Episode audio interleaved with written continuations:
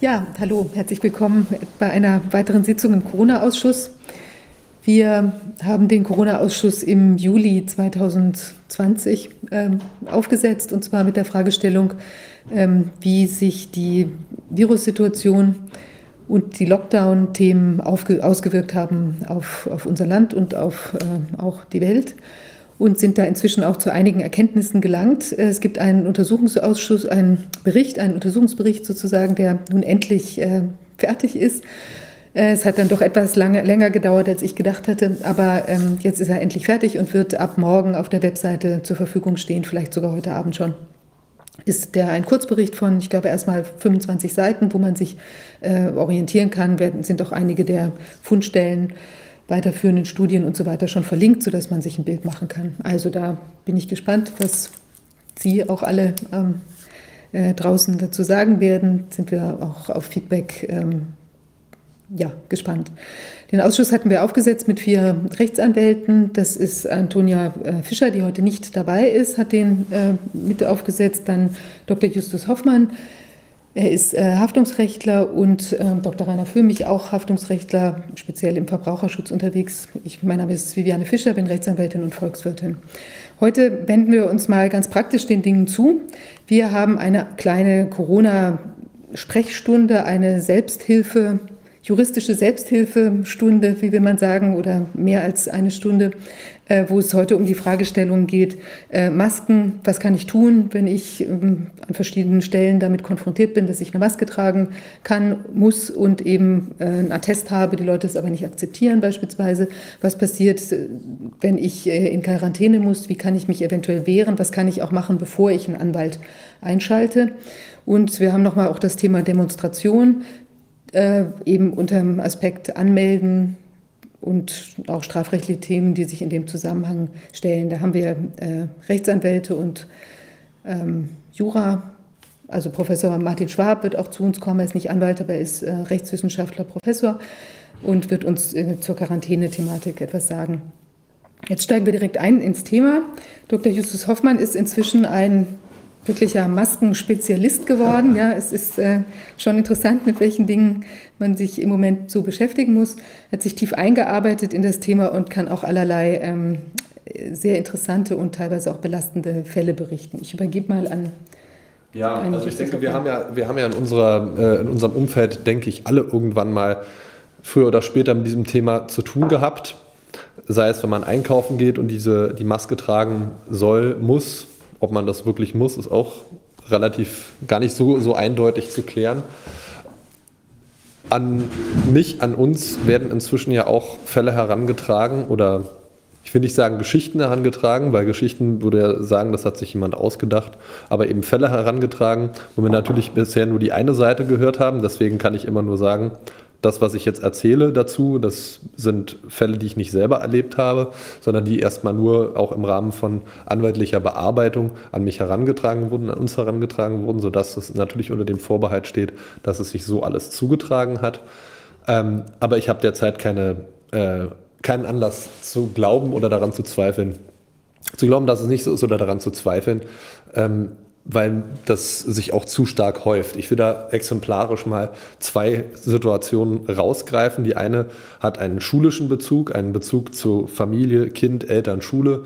Und die andere Situation ist eine Geschichte, die sich in der Bahn abgespielt hat von jemandem, der dort eben dann aufgrund von, von Nichttragen der Maske eine, eine Konfrontation mit Polizei und Bahn erlebt hat. Ich fange mal mit der zweiten, äh, zweiten Geschichte dort an. Da ist eine, ähm, jetzt auch ein Mandant, der ist mit der, mit der Bahn gefahren, der wohl auch so, nicht nur, äh, ich sage mal, gesundheitliche Probleme hat beim Tragen von einer Maske mit der Atmung und so weiter, sondern auch sonst weitere gesundheitliche Probleme hat.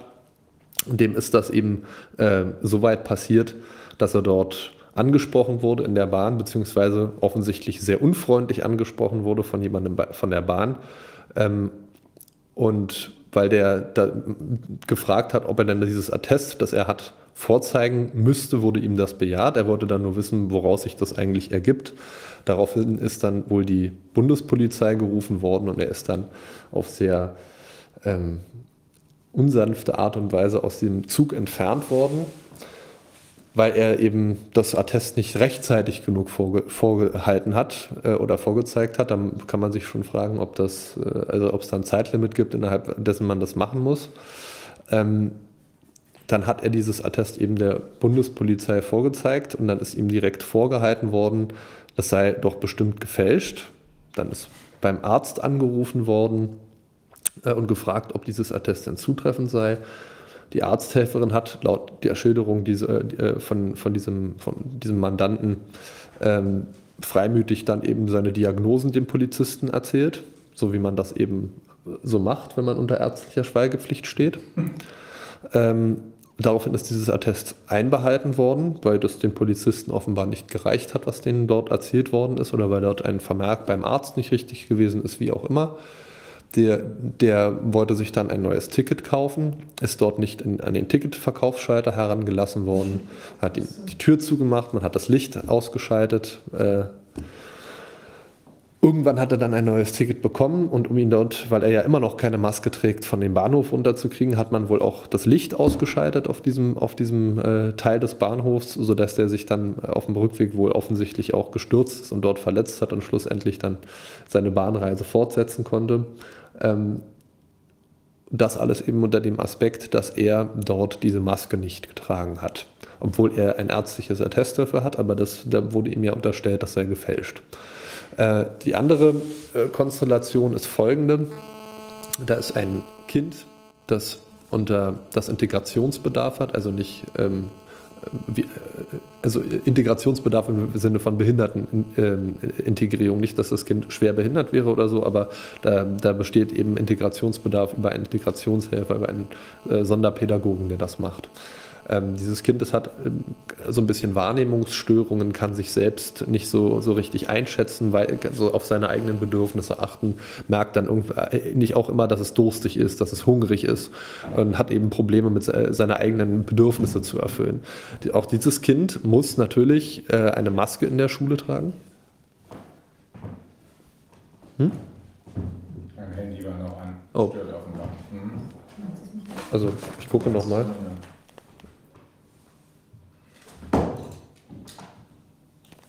Ich mach's mal aus, wenn das Handy stört. Dann wird es deins gewesen sein. Also. Aber gut. Entschuldigung. Der erste Fall ist der, der mir begegnet ist, stimmt? Ja, ja, ja richtig, ja, genau. Ja, das so. war ein Fall, äh, den, da bin ich auf dem Weg zur Demo gewesen und äh, im Zug sprach mich jemand an und hat mir diesen Fall geschildert. Der kam mir so seltsam vor, dass ich dachte, das ist ein Fall, der von uns bearbeitet werden sollte. Aber du hast es offenbar verifiziert und er hat dir das alles genauso bestätigt, wie er es ja. mir auch schon im Zug bestätigt hat. Mhm. Also zurück, zurück, zu diesem, zurück zu diesem Kind. Ähm, dem, auch diesem Kind wird, ähm, wird von der Schule aufgetragen, es solle doch bitte eine, eine Maske tragen, weil sich offensichtlich sonst auch dieser Integrationshelfer weigert, sich mit diesem Kind zu befassen. Ähm, das führte offensichtlich dazu, dass dieses Kind äh, nicht dazu in der Lage ist, die Maske eigenständig zwischendurch auch mal abzusetzen, um die Feuchtigkeit, die sich darunter sammelt, ähm, äh, ab, abfließen zu lassen, ab, abdampfen zu lassen. Ähm, hat sich auf irgendeine Art und Weise unter der Nase, da wo die Maske sitzt, eine, eine Entzündung gebildet, die sich dann auch ausgebreitet hat im Gesicht dieses Kindes, äh, weswegen das Kind dann krankgeschrieben war und nicht mehr zur Schule gehen konnte. Aber es wurde auch gleich gesagt, wenn das Kind wiederkommt, muss es die Maske trotzdem wieder tragen, obwohl es offensichtlich nicht dazu in der Lage ist ähm, selber darauf zu achten, dass dort die, die, wie man sagt, die Masken-Compliance richtig angewendet wird und offensichtlich wird dem da auch keine Hilfestellung äh, zukommen gelassen. Und anstatt äh, zu sagen, dass dort offensichtlich der, der, Fall von jemandem vorliegt, der aus gesundheitlichen Gründen, auch aus Behinderungsgründen nicht dazu in der Lage ist, eine Maske, äh, die Maske nicht zu tragen, wird auch dort eisenhart darauf bestanden, das durchzusetzen. Das sind so zwei, zwei Fälle, die mir von, von den vielen, vielen anderen, die uns inzwischen zugetragen wurden, besonders im Gedächtnis geblieben sind, weil ich sie für besonders, äh, besonders eklatant halte in ihrer, in ihrer Durchsetzung, dass dort wirklich keinerlei Maß genommen wird äh, oder überhaupt keinerlei Reflexion stattfindet. Wie gesagt, unabhängig davon, wie man jetzt zu diesem Thema steht, muss man ja dazu in der Lage sein, auch als Träger ho hoheitlicher Gewalt sich diese Konstellationen anzuschauen und zu sagen, ist hier vielleicht eine andere Beurteilung nicht nur gerechtfertigt, sondern auch notwendig und insbesondere ähm, ganz häufig und das mit, mit stärkerer Zunahme wird uns eben auch erzählt, dass die, die Konfrontationen dadurch entstehen, wenn Leute einen Attest vorlegen, ihnen kategorisch unterstellt wird, es könnte ja gefälscht sein. Also das ist, das ist eine, äh, eine Sache, die sich, die sich durch ganz viele der Schilderungen von, von Leute, die an Leuten, die an uns rantreten, der Fall ist, dass gesagt wird, es wird den Leuten entweder durch die Blume oder teilweise auch wirklich unverhohlen unterstellt, äh, es könnte ja gefälscht sein, das Attest ist doch gefälscht, äh, dass sich aus irgendwelchen äh, Anhaltspunkten Zweifel ergeben oder auch nicht. Lass mich mal noch eine Variante dazu packen. Ja. Dann haben wir drei Fälle. Äh, den kann ich nun verifizieren, weil ich ihn selbst erlebt habe. Ich bin neulich mit meiner Frau ähm, im Zug gewesen, auf der Rückfahrt von hier. Ich habe meine Frau dann in Hannover aufgelesen, weil ich mich da noch mit einer uns zuarbeitenden Informantin äh, getroffen hatte. Ähm, wir waren in einem Abteil, wo sonst niemand war. Wir saßen da allein. Es war offensichtlich, dass wir zusammengehören äh, und keine Fremden waren. Ähm, und dann kam der erste Schaffner vorbei, netter Kerl, ganz normal, hat sich nicht dafür interessiert, dass ich keine Maske auf hatte. Meine Frau allerdings auch nicht. Ich habe eine, ich habe einen Attest, sie nicht. Ähm, und äh, hat einfach nur die Fahrkarten geprüft. Kein Problem. Dann kam der nächste vorbei, der offenbar auf Krawall aus war. Ähm, das würde ich meinen, ist jemand gewesen, der so in diese Kategorie passt. Ähm, gibt jemanden, der keine Ahnung von gar nichts hat, Macht und schon rastet er aus und glaubt, er sei genetisch aus irgendwelchen Stasi-Hintergründen entsprungen. Das ist bösartig, das zu sagen, aber sein Verhalten passt dazu. Also er fragte mich, ob ich äh, nicht mal meine Maske aufsetzen wollte. Habe ich gesagt, nee, das brauche ich nicht, weil ich habe hier einen Attest und habe ihm dann hier im Handy das Attest vorgezeigt. Ähm, das fand er nicht so gut. Er sagte, ich möchte es im Original sehen. Da frage ich mich schon, gibt es da irgendeine Grundlage für, in welcher Form das Attest vorgelegt werden muss? Habe ihn dann auch gefragt, wieso original, aber okay, habe ihm auch noch das Original, was ich zufällig dabei hatte, das habe ich nicht immer dabei, äh, weil so ein Haufen Zettel ist manchmal ein bisschen unüberschaubar, habe ihm das auch noch gezeigt. Und dann sagt er, das reicht immer noch nicht aus. Äh, ich müsste jetzt in irgendeiner Bahn.de App nachgucken, um mich darüber zu informieren, was nun das richtige Attest sei. Ich habe gesagt, jetzt reicht es mir langsam mit Ihnen. Äh, ich bin Anwalt, habe ihm meinen Anwaltsausweis vorgezeigt. Da ich farbenblind bin, habe ich nicht gesehen, was meine Frau gesehen hat. Er soll angeblich knallrot geworden sein und schweißüberströmt dann das Abteil verlassen haben. Aber nicht ohne kurz vorher noch die Tür aufzumachen, gesagt, Sie müssen bei der nächsten Station den Zug verlassen. Nächste Station war sowieso Göttingen, war mir egal. Ähm, und meiden Sie diesen Zug. Wie das gehen soll, weiß man nicht so richtig. Aber mein Gefühl war, dass hier jemand unterwegs war, der im völlig rechtsfreien Raum, im absoluten Chaos gemacht hat, was er will. Und jetzt ist die Frage, Justus, was ist denn da rechtlich überhaupt für einen Hintergrund erkennbar, überhaupt dafür von uns zu verlangen, Masken aufzuziehen? Gibt es da Bestimmungen darüber, in welcher Form die Maske aufgesetzt werden muss? Kann ich mir äh, auch die Hand vor den Mund halten? Äh, kann ich auch ein Stückchen Stoff nehmen? Äh, wie lange muss ich die Maske tragen? Darf ich sie abnehmen, wenn ich esse? Darf ich äh, sie abnehmen, wenn ich rauchen will? Ich bin keiner, aber trotzdem, solche Fragen gibt es ja auch. Äh, und wer hat überhaupt das Recht, das Maskentragen von mir einzufordern. Jeder, der sich dafür berufen hält oder gibt es da bestimmte Leute, die hoheitliche Funktionen haben, das sind, glaube ich, die Fragen, die allgemein auch immer gestellt werden. Ja, das sind Fragen, die wir uns natürlich ähm, auch als Juristen alle gestellt haben. Da gibt es unterschiedliche Meinungen zu. Ähm, natürlich auch Leute, die sagen, ja, das ist alles okay. Es gibt Leute, die sagen, das ist überhaupt nicht okay. Das sind Meinungen. Wir versuchen uns der, der Sache mal derartig zu nähern, dass wir erstmal fragen, wo ist diese Maskentragepflicht überhaupt geregelt? Das ist in der Regel in den Corona-Verordnungen der Länder steht dann irgendwo drin. Es ist ein, manchmal steht, äh, steht da geeigneter, manchmal auch nicht, Mund-Nasenschutz zu tragen.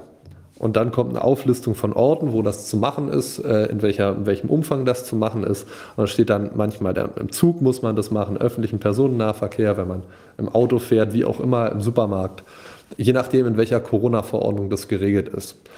Ähm, diese, diese Regelung, und äh, das zeichnet sich auch anhand dessen ab, dass zu, zunehmend auch, auch Rechtsgutachten äh, die, die erteilt werden von, von Hochschullehrern, zunehmend auch zu dem Ergebnis kommen, dass diese Regelungen höchst, höchstwahrscheinlich mit dem Bestimmtheitsgebot, dem Bestimmtheitsgrundsatz aus dem Grundgesetz nicht vereinbar sind. Ähm, ich kann dann auch schon ein sehr einleuchtendes Beispiel für geben, wo, wo, ich, wo ich da die Problematik schon auf verfassungsrechtlicher Ebene sehe. Es gibt Mund-Nasenschutz, der durchaus dazu geeignet ist, bestimmte Bakterien und Viren beim Ausatmen, wenn er richtig getragen ist, abzuhalten. Zum Beispiel chirurgische Masken, die können bestimmte Bakterien und Viren effektiv abhalten, wenn man sie geschlossen trägt, wenn die Maskencompliance, wie man so schön sagt, korrekt ist. Das muss man auch lernen. Die müssen, das äh, ist eine Arbeitsschutzmaßnahme, deswegen wird das ja auch über, äh, spielt es ja auch nur im Krankenhaus eine Rolle. Und diese, diese effektiven Schutzmöglichkeiten, die es erstmal allgemein gibt, werden von ineffektiven Schutzmöglichkeiten überhaupt nicht unterschieden. Was ist ein Mund-Nasenschutz? Wir können uns darüber einig sein, dass diese, Entschuldigung, wenn ich das so sage, diese unfassbar dämlichen Face Shields, die sie sich ausgedacht haben, dass das kein Mund-Nasenschutz ist, weil Mund-Nasenschutz oder Mund-Nase-Bedeckung, wie der Name schon sagt, muss Mund und Nase bedecken. Und wenn ich dann so ein Plastikvisier vorher habe, vor, vor meinem Gesicht habe, mag das vieles bedecken, insbesondere auch meine, meine Würde, ähm, aber sicherlich nicht äh, meine, meinen Mund und meine, meine Nase. Also darüber können wir uns sowieso einig sein, dass egal wer mit Face Shield ankommt, Face Shield ist weder in die eine noch in die andere Richtung eine Mund-Nase-Bedeckung, spielt hier also überhaupt keine Rolle. Aber Mund-Nase-Bedeckung ist zum Beispiel auch, wenn ich mir den Schal Schal um, um, den, um das Gesicht wickel oder ein Tuch oder was du auch meintest, das ist ja auch Mund-Nase-Bedeckung, wenn ich so durch die Gegend laufe. Und was davon ist jetzt eigentlich überhaupt hypothetisch geeignet abzuhalten oder, oder nicht? Man muss dazu, dazu sehen, diese Studien, die dazu durchgeführt worden sind, über viele Jahre, auch vor Corona schon, gehen in der Regel von zwei Prämissen aus. Erstens, dass es sich überhaupt um einen effektiven Mund-Nasenschutz wie zum Beispiel chirurgische Masken handelt. Und zweitens, dass die korrekt getragen werden. Also die Untersuchungen, die, die kann, man, kann man sich auch überall anschauen. Die Tests, die durchgeführt wurden, sind immer Tests, bei denen darauf geachtet wird durch die Leute, die die Tests durchführen, die die Untersuchungen durchführen, dass die, dass die äh, Maske korrekt getragen wird, weil wenn, sie die, wenn man die Maske nicht korrekt trägt ist, äh, trägt, ist der Effekt, und das weiß man auch seit vielen Jahren, nicht nur verringert, er ist non-existent. Man trägt die Maske korrekt, okay, dann kann man bestimmte Bakterien Viren fernhalten. Wenn man es nicht macht, ist der Effekt non-existent. Und kürzlich hat, ich glaube, Professor Ines Kappstein hat eine, eine, eine Metastudie war das, glaube ich, äh, herausgegeben, anhand derer sie die, die gesamte, sowohl vor Corona als auch nach Corona durchgeführten Experimente analysiert hat und zu dem Ergebnis gekommen ist, zu dem sehr einleuchtenden und sehr deutlichen Ergebnis, dass, dass diese Masken keinen wissenschaftlich, medizinisch-wissenschaftlich empirisch äh, nachweisbaren Effekt auf die Vermeidung von Infektionskrankheiten hätten. Und äh, das war bis Anfang dieses Jahres der Status quo in der medizinischen Wissenschaft und äh, siehe da, er ist, es, er ist es bis heute noch. Und wenn man sich ähm, dann, es werden ja immer Videos gezeigt von Leuten, die dann äh, Infrarot, da, da wird irgendwas aus der Nase rausgeblasen. Ja, das mag sein, dass das passiert, aber das sagt nichts darüber aus, wie viele Viren in der Gegend rumschwirren. Die sind viel kleiner als das, was da rauskommt. Ähm, ich bin auch kein Arzt, auch kein Mediziner, aber ich kann so eine Studie lesen, äh, verweist ja auch immer zu Recht, vollkommen zu Recht auf das, was Lord Sumption gesagt hat. Auch äh, mit, äh, man kann so eine Studie lesen und am Ende steht das Ergebnis und äh, man weiß, was das dann bedeutet. Und aus meiner Sicht, aus meiner Erfahrung von dem, was ich gesehen habe, ist derzeit der Status quo alle, die sagen, ja, es macht, es nicht, kann sinnvoll sein, so eine Mund-Nase-Bedeckung zu tragen, das ist dann einfach nur eine Empfehlung, die aber keinerlei wissenschaftliche Evidenz für sich beanspruchen kann. Und das bringt mich halt zu der Frage, kann der Staat von mir etwas verlangen, für das es keinerlei Evidenz gibt? Da kann man sich schon fragen, kann er das überhaupt machen? Nun sind wir ja im Bereich des Gefahrenabwehrrechts. Gefahrenabwehrrecht ist ja, kann man immer sagen, naja, wir müssen alles nicht so genau wissen, wir wollen ja nur die Gefahr verhindern und dann müssen wir erstmal ermitteln.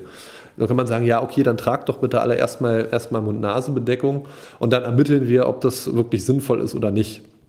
Aber das findet seine Grenze eben auch, auch darin, dass diese, diese Anordnung irgendwie sachkundig gewesen sein muss. Und auch da führt man, kann, man, kann man wieder darauf verweisen, was wir hier alle schon, schon mehrfach kritisiert haben. Man hätte diese Informationen, ob das sinnvoll ist oder nicht, erstens zur Verfügung haben können. Und zweitens war das das allererste, was man damals gesagt hat. Als, es, als Corona losging, hat man gesagt, Mund-Nase-Bedeckung muss keiner tragen, bringt sowieso nichts. Und die, es ist bis heute keine Erklärung dafür ge geliefert worden, wo diese 180-Grad-Wendung hergekommen ist. Warum ich darauf, darauf abziele, ist, vor diesem Hintergrund muss man das eben auch sehen. Wenn mich einer dazu zwingen möchte, eine Maske zu tragen. Und auch da müssen wir zwischen zwei Konstellationen unterscheiden, in einem öffentlich-rechtlichen Kontext und in einem privatrechtlichen Kontext.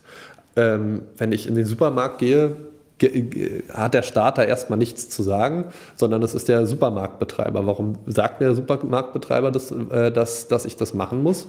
Weil er vom Staat dazu gezwungen wird.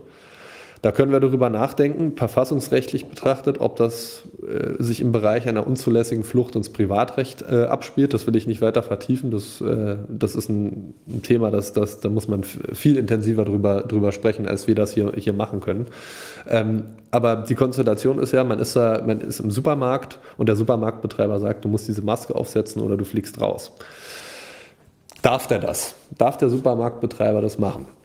Ich bin, bin, der Meinung, dass er das nicht so ohne weiteres darf, weil es gibt ja in jeder dieser Corona-Verordnungen Ausnahmetatbestände, nämlich wer aus medizinischen Gründen, so steht es meistens drin, die Maske nicht tragen kann, der braucht sie nicht zu tragen, der darf sie nicht tragen. Wenn jetzt das Resultat davon wäre, dass ich grundsätzlich jeden, der keine Maske trägt, egal ob der das muss oder nicht, rausschmeißen darf, dann wäre diese, diese Regelung ja sinnfrei. Weil dann würde ja genau der Effekt eintreten, der eintrete, wenn ich keinen Grund dafür hätte ähm, ich muss zu Hause bleiben. Man muss, wenn man diese, diese Corona-Regelungen ernst nimmt, sich ja vor Augen führen, diese Regelungen haben aus Infektionsschutzperspektive den Grund, Leute, die sich nicht selber schützen können, vor Ansteckungen zu schützen. Das ist ja das, was, was äh, allenthalben gesagt wird, warum man das gemacht wird. Und das sind besonders vulnerable Leute, die zum Beispiel selber keine Maske tragen können, weil sie eine Erkrankung der oberen oder unteren Atemwege haben, die Asthma haben, die Atemnot haben oder die zum Beispiel eben auch psychische Traumata haben und deswegen Atemnot bekommen, wenn sie Mund und Nase bedecken. Das kann man sich sehr leicht vorstellen. Man ist äh, Opfer einer schweren Straftat geworden, ist gewürgt worden, ist stranguliert worden und kriegt jetzt, äh, was weiß ich, eine posttraumatische Belastungsstörung oder man kriegt Atemnot, weil man, äh, weil man sich daran erinnert fühlt oder man hat generell ein Problem damit aufgrund von Kindheitserfahrung und äh, die, die Angst vorm Ersticken ist ja generell so eine, so eine Urangst des Menschen. Von daher wird das jeder nachvollziehen können, dass es Menschen gibt, die auch aus, aus psychischen Gründen keine Maske tragen können. Also das ist dem, dürfte, dem, dürfte dem Staat ohnehin schon äh, an keiner Weise erlaubt sein zu sagen, naja, äh, wenn du keine Maske trägst, musst du ja nicht, wenn du eine Be Befreiung hast, prima, aber dann darfst du halt das und das und das alles nicht machen. Nein, es kann natürlich nur sein, wenn ich diesen Ausnahmetatbestand erfülle, dann muss ich auch alles das machen dürfen uneingeschränkt, was jemand machen darf, der keine Maske trägt. Und diese Gefahr, in Anführungszeichen, die dann von mir ausgeht, die ist, wie man so schön sagt, von Verfassungswegen dann eben hinzunehmen, weil man dann sagt, okay, die anderen tragen ja alle eine Maske, wenn man das alles so, so akzeptiert. Also man darf an der Stelle schon nicht ignorieren, dass diese Maßnahmen, wenn man auf, ihre durch, auf ihrer Durchsetzung besteht, genau dafür da ist, die Leute, die keine Maske tragen können, dürfen oder sollen aus medizinischer Sicht zu schützen. Wenn man das alles, alles für bare Münze nimmt, dann kann man, äh, kann man nicht dazu, äh, diese, diese Regelung nicht dazu verwenden, sie umzukehren und dann wieder eine Repressionsmaßnahme daraus zu machen. Und das ist auch eine Sache, die aus meiner Sicht ganz massiv in Schulen zu beobachten ist. Da werden dann, werden dann Kinder ausgesondert, weil sie aus medizinischen Gründen keine Maske tragen können. Die müssen dann hinten, was weiß ich, in der Besenkammer sitzen. So ein Fall an mich rangetragen worden, wo jemand, der keine Maske tragen muss, ist dem nicht erlaubt worden, seinen Schulranzen mit in den Klassenraum zu nehmen, weil das Corona ja da offensichtlich drin ist, wenn er keine Maske trägt und bei allen anderen ist das nicht drin. Das muss man sich auch mal überlegen, was da für eine schon fast esoterische Vorstellung von, von, von, Vira, von Viren, wie die funktionieren, die, dass die alle nur im, im Schulranzen drin sitzen und darauf warten, sich auf jemanden zu stürzen, der keine Maske trägt. Oder bei dem, bei dem wohnen, weil der keine Maske trägt. Das ist vollkommen aberwitzig. Ähm, aber auch da derjenige ist ja dann gerade der, der besonders schutzbedürftig ist und den kann man dann nicht gleichzeitig zum Opfer von Repressalien machen, weil entweder die Maske ist notwendig oder sie ist nicht notwendig, aber wenn sie notwendig ist, dann verfolgt sie den Zweck, gerade diese Leute zu schützen. Ich kann das nicht oft genug sagen, dass, äh, äh man darf sich an der Stelle das Wasser auch nicht abgraben lassen. Wie ist es, wie ist es in dem Supermarkt jetzt? Wenn ja. dieser Privatmensch, äh, der Supermarktbetreiber sagt, nö, du kommst hier nicht rein, was kann man dann ja. machen? Also es ist ja so, die Supermarktbetreiber und wie alle anderen auch stützen sich ja dann in erster Linie aufs Hausrecht. Mhm. Das Hausrecht. Gastwirte Ja, genau, Beispiel, genau. Also äh, jeder Mensch hat ja bei sich zu Hause das Recht zu sagen, der darf rein, der darf nicht rein. Ich kann auch bei mir zu Hause in meiner Wohnung die, das Erfordernis aufstellen, jeder muss hier auf den Händen reinlaufen oder eine rosa Unterhose, rosa Unterhose auf dem Kopf tragen. Wenn er das nicht macht, darf er bei mir nicht eintreten, weil niemand unter Privaten einen Anspruch hat, darauf hat, in meine Wohnung reinzukommen, außer ich erlaube ihm das. Vielleicht sollten wir da noch ergänzen, dass entgegen der Meinung vieler auch die Bahn ein Privatunternehmen die ist. Deutsche ne? Bahn AG ist, äh, wie der Name schon sagt, eine Aktiengesellschaft, die zwar vom Staat kontrolliert, beherrscht und sonstiges wird, aber auch da haben wir erstmal ein privatrechtliches Verhältnis, einen Beförderungsvertrag, wo man den Anspruch auf Beförderung übrigens nicht nur aus dem Vertrag, sondern auch, auch ein Personenbeförderungsgesetz hat. Also wir haben sowohl einen vertraglichen als auch einen gesetzlichen Beförderungsanspruch, was die Sache nochmal intensiviert. Ähm, von daher ist die Situation da sicherlich vergleichbar. Äh, ich fange mal mit dem Supermarkt an. Der Supermarktbetreiber ist ein Privatmensch, der sein privatrechtliches Hausrecht ausübt. Nun hat der Bundesgerichtshof aber vor einigen Jahren mal entschieden, dass auch das nicht uneingeschränkt gilt, weil er seinen Laden für die Öffentlichkeit öffnet und dann dort eben bestimmte Grundsätze ge gelten, wie zum Beispiel ein Diskriminierungsverbot aus dem Allgemeinen Gleichbehandlungsgesetz und, und auch darüber hinausgehende Diskriminierungsverbote, die sich aus dem Vertragsverhältnis oder dem vorvertraglichen Verhältnis, wie wir sagen, zu dem äh, Supermarktbetreiber ergeben. In dem Fall, den der BGH zu entscheiden hatte, hatte der, hatte der Supermarktbetreiber, wenn ich mich recht entsinne, äh, gesagt, jeder, der hier reinkommt, der muss un, ungefragt und anlasslos den Inhalt seiner Tasche kontrollieren lassen. Ähm, weil, um nach Diebesgut zu suchen. Und da gab es dann wohl eine Kundin, die gesagt hat, nö, wieso, ich lasse den Supermarktmenschen da nicht reingucken. Ähm, dann kam der Security und man hat sich darüber gestritten und dann ist das letztlich vor Gericht gelandet, darf der Supermarktbetreiber das. Und da hat der BGH entschieden, nein, das darf der Supermarktbetreiber aus der Perspektive nicht, weil er das nicht anlasslos machen darf, weil bei jemandem in die Tasche gucken ist ein Eingriff in seine Privatsphäre. Und dafür muss man einen guten Grund haben. Da kann man nicht einfach sagen, es könnte ja sein, dass jemand was geklaut hat. Und vor diesem Hintergrund muss man sich auch diese, diese aktuelle Situation äh, angucken. Ähm, der Supermarktbetreiber ist sicherlich dazu erstmal im Moment dazu verpflichtet, diese Corona-Verordnung durchzusetzen. Das, das ist erstmal so. Aber auch hier muss man wieder unterscheiden. Bin ich von dieser Ausnahme, zum Beispiel wenn ich einen Attest habe, davon von der Pflicht befreit, die Maske zu tragen oder nicht? Und da stellt sich die Frage, in welchem Rahmen muss ich ihm das eigentlich nachweisen? Das ist auch vollkommen ungeklärt. Die, die äh, Corona-Verordnungen, die schweigen sich vollkommen dazu aus. In manchen steht drin, es ist glaubhaft zu machen. In anderen steht gar nichts dazu drin, steht nur, man ist befreit. Ähm, da wird man auch sagen müssen, man ist es nur glaubhaft zu machen. Glaubhaft machen ist nicht beweisen. Beweisen wäre, äh, ich habe meine Behandlungsdokumentation dabei und steht das und das hat der Arzt gesagt. Und ich habe immer meinen Arzt dabei Ja, oder- Zeugen. genau. Ne? Äh, Also, man- du kannst ja immer mitnehmen, so eine kleine Hundeleine, das ist eigentlich ganz Ja. praktikabel, finde ich. Mhm. Und den muss man dann auch immer von der Schweigepflicht entbinden. Ähm, das wird man nicht verlangen können, weil das ist dann nicht nur Privatsphäre, das ist Intimsphäre und die muss man dem Supermarktbetreiber nicht, nicht preisgeben. Und wenn er das von einem verlangt, verhält er sich treuwidrig. Ähm, problematisch wird es halt in der Praxis, was muss ich dem, dem Supermarktbetreiber dann aber, aber zeigen? Ich bin der Meinung, vor diesem Hintergrund, dass ich grundsätzlich niemandem äh, Einblick in meine äh, Privat- oder Intimsphäre gewähren muss, wegen so etwas wie ich will Brot und, und äh, was zu essen kaufen gehen, ähm, muss es in der Regel ausreichend sein, dass man sagt, ich bin aus medizinischen Gründen leider nicht dazu in der Lage, eine Maske zu tragen. Weil man muss sich vorstellen, welche, welche Kompetenz und welche Möglichkeit hat denn ein erstens ein Supermarktbetreiber die Validität dieses, dieses äh, eines Attestes, wenn man es ihm vorzeigt, ähm, zu überprüfen. Der kann ja nur das Attest angucken und sagen, ah, das ist ein Attest. Das ist ja der, der einzige Mehrwert, den er dadurch produzieren kann.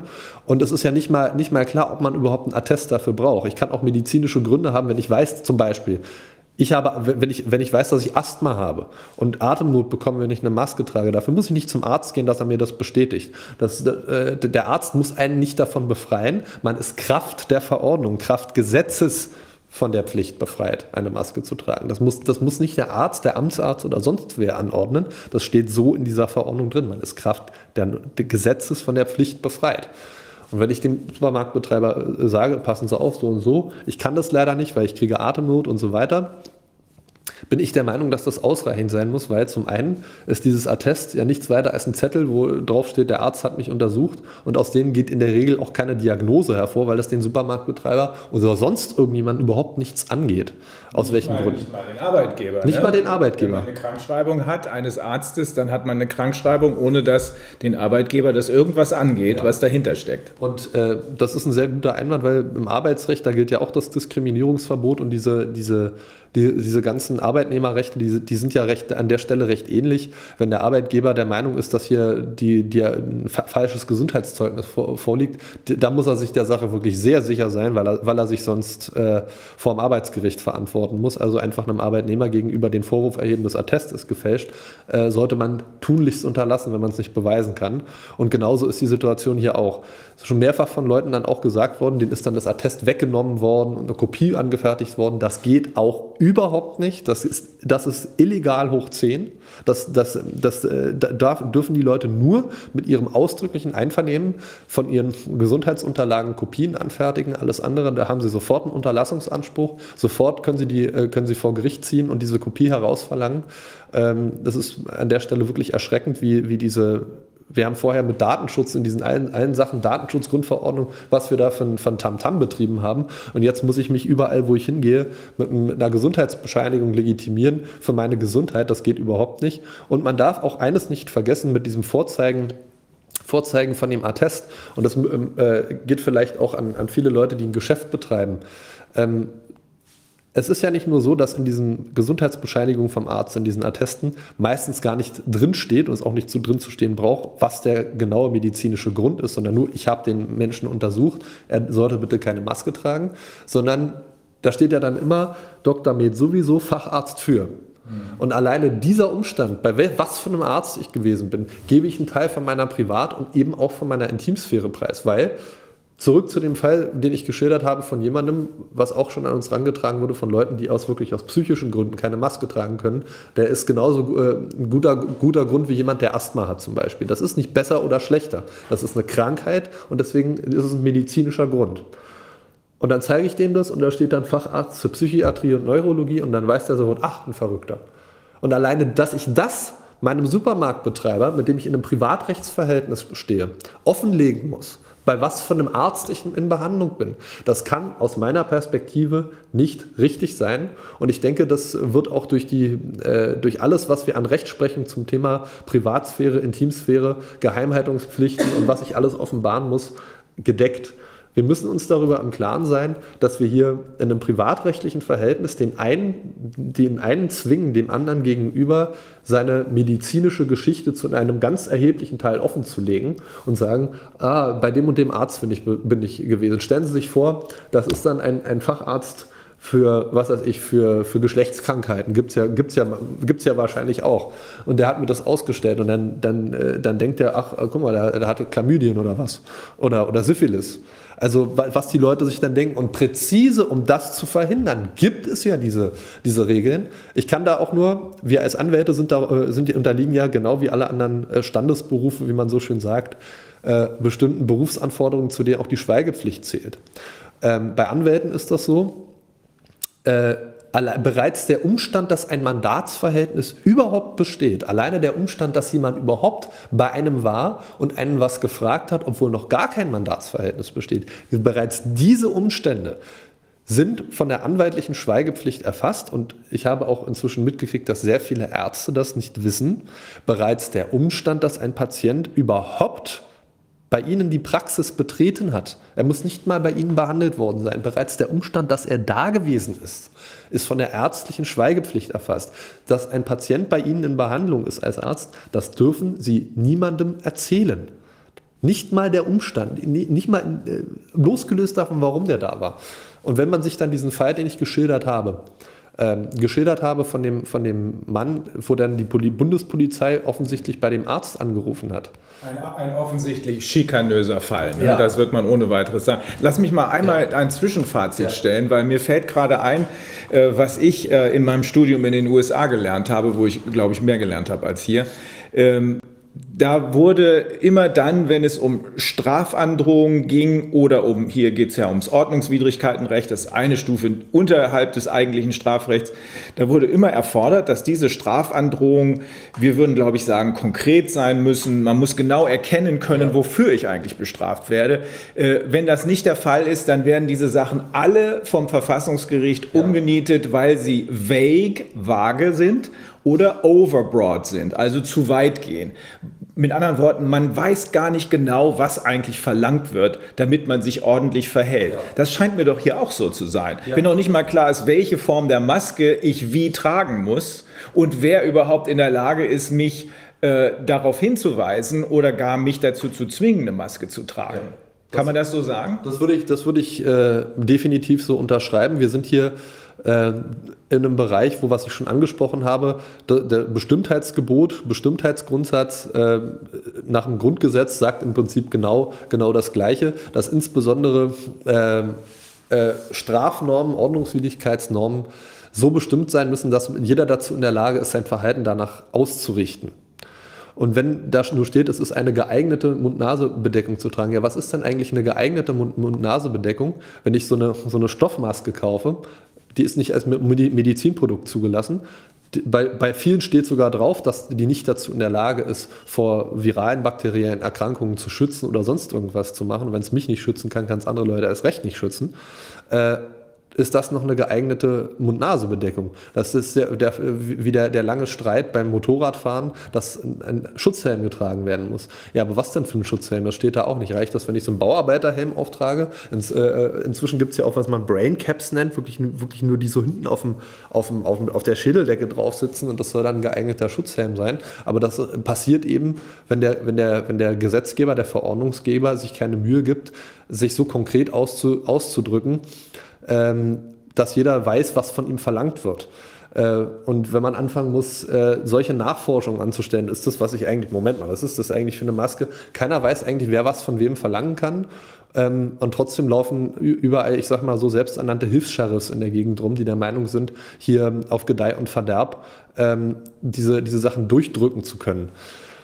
Dazu, und noch dazu ist es ja inzwischen teilweise auch Bußgeld bewährt. Ja. Es ist ja noch nicht mal so, dass man jetzt nur auf den äh, Geschäftsinhaber treffen muss, der da jetzt eben da genauer drauf achtet, sondern ja. tatsächlich kann ich mir ja jederzeit ein Bußgeld einfallen. Ja. Und äh, an die Sachen sind ja normalerweise, äh, müssen ja sehr konkret bestimmt sein. Ja. Ich habe aber das Gefühl, dass eine Klärung dieser Sache erst durch ein Gericht erfolgen ja. kann, weil du musst dich ja sonst zwischendrin mit den Leuten, die selber unter Druck stehen. Ja. Der Schaffner zum Beispiel, also meiner stand nur zum Teil unter Druck, der Rest war vorauseilender Gehorsam, beziehungsweise, naja, ich will es nicht nochmal vertiefen, äh, unter, oder der, der Gastwirt, ja. äh, der selber unter Druck steht, weil er nämlich sonst bestraft wird. Ja. Du kannst dich ja mit denen nicht wirklich auseinandersetzen, du kannst ihnen nur sagen, so wie ich es auch versucht habe, Moment mal, du überschreitest ja gerade deine Kompetenzen.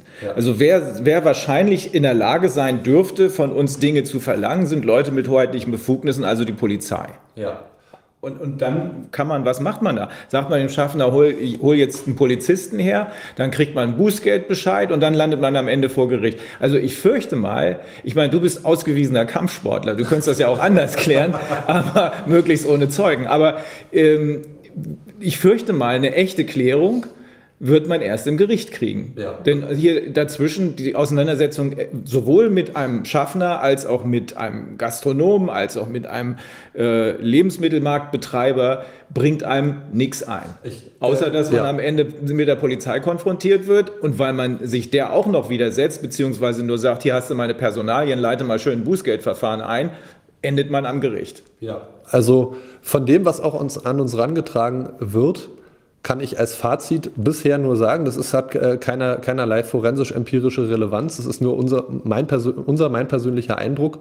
Die Leute, die sich gegen Bußgelder, wegen Abstand nicht eingehalten, wegen Maske nicht getragen, gewehrt haben, bei denen ist das bisher, bisher nahezu alles eingestellt worden, weil ich vermute auch, dass die meisten, ähm, meisten Länder und Gemeinden und wer auch immer es im, am Ende des Tages nicht drauf ankommen lassen wollen, wegen einer, wegen einer Ordnungswidrigkeit, dann sitzt, der, sitzt man da ja gut, dann müssen wir eben Sachverständigen dazu hören, ob das alles geeignet ist und wegen einem Bußgeld von 50 Euro möglicherweise über einen Sachverständigenbeweis ihre gesamte Corona-Verordnung äh, zerschossen wird. Das ist äh, das, worauf ich derzeit auch spekuliere. Ich, ich teile deine Ansicht zu und wenn ich das äh, mal exemplarisch anhand diesem Fall von der Bahn, den ich erzählt habe, äh, durchexerzieren möchte. Wenn bist ja, da bist du ja plötzlich noch auf einer anderen Ebene ja. gelandet, weil äh, die eigentliche Ebene ist das alles rechtmäßig, was von mir über den ja Erfüllungsgehilfen sozusagen, also den Schaffner oder wen auch immer verlangt wird. Äh, diese Ebene, die kann nur im Gericht geklärt werden. Ja. Nur da gehen ja manche Leute weit drüber hinaus. Auch in meinem Fall war es so, dass ich mir schon überlegt habe, ob ich mir nicht den Mann selber schnappe hinterher. Das kann man ja auch machen, weil wir haben ja dann Straftatbestände. Du wirst es ja sicherlich auch gleich schildern. In meinem Fall war das mindestens Nötigung. Äh, in anderen Fällen geht das hin zur Körperverletzung. Ja. Mhm. Und, das, und das, ist, das ist der Punkt, an dem ich, äh, an dem ich eben auch sage, es ist eines, wenn, wenn man da unfreundlich behandelt wird. Ich, wenn ich das noch kurz sagen darf, ich sehe zum Beispiel kein Problem, wenn einer zu mir kommt und sagt, ach, ich sehe, Sie tragen keine Maske, Sie wissen ja, wie das ist, das ist ja alles sehr, sehr schwierig gerade. Haben Sie vielleicht medizinische Gründe? Dann sagt man, ach, das ist ja nett, dass Sie sich, dass Sie fragen, ja, selbstverständlich, so und so. Oh, das ist ja bedauerlich, haben Sie, können Sie mir vielleicht einen Attest zeigen, aber selbstverständlich. Ach, das ist ja schön, dann wünsche ich Ihnen noch eine gute Fahrt. Ich glaube, da hätte, hätten sehr wenig Leute ein Problem mit, wenn das so ablaufen würde. Obwohl er keinen Anspruch darauf ja, hat. Ne? Aber, aber man will es ja nicht, man will ja, obwohl es ja mit Sicherheit die Menschenwürde schwer trifft, wenn man hier mit äh, offensichtlich ja, ja äh, grundlosen Maßnahmen konfrontiert wird, aber es lohnt sich nicht, sagst du. Ja. Und deswegen mache ich auch so, deswegen hier kannst ja. du dir angucken und alles ist gut. Weil in der Situation, da, da, treten sich zwei Menschen auf Augenhöhe gegenüber, die denselben Konflikt haben und keiner Sehr versucht, gut. den anderen zu dominieren. Ja. Alleine auf, aufgrund seiner Machtposition, die ja. er einnimmt. Und da, da, da, muss ich sagen, da, das, ist eine, das ist eine sehr, sehr gute Möglichkeit, äh, zwischenmenschliche Konflikte in so einer Situation zu lösen, weil da macht man es nicht politisch. Man macht nicht, man macht keine, kein juristisches, kein politisches Fach, Fass auf, sondern man, man löst den Konflikt, jeder geht seiner Wege und alle haben, haben ihren Frieden und man kann die Kämpfe austragen, die sich lohnen auszutragen. Für mich wird aber dieser Punkt da überschritten, wo wir nicht nur über Unhöflichkeit oder Unprofessionalität reden, sondern wie du ganz richtig sagst, wo wir über Straftaten reden. Ähm, und dieser Fall, den ich, den, ich, den ich da geschildert habe, mal losgelöst davon, dass der, dass der Mann sich dann eben auch verletzt hat beim Sturz, da, da muss, man, äh, muss man drüber reden, wie es damit aussieht.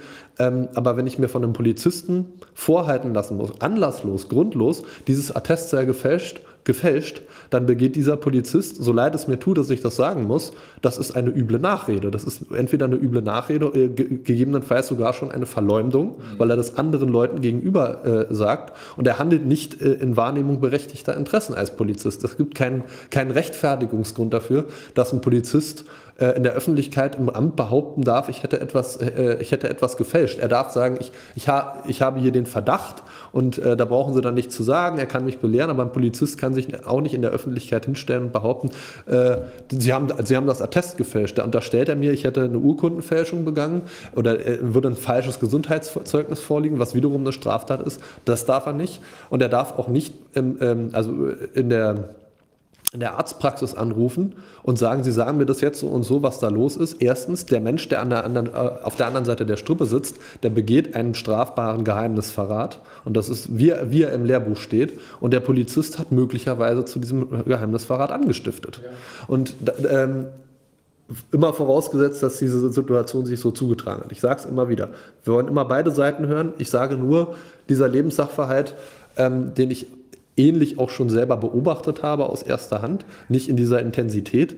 Ähm, aber dieser, dieser Lebenssachverhalt, da sind wir aus dem Verwaltungsrecht und allem möglichen Privatrecht raus. Und hier werden Straftaten begangen von Leuten, die es besser wissen müssten. Und, ja, da, und den Vorsatz haben wir auch. Ne? Wenn ja. du sagst anlasslos, dann haben wir hier mindestens bedingten Vorsatz. Und das ist strafbar. Einfach von Hause aus davon auszugehen, und das scheint mir der, der Modus operandi hier zu sein, dass jeder, der ein Attest dabei hat, das grundsätzlich gefälscht hat. Ähm, das, das, ist nicht nur, das ist nicht nur einem Rechtsstaat unwürdig, es ist auch eine ganz gefährliche Unterminierung der Unschuldsvermutung, die wir haben. Ähm, Und genau dafür sind ja, sind ja diese, diese, auch diese strafrechtlichen Regelungen da. Und man hat eben auch einen zivilrechtlichen Unterlassungsanspruch, den man gerichtlich durchsetzen kann, dass dieser Mensch aufhört, das in der Öffentlichkeit zu behaupten. Und diese Ansprüche hat man aus gutem Grund. Mhm. Weil ich, kann, ich kann da, kann da nur, nur ganz einleuchtend zu sagen, wenn mir das jemand vorwerfen würde in der Öffentlichkeit, ich hätte einen Attest gefälscht ich bin Rechtsanwalt und wenn es zwei Formen, zwei Delikte gibt, mit denen man als Rechtsanwalt nicht in Verbindung gebracht werden darf, dann sind es Vermögensdelikte und Urkunstdelikte. Mhm. Das macht man einmal und dann ist man die Zulassung los. So und ähm, das sind also, also keine Trivialitäten und das, da ist man als Rechtsanwalt nicht alleine. Wenn Sie Buchhalter sind, Steuerfachangestellter, äh, Sie arbeiten irgendwo äh, im Betrieb in der, an der Kasse, da bringt man sie mit, mit Fälschung und irgendwas in, in Verbindung und der Arbeitgeber kriegt davon mit, dann sind sie ihren Job los. Ja. Wir, wir, reden hier nicht also äh, über irgendwelche, irgendwelche äh, Belanglosigkeiten, ja, es könnte ja sein, dass das gefälscht ist, sondern wer so, so eine Behauptung aufstellt, der sollte sich seiner Sache sicher sein, weil das ansonsten ganz massive Konsequenzen äh, für, für den Betroffenen haben kann. Jeder hat heute ein Handy dabei und dann hört man, der, der Polizist, Herr sowieso, Sie haben das Attest gefälscht. Und ach, gucken wir mal, wer das ist. Ach, der ist Vorstand da und sowieso und der ist Rechtsanwalt. Na, da gehe ich doch mal der Kammer Bescheid sagen. Jeder, jeder, genau. das muss man heute befürchten, insbesondere in dieser Stimmung, die heute herrscht, wo man sowieso offensichtlich jeden denunzieren geht, der einem, äh, einem nicht in den Kram passt. Äh, und das, ist die, das sind die, die Langzeitkonsequenzen, die man davon befürchten muss. Ähm, und Aber da es sind ja nicht nur die freien Berufe wie wir, die äh, damit möglicherweise unter Strom gesetzt werden. Der Vorwurf des Betruges, letzten Endes unlauteres Verhalten, das kann man einem Anwalt nur einmal vorwerfen und äh, dann war es das für ja. den. Es sei denn, äh, da ist nichts dran. Aber ich meine, um es mal ganz krass zu formulieren, wenn mir jemand im Zug als Schaffner sagt, so wie das bei mir passiert ist, äh, ich glaube Ihnen das nicht, Sie müssen mir das Ding im Original vorzeigen, äh, dann wirft er mir ja schon betrügerisches Verhalten vor. Ja. Ich könnte ja genauso gut, um das mal ganz krass zu formulieren, sagen, ja, aber zeigen Sie mir mal Ihren Dienstausweis, woher weiß ich, dass Sie ein Schaffner sind und ja. kein Kinderschänder? Und das möglichst laut, sodass es jeder mitkriegt. Ne? Also ich glaube, das ist keine gute Idee, auf der, auf der Ebene zu kämpfen. Deswegen werden wir uns am Ende und deswegen möglichst schnell auch mit guten Fällen, die besonders krass ja. sind, äh, im Gericht äh, von der Justiz bestätigen lassen müssen, dass diese gesetzliche Regelung schon im Ausgangspunkt ja. rechtsfehlerhaft ist, weil sie nämlich keine Grundlage hat. Dann braucht man hinterher gar nicht mehr bei Verhältnismäßigkeit und sonst was ja. zu prüfen. Da haben wir gestern drüber gesprochen. Soweit brauchen wir nicht zu kommen, wenn wir schon den Kern des Ganzen, nämlich diese, dieses kaputte Ermächtigungsgesetz, was zu diesen uferlosen Verordnungen geführt hat, vor die Flinte nehmen. Mir, mir geht es vor allen Dingen darum, ähm, anhand dieser Schilderungen den, äh, auch, auch zu verdeutlichen.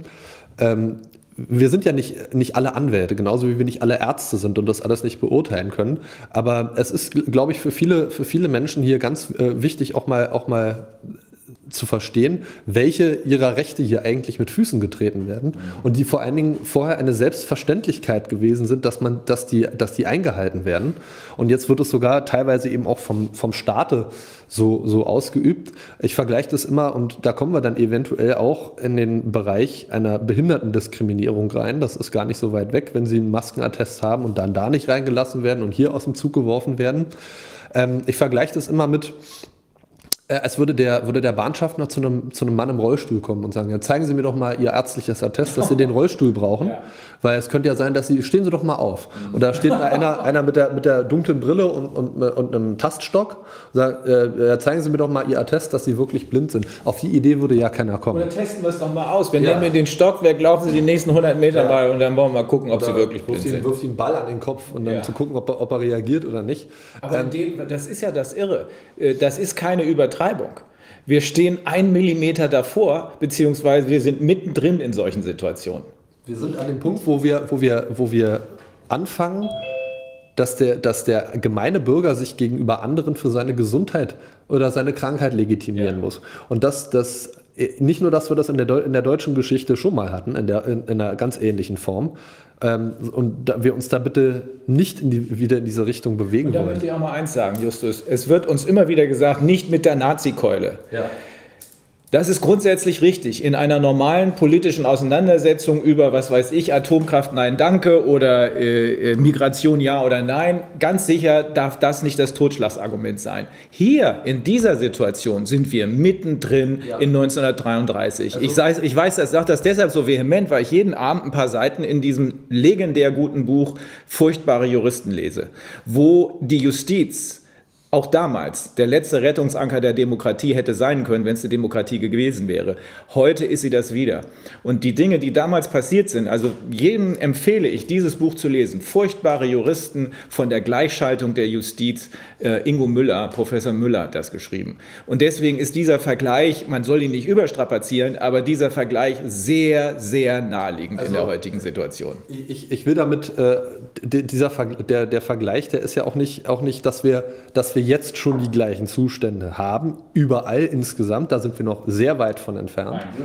Aber der Hinweis geht eher in die Richtung, wir wollen gerade nicht nochmal in diese Richtung und haben aber die, wir haben den Blinker schon gesetzt wir, ja. zu, dieser, zu dieser Abzweigung. Noch, noch haben wir, können, wir, können wir die Ausfahrt, können wir die Ausfahrt vorbeifahren, noch haben wir sie nicht genommen. Aber der Blinker, den Blinker haben wir schon gesetzt und die Spur ist auch schon gewechselt.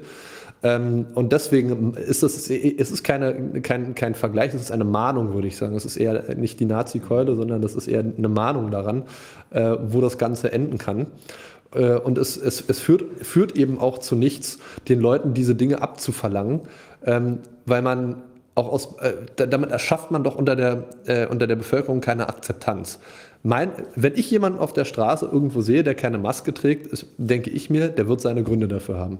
Das, das muss doch der Gedanke, der allererste Gedanke sein. Und der kann dann durch mhm. bestimmtes Verhalten, durch sonst irgendwas vielleicht erschüttert werden. Aber sobald ich anfange, von Hause aus davon auszugehen, dass jeder Mensch, der keine Maske trägt, Corona-Leugner, Maskenleugner, sonst irgendwas ist, hat, habe ich, hab ich die Abzweigung schon, schon, schon falsch genommen. Und der Staat trägt nun mal leider ganz massiv dazu bei, wenn Sie hier in Berlin mit der U-Bahn fahren, was ich inzwischen vermeide, wo es geht, einfach weil ich, weil ich das ablehne, so behandelt zu werden, als jemand, der eine VBB-Umweltkarte hat, als langjähriger Kunde.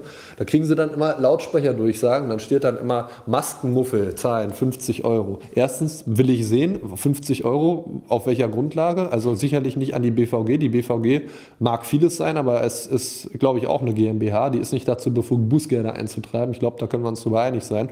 Und wenn wir bei dem Thema sind, das sind Ordnungswidrigkeiten, Private dürfen sie zur Durchsetzung von Ordnungswidrigkeiten nicht festhalten. Das ja. darf nur die Polizei. Bei Straftaten geht das, aber es sind Ordnungswidrigkeiten, über die wir hier reden. Und da gilt das Festnahmerecht aus 127 StPO nicht. Das heißt, wenn sie irgendeiner mal festhalten will, weil sie da die Maske nicht getragen haben, sie warten jetzt mal auf die Polizei, das darf der nicht. Dagegen dürfen sie Notwehr üben.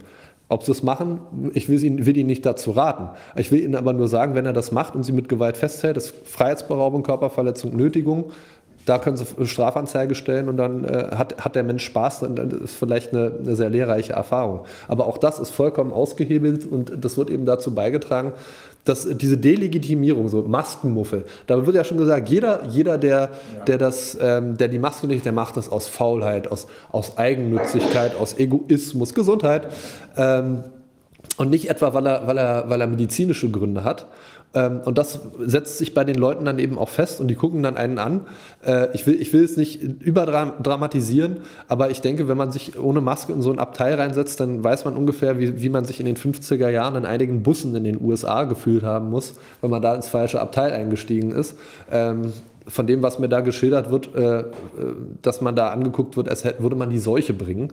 Es sei man irgendwie der, der, als würde man den Volkstod herbeiführen wollen und so. Aber dann sind wir doch hier im Ergebnis an einem Punkt, wo man sagen muss, Grundsätzlich lohnt es nicht, sich mit dem Schaffner, dem Gastronomen ja. und anderen auseinanderzusetzen, die wiederum selbst unter Druck stehen. Ja. Du hast es ja eben so formuliert, man begegnet sich da auf Augenhöhe, weil der eine versucht, was durchzusetzen, was der andere zwar nicht will, aber er sagt sich, auf dieser Ebene brauche ich mich nicht zu streiten, sondern wenn ich das will, dann lasse ich das einfach gerichtlich klären. Ja.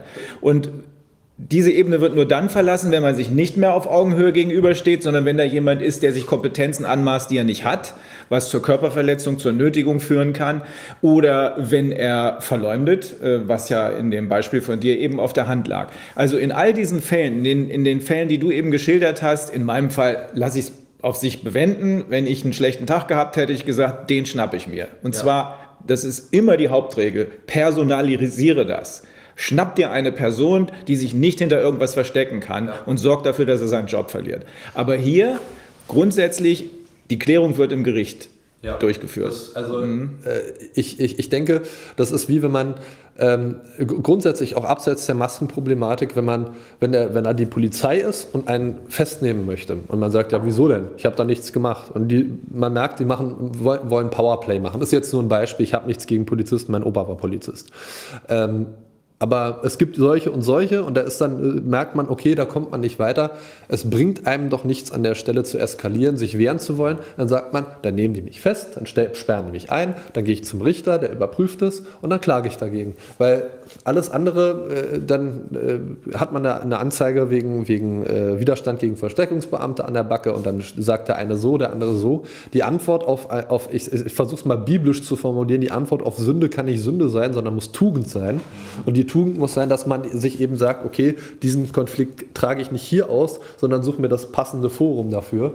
Äh, nämlich das Gericht. Und ich denke, die Chancen werden, äh, werden da am Ende des Tages für uns, für uns alle sprechen, dass sich am Ende vor Gericht die Wahrheit irgendwann durchsetzen wird, auf die eine oder andere Art. Vielleicht nicht hier in Deutschland, vielleicht anderswo, aber es, es bringt uns alle, alle glaube ich, auch nicht weiter, äh, Konflikte, Konflikte im, mit, mit Leuten auszutragen, die entweder selber unter Druck ste stehen oder, man muss es leider auch sagen, äh, fanatisch sind.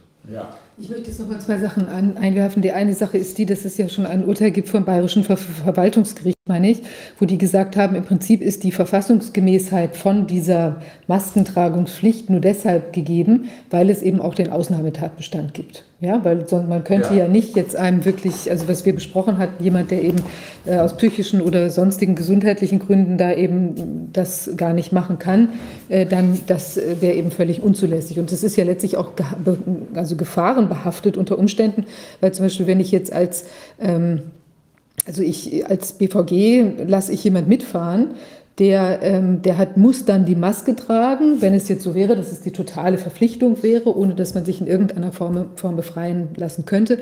Und ich kriege da einen Kollaps, ja, oder eine Schwangere ist da am Ende unterwegs, kann das aus Gesundheit, kriegt da eine, eine Atemnot, ja, dann haben sie da am Ende noch irgendeine Frühgeburt in so einem, also jetzt im Extremfall in so einem Zug, ja. Also was können sie da für einen Horror erleben, wenn eben Leute aufgrund der gesundheitlichen Situation, die sie eben haben, äh, nicht entsprechend auch Vorkehrungen für sich selbst und auch natürlich für die anderen treffen können. Also ich glaube, das ist schon nochmal ein ganz, ganz wichtiger Aspekt, dass eben selbst die Gerichte ja jetzt schon sagen, eigentlich besteht diese, die besteht die Ausnahmeregelung, die ist auch essentiell, sonst wäre das Ganze ja. total rechtswidrig und müsste auch sofort abgelehnt werden. Und die zweite das Sache ist auch ist, das, wo er darauf hingewiesen hat. Die Leute, die keine Maske aus äh, gesundheitlichen Gründen tragen können, die sollen gerade geschützt werden genau. und die genau. dürfen hier nicht zu Opfern gemacht werden. Genau, das ist ein ganz wichtiger Punkt. Aber ich glaube, das ist auch was, was man sich auch als Betroffener eben auch noch mal wirklich immer vor Augen halten muss, dass es dieses Recht in der Verordnung gibt, dass das nicht ein, ein Goodwill-Ding ist, ja, eine Kulanz, wo man jetzt irgendwie, ja, Mensch, ich lass dich da mal gerade rein, auch mal ohne Maske, nicht so schlimm, ist ja vergessen, irgendwie kommst du halt heute ohne Schuhe, so ungefähr, äh, sondern das ist ja eine ganz andere Geschichte, ja. Und die zweite Sache ist, ich glaube, es sind ja jetzt doch auch von einigen Leuten Aktionen gelaufen. Also sagen wir mal, wenn wir jetzt auch an die Schulen denken, da gibt es ja auch, wir hatten ja hier auch zu Gast äh, äh die Dame von Tina ähm, Rombani, ähm, mhm. von, von ähm, Eltern stehen auf beispielsweise. Und da ist ja auch viel Aktivität äh, vorgenommen worden, eben auch die, äh, gerade bei Leuten, die, wo man es jetzt, also wenn die Situation so ist, dass das lange getragen werden muss, das hätten wir ja Konstellation Bahn und Konstellation in der Schule, irgendwie solche Sachen. Wenn ich jetzt nur mal in den Supermarkt reingehe mit einer eine halbe Stunde oder was, dann mag ja die gesundheitliche Beeinträchtigung jetzt bei, klar, bei Extremfällen oder halt Leuten, die traumatisiert sind, dann auch schon eintreten. Aber sonst geht es vielleicht gerade noch so, ja. Aber die anderen Sachen, da ist es ja wirklich eine ganz langfristige Geschichte und da entstehen ja nun wirklich auch, wenn das dann durchgedrückt wird, eben was wir, was du ja angesprochen hattest, ohne dass es letztlich eine gesetzliche Grundlage gibt. Ja, eben weil die Leute einen Anspruch drauf haben, eben von diesem Befreiungstatbestand auch Gebrauch machen zu können. Ja? Und ich setze mich darüber hinweg und sage, du Schüler musst trotzdem, obwohl du eben wie bei dem äh, jetzt da behinderten Mädchen. Kind. Ähm, du, ich setze mich darüber hinweg und du musst trotzdem das so und so machen, ist mir auch egal oder ich habe halt andere Beweggründe oder ich glaube, ich muss dieses, äh, bin so von der Virusangst durchdrungen, dass ich eben sage, ich muss jetzt die anderen schützen und gehe auf dein, dein das dir zugestandene Recht nicht ein. Dann entstehen ja auch durchaus Haftungsthemen bei den Absolut, Personen, die das eben aufdrücken. Und ich glaube, das ist auch was, was man sich wirklich vor Augen führen muss. Ja?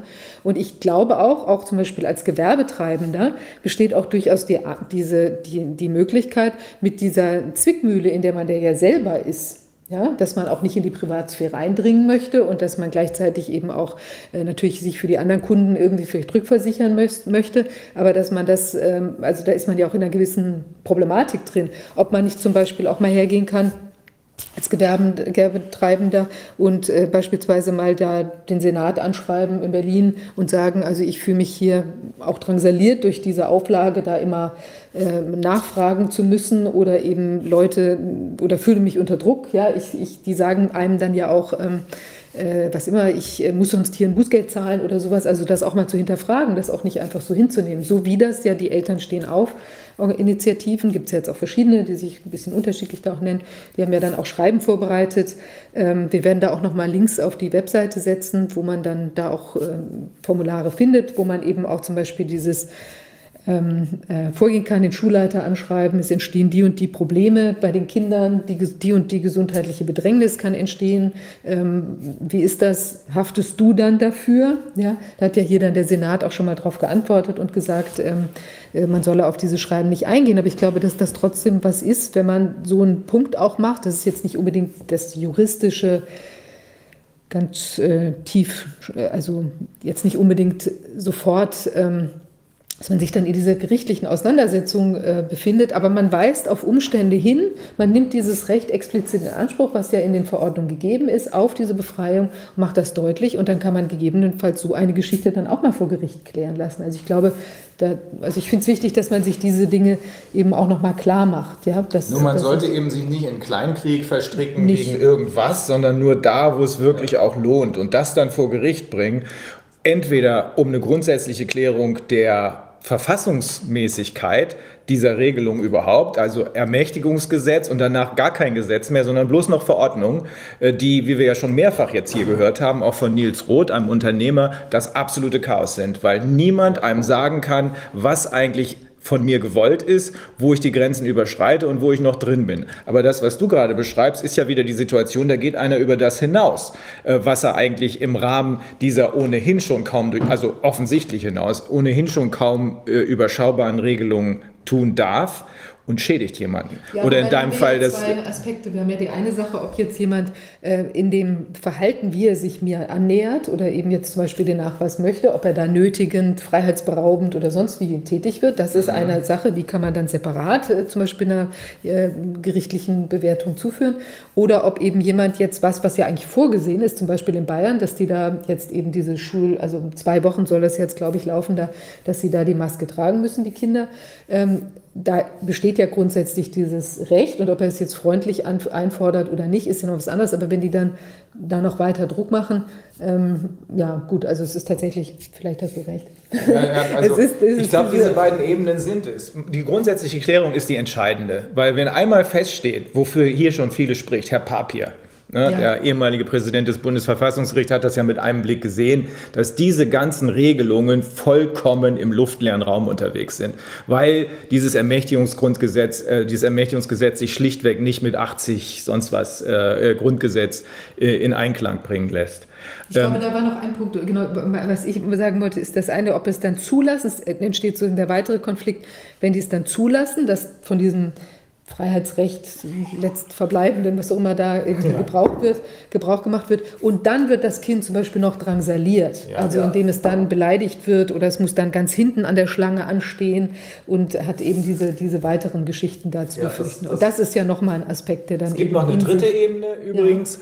Also nicht nur die, wo man sagt, so jetzt bist du zu weit gegangen, jetzt schnapp ich dir, äh, jetzt schnapp ich mich dir.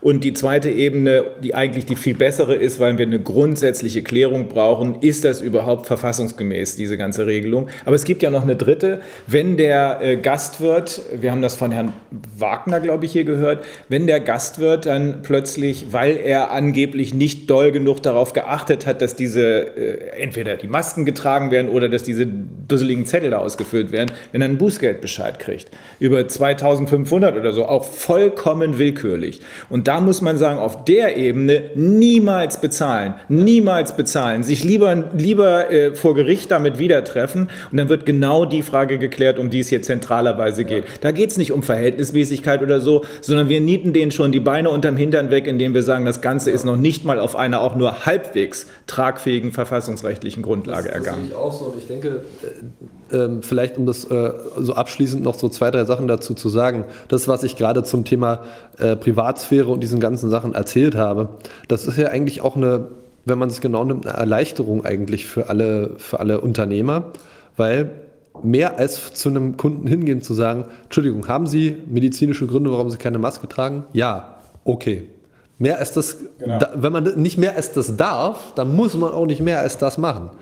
Ja. Äh, genauso wenig, wie man den Gastwirt dazu überprüfen kann, am, am Ende des Tages vorm Kassensturz die Zettel alle durchzugehen und zu gucken, hat da wieder einer Mickey Mouse und Peter Pan geschrieben oder so.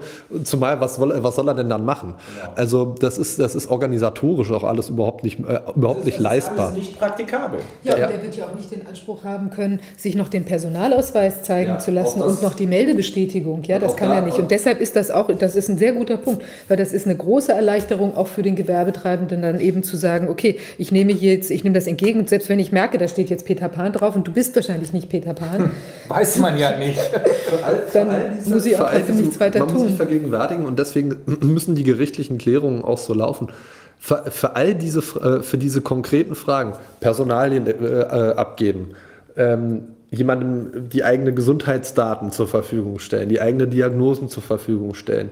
Oder was, was wir jetzt auch, auch erleben, äh, wo äh, Kinder unter Quarantäne gestellt werden und gleichzeitig angedroht wird, wenn sie Eltern diese Quarantäne zu Hause nicht durchsetzen, dann kommen wir und nehmen das Kind weg.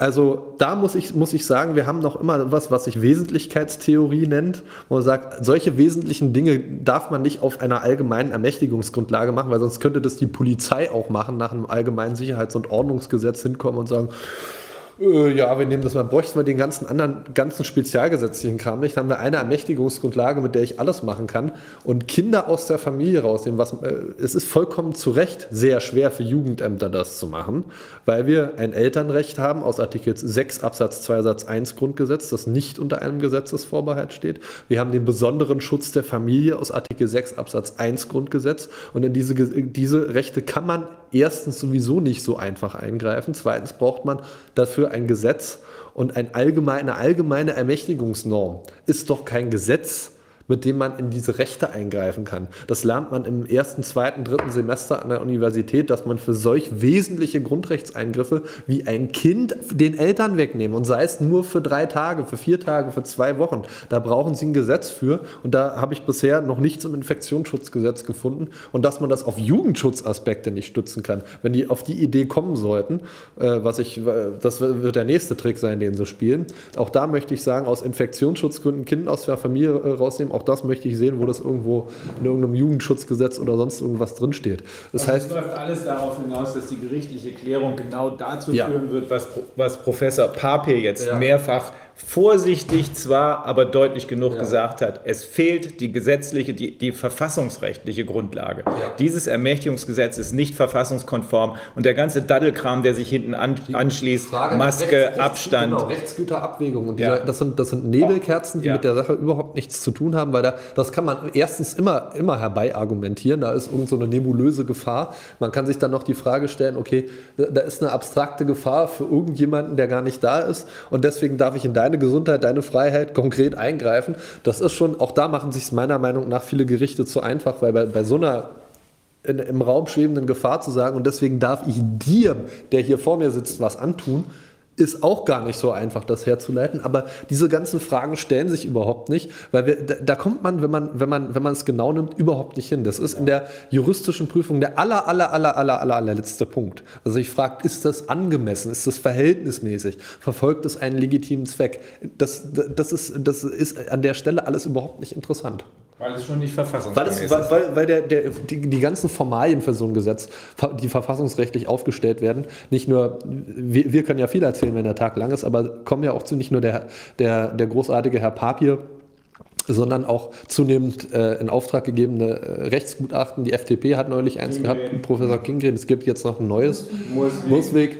Die wirklich an dieser, an dieser Sache kein gutes Haar lassen. Ja. Und das ist, ja, kann man nicht unterstellen, die haben dafür 100 Millionen Euro bekommen, um da mal äh, Gefälligkeitsgutachten zu schreiben, äh, sondern das ist, das ist ja wirklich auch so eindeutig, wie sie es beschreiben. Es ist ja wirklich leider so. Und das ist fernab jeglicher medizinischer Bewertung, das ist fernab jeglicher äh, virologischer, epidemiologischer Bewertung. Das kommt ja noch dazu, das, was wir hier ja. in mühsamer Kleinarbeit. Dass hier noch nicht mal eine tatsächliche ja. Grundlage existiert, aber die rechtliche ist so defekt, dass sie jedenfalls sind, nicht verfassungsgemäß ist. Hier sind die verfassungsrechtlichen äh, nicht nur Grundlagen, sondern wirklich, wirklich, das ist das, das Bread and Butter das Verfassungsrecht sind hier auch aus, aus, aus meiner Sicht und aus unserer Sicht nicht eingehalten worden und äh, wirklich zunehmend auch renommierte, äh, renommierte Professoren führen das in einer Deutlichkeit aus, wo man normalerweise sagt, da ist ja immer so eine gewisse vornehme Zurückhaltung, die man als Jurist auch an den Tag legt. Und wenn, wenn, äh, wenn das so deutlich gemacht wird, dann kann es wirklich, dann kann, kann da wirklich auch, auch äh, meines Erachtens nach, kann man sich da auch, sollte man sich auch nicht zurückhalten, wenn das so deutlich ist, äh, wie eklatant das äh, verfassungswidrig ist, schon auf der formellen Ebene, dass man sich um die, wie man sagt, um den materiellen Kram eigentlich nicht scheren muss und um die, um die Tatsachengrundlage auch nicht. Das kommt ja, wie gesagt, gesagt, noch erschwerend hinzu, dass die gesamte Tatsachengrundlage von dem, was wir hier erarbeitet haben, mehr als fragwürdig ist, um es mal vorsichtig zu formulieren.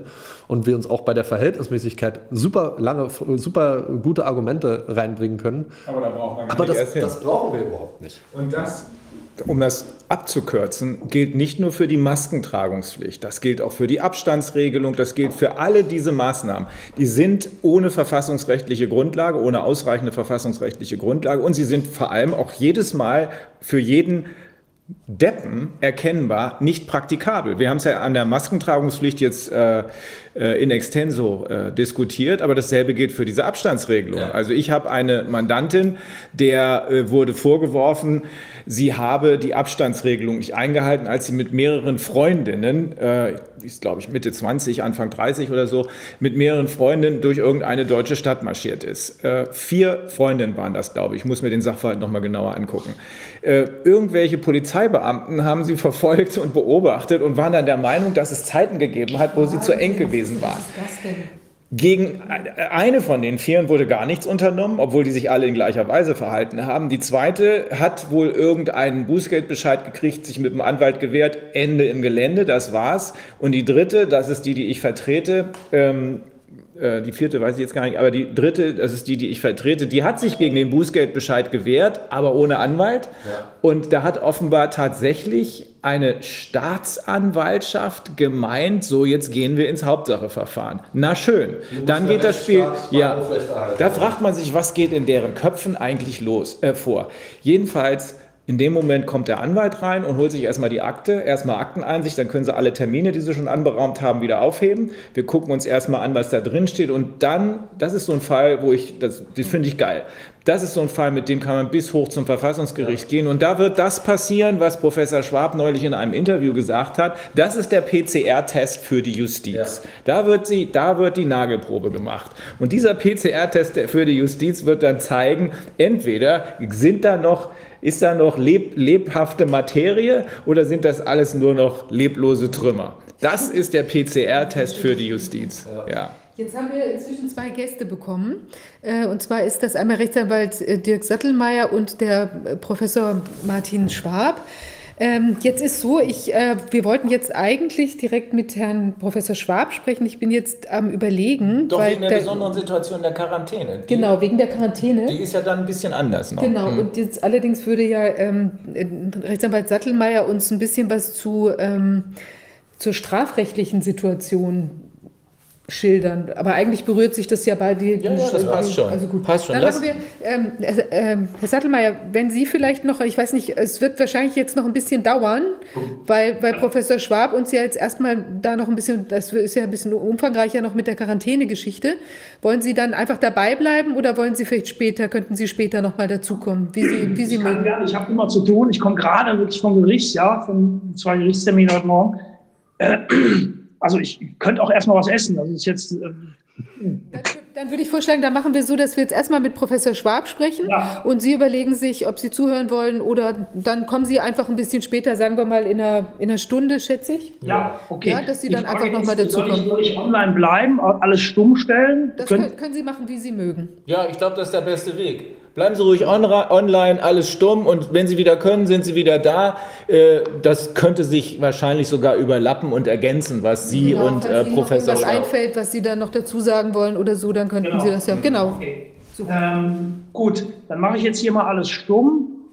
genau. Ich, ähm, aber vielleicht gucke ich auch nachher mal rein, dann mache ich zumindest äh, den Ton wieder an. Äh, so erstmal, ja. Ja, super. Alles top. Alles Und dann wünsche ich äh, gutes Gelingen und dann bis später. Ne? Ja, Ja, bis bis dann. später. Alles klar. Tschüss. Tschüss. Tschüss. Ja, dann genau, dann wenden wir uns jetzt Herrn Professor Schwab zu.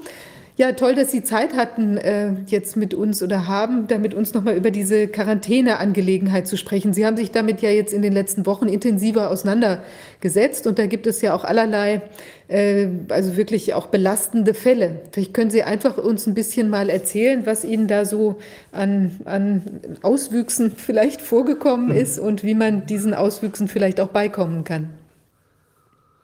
Also was mir auffällt, ich habe ja nun einige Quarantänebescheide gesehen, und zum Glück keinen eigenen, sondern äh, Dinge, die mir dann eben von interessierten äh, Menschen zugeleitet wurden. Und was mir auffiel, ist, dass das praktisch alles Vordrucke waren. Äh, Da stand im Prinzip immer nur drin, sie hatten Kontakt mit einer infizierten Person und deswegen äh, verfügen wir hiermit die häusliche Absonderung für 14 Tage. Ähm, Und äh, manchmal stand noch dabei, wenn es Kontaktperson 1 war, Sie haben jetzt zweimal täglich Fieber zu messen und Tagebuch zu führen. Ähm, auffällig ist jedenfalls, dass über die Risikobewertung äh, nicht mehr ausgeführt wurde. Es wird also in diesen Bescheiden nicht gesagt, wann hat der Kontakt stattgefunden, wo hat der Kontakt stattgefunden, wie lange hat der Kontakt gedauert? Manchmal steht in den Bescheiden noch irgendwie gnädigerweise drin mehr als 15 Minuten. Ja. Es steht nicht drin, ob dieser Kontakt stattgefunden hat in geschlossenen Räumen oder im Freien. Es steht nicht drin, ähm, ob ermittelt wurde, welchen Abstand ich zu dieser Kontaktperson hatte. Ja, das sind ja Dinge, die ja angeblich das Infektionsrisiko massiv beeinflussen. Dann müssen sie ja natürlich auch äh, die Frage beeinflussen, ob ich mich bei jemandem angesteckt haben kann. Hm. Also, ähm, das sind Dinge, die mich deswegen wundern, weil äh, in diesen Bescheiden immer Bezug genommen wird auf eine Entscheidung des Bundesverwaltungsgerichts. Das ist eine Entscheidung vom 22. März 2012. Ähm, da war Folgendes passiert. Da wurde dem Lieferanten des Schulcaterings verboten, das Schulgebäude zu betreten. Begründung, es sei ein Masernfall in der Schule aufgetreten. Diese äh, Verfügung äh, hatte schon vor dem, ich weiß nicht, wie die erste Instanz entschieden hat, äh, in zweiter Instanz ist diese Verfügung gekippt worden und in dritter Instanz äh, ist dieses Urteil dann auch bestätigt worden. Diese Verfügung hatte keinen Bestand und zwar, weil man sich damit diesen Paragraphen 30 Infektionsschutzgesetz einmal näher angeguckt hat. Adressat von Quarantäne sind Menschen, die krank sind, die krankheitsverdächtig sind, die Ausscheider sind, also Krankheitserreger abgeben, oder die ansteckungsverdächtig sind. Das sind Menschen, von denen, das ist jetzt Paragraph 2 Nummer 7 Infektionsschutzgesetz, anzunehmen ist, dass sie einen Krankheitserreger aufgenommen haben. Und jetzt sagte das Bundesverwaltungsgericht in dieser Entscheidung, das kann ich nicht einfach äh, daraus ableiten, dass jemand ein Gebäude betreten hat, in dem irgendwann mal irgendjemand war, der vielleicht mal Masern hatte. sondern ich muss mindestens mal feststellen, dass es zwischen äh, dem Menschen, der da Masern hat oder vielleicht Masern hat, und äh, dem Menschen, den ich hier als Ansteckungsverdächtigen apostrophieren möchte, zu einem äh, persönlichen Kontakt gekommen ist. Dann steht da noch drin in dieser Entscheidung, dass die ähm, Ermittlungsbemühungen auch so ein bisschen von der Gefährlichkeit des Krankheitserregers abhängen. Und, und äh, es muss allerdings äh, wahrscheinlich sein, dass ich einen Krankheitserreger aufgenommen habe. Es, kann, also, es reicht also nicht aus, dass es nicht ausgeschlossen werden kann. Ja? So. Heißt auf gut Deutsch, die Behörde muss den Sachverhalt von Amts wegen ermitteln. Und eine Sache steht in dieser Entscheidung nicht drin, die ich allerdings schon ganz gerne ergänzen möchte und von der man, glaube ich, auch ein Gericht überzeugen kann. Wie intensiv ermittelt werden muss, hängt natürlich auch davon ab, wie schwer der Grundrechtseingriff ist, den ich an den Tatbestand des Ansteckungsverdachts anknüpfen möchte. Es ist was anderes, ob ich dem Lieferanten verbiete, sein Essen auszuliefern oder ob ich jemanden zwei Wochen lang zu Hause einsperre und zwar so einsperre, dass der nicht einmal seine Wohnungstür verlassen darf. Wenn ich es jetzt mal überspitzt ausdrücken darf, der darf nicht mal zum Hausbriefkasten gehen, wenn er in so, einer Mehr, in so einem Mehrfamilienhaus wohnt, um zu gucken, was jetzt da Neues von der Behörde gekommen ist. Der darf nicht zum Briefkasten laufen, um äh, seinen Eilantrag bei Gericht einzureichen. Der ist zu Hause und dem sind die Hände gebunden. Ja, so. Bevor ich eine solche Verfügung erlasse, habe ich als Behörde eine Amtsaufklärungspflicht. Ich muss also schauen, was ist der Sachverhalt. Und ähm, dann muss ich eben nicht nur selbst überprüfen, sondern auch dem Adressaten der Verfügung mitteilen als Grundlage einer möglichen gerichtlichen Überprüfung. Ja, erstens, wann hat der Kontakt stattgefunden, wo hat er stattgefunden, wie lange? Und unter welchen Umständen, wie groß der Abstand, im Freien, in geschlossenen Räumen, ist da gelüftet gewesen. Ähm, das kann sein, dass das alles nicht ermittelbar ist, dann muss das aber dann aus dem Bescheid hervorgehen, dass das versucht wurde und dass wir sagen können, das können wir nicht mehr aufklären. Wir sind uns aber eben, äh, dann sagen wir eben better, better safe than sorry, besser Vorsicht als Nachsicht. Dann äh, hat der Adressat wenigstens die Chance, das Gericht anzurufen und zu sagen, liebes Gericht, siehst du das genauso? Fragezeichen. So, und dann geht es äh, noch einen Schritt weiter. Hm, wenn ich selber Adressat einer solchen Verfügung wäre, würde ich mit dem, was ich mittlerweile äh, von den Grundlagen äh, dieser Corona-Tests weiß, ähm, natürlich auch weitergehende Fragen stellen nach dem Motto, ich würde mal fragen, was für ein Testsystem verwendet ihr eigentlich? Hat dieses Testsystem eine CE-Kennzeichnung? Also ist das ein Testsystem, das eine externe Qualitätssicherung durchlaufen hat im Sinne von Paragraph 5 Absatz 1 der Medizinprodukteverordnung oder ist das ein Testsystem, das ihr sozusagen für den eigenen Gebrauch hergestellt hat, Paragraph 5 Absatz 6 Medizinprodukteverordnung. Und wenn letzteres, wo kann ich denn nachgucken, äh, Konformitätsbewertung gemäß äh, äh, Richtlinie über In-vitro-Diagnostika. Das heißt also, das ist ja alles kein rechtsfreier Raum, das ist ja alles reguliert. So, dann würde ich als nächstes fragen, ähm, naja, wir wissen ja nun, äh, dass der positive Vorhersagewert eines positiven Corona-Tests sehr stark von drei Faktoren abhängt. Nämlich von der Frage, wie sensitiv ist dieses äh, Gerät. Das heißt also, äh, trifft dieses Gerät alle, die es wirklich haben. Wie spezifisch ist dieses Testsystem? Heißt, äh, wie groß ist die Gefahr, dass man jemanden erwischt, der es in Wirklichkeit gar nicht hat? Und welche Prävalenz, das heißt, von welchem Grad der Durchseuchung gehen wir aus, denn von diesen Dingen hängt ja sehr stark ab, hm, wie wahrscheinlich es ist, dass jemand, der positiv getestet ist, es auch tatsächlich hat. So, ich denke mal, äh, das äh, äh, ist ja eine Einsicht, die sich immer mehr ausbreitet. Dann haben wir ja jetzt in neuerer Zeit diese Diskussion, wie viel Vervielfältigungszyklen mache ich denn mit dieser Polymerase-Kettenreaktion? Hm, da ist ja jetzt immer in der Diskussion, dass ich je länger ich äh, vervielfältige, desto wahrscheinlicher ist es, dass ich irgendwas finde, äh, aber nichts, was auch wirklich eine äh, Infektiosität hindeutet. So die Tendenz scheint im Moment zu sein, nach 30 Zyklen muss Schluss sein.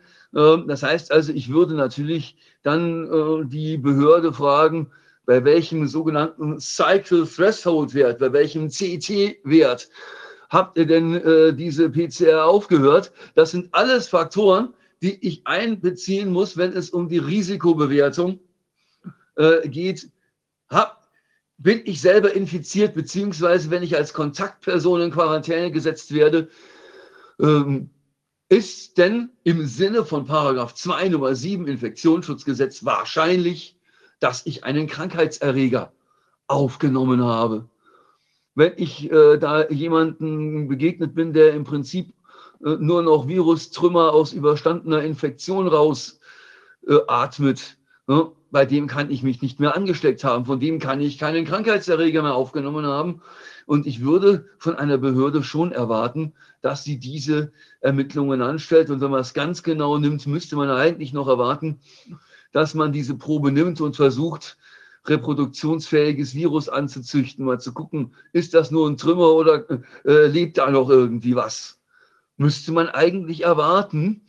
Äh, jetzt wird uns eine Behörde natürlich sagen, um Himmels Willen, das ist ja viel zu aufwendig. Dann kann man immer noch sagen, okay, ähm, äh, ihr könnt diese Quarantäne von mir aus, solange ihr diese Vitalität, also diese Lebensfähigkeit, die Reproduktionsfähigkeit von so einem Virus nicht festgestellt habt, könnt ihr vielleicht mal Quarantäne für zwei oder drei Tage verfügen.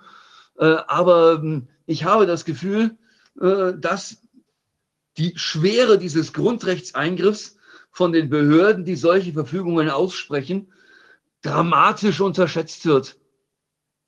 Ja? Ist ganz interessant, dass am 18.03., witzigerweise an jedem jenem Tag, als die Bundeskanzlerin jene staatstragende Ansprache hielt, in der sie verkündete, warum wir jetzt die ganze Wirtschaft runterfahren müssen. An eben diesem Tag erschien auf der Seite des Bundesministeriums für Bildung und Forschung eine Ausarbeitung, die besagt, Corona-Quarantäne löst Angstzustände aus. Das heißt, die Quarantäne ist nicht nur ein Eingriff in das Grundrecht auf körperliche Bewegungsfreiheit, sondern die löst Schlafstörungen, Angstzustände aus, also pathologische körperliche Zustände, will sagen, das ist auch ein Eingriff in die körperliche Unversehrtheit. Und, und ähm, das sind Dinge, die äh, dabei bedacht werden müssen und die in meinen Augen dazu zwingen, dass man bei jeder einzelnen Quarantäne, die man verfügt, genauer hinguckt. Ähm, also und ich meine, Sie sind Anwältin, Anwalt, äh, Sie sind äh, äh, möglicherweise irgendwann äh, mit entsprechenden Mandaten betraut. Im Prinzip wäre das auch das Programm. Wenn ich einen Quarantänemandanten vertrete, äh, ist das das Programm, das ich dann auch in der anwaltlichen Sachbearbeitung aufrufen muss.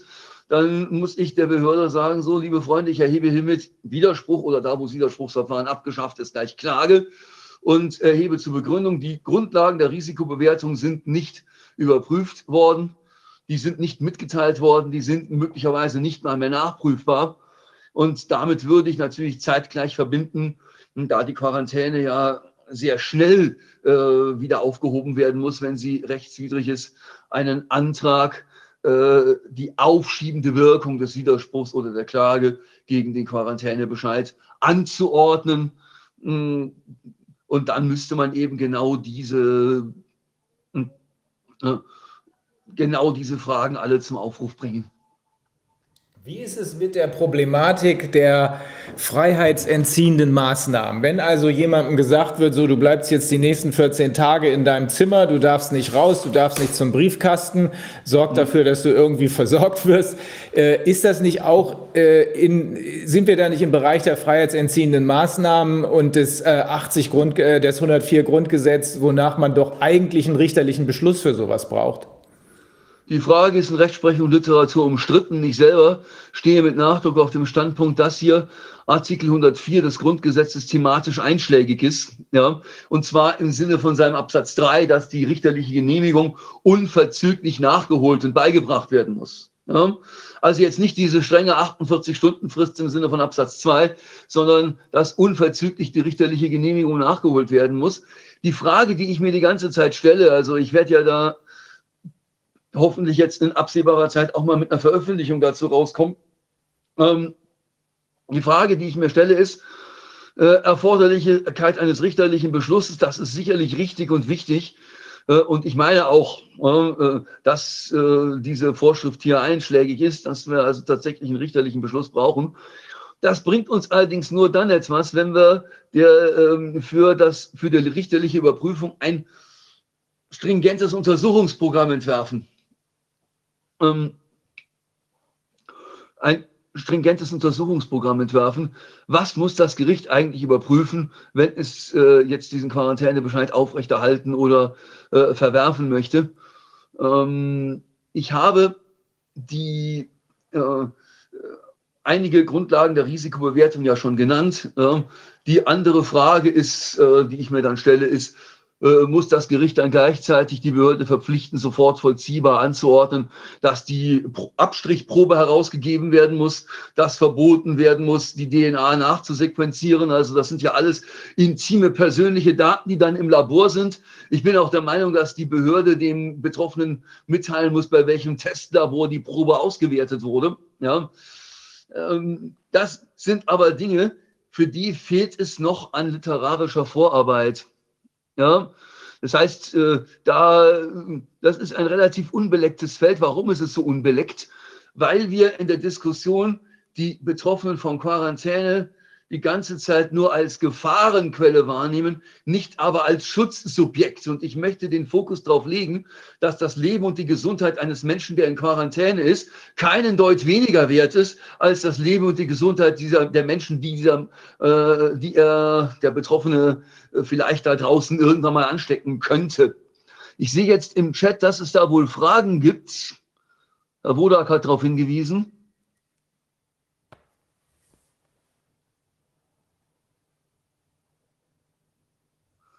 Herr Wodak ist noch stumm geschaltet. Vorlesen. Ja, schöne Grüße an alle. Ich kann das eben mal vorlesen. Da fragt jemand, könnte mir bitte jemand, könnte bitte mal jemand sagen, warum das Gesundheitsamt Kinder in der Schule wie in Aurich testen kann, ohne die Eltern zu fragen? Was, wie ist das rechtlich zu bewerten?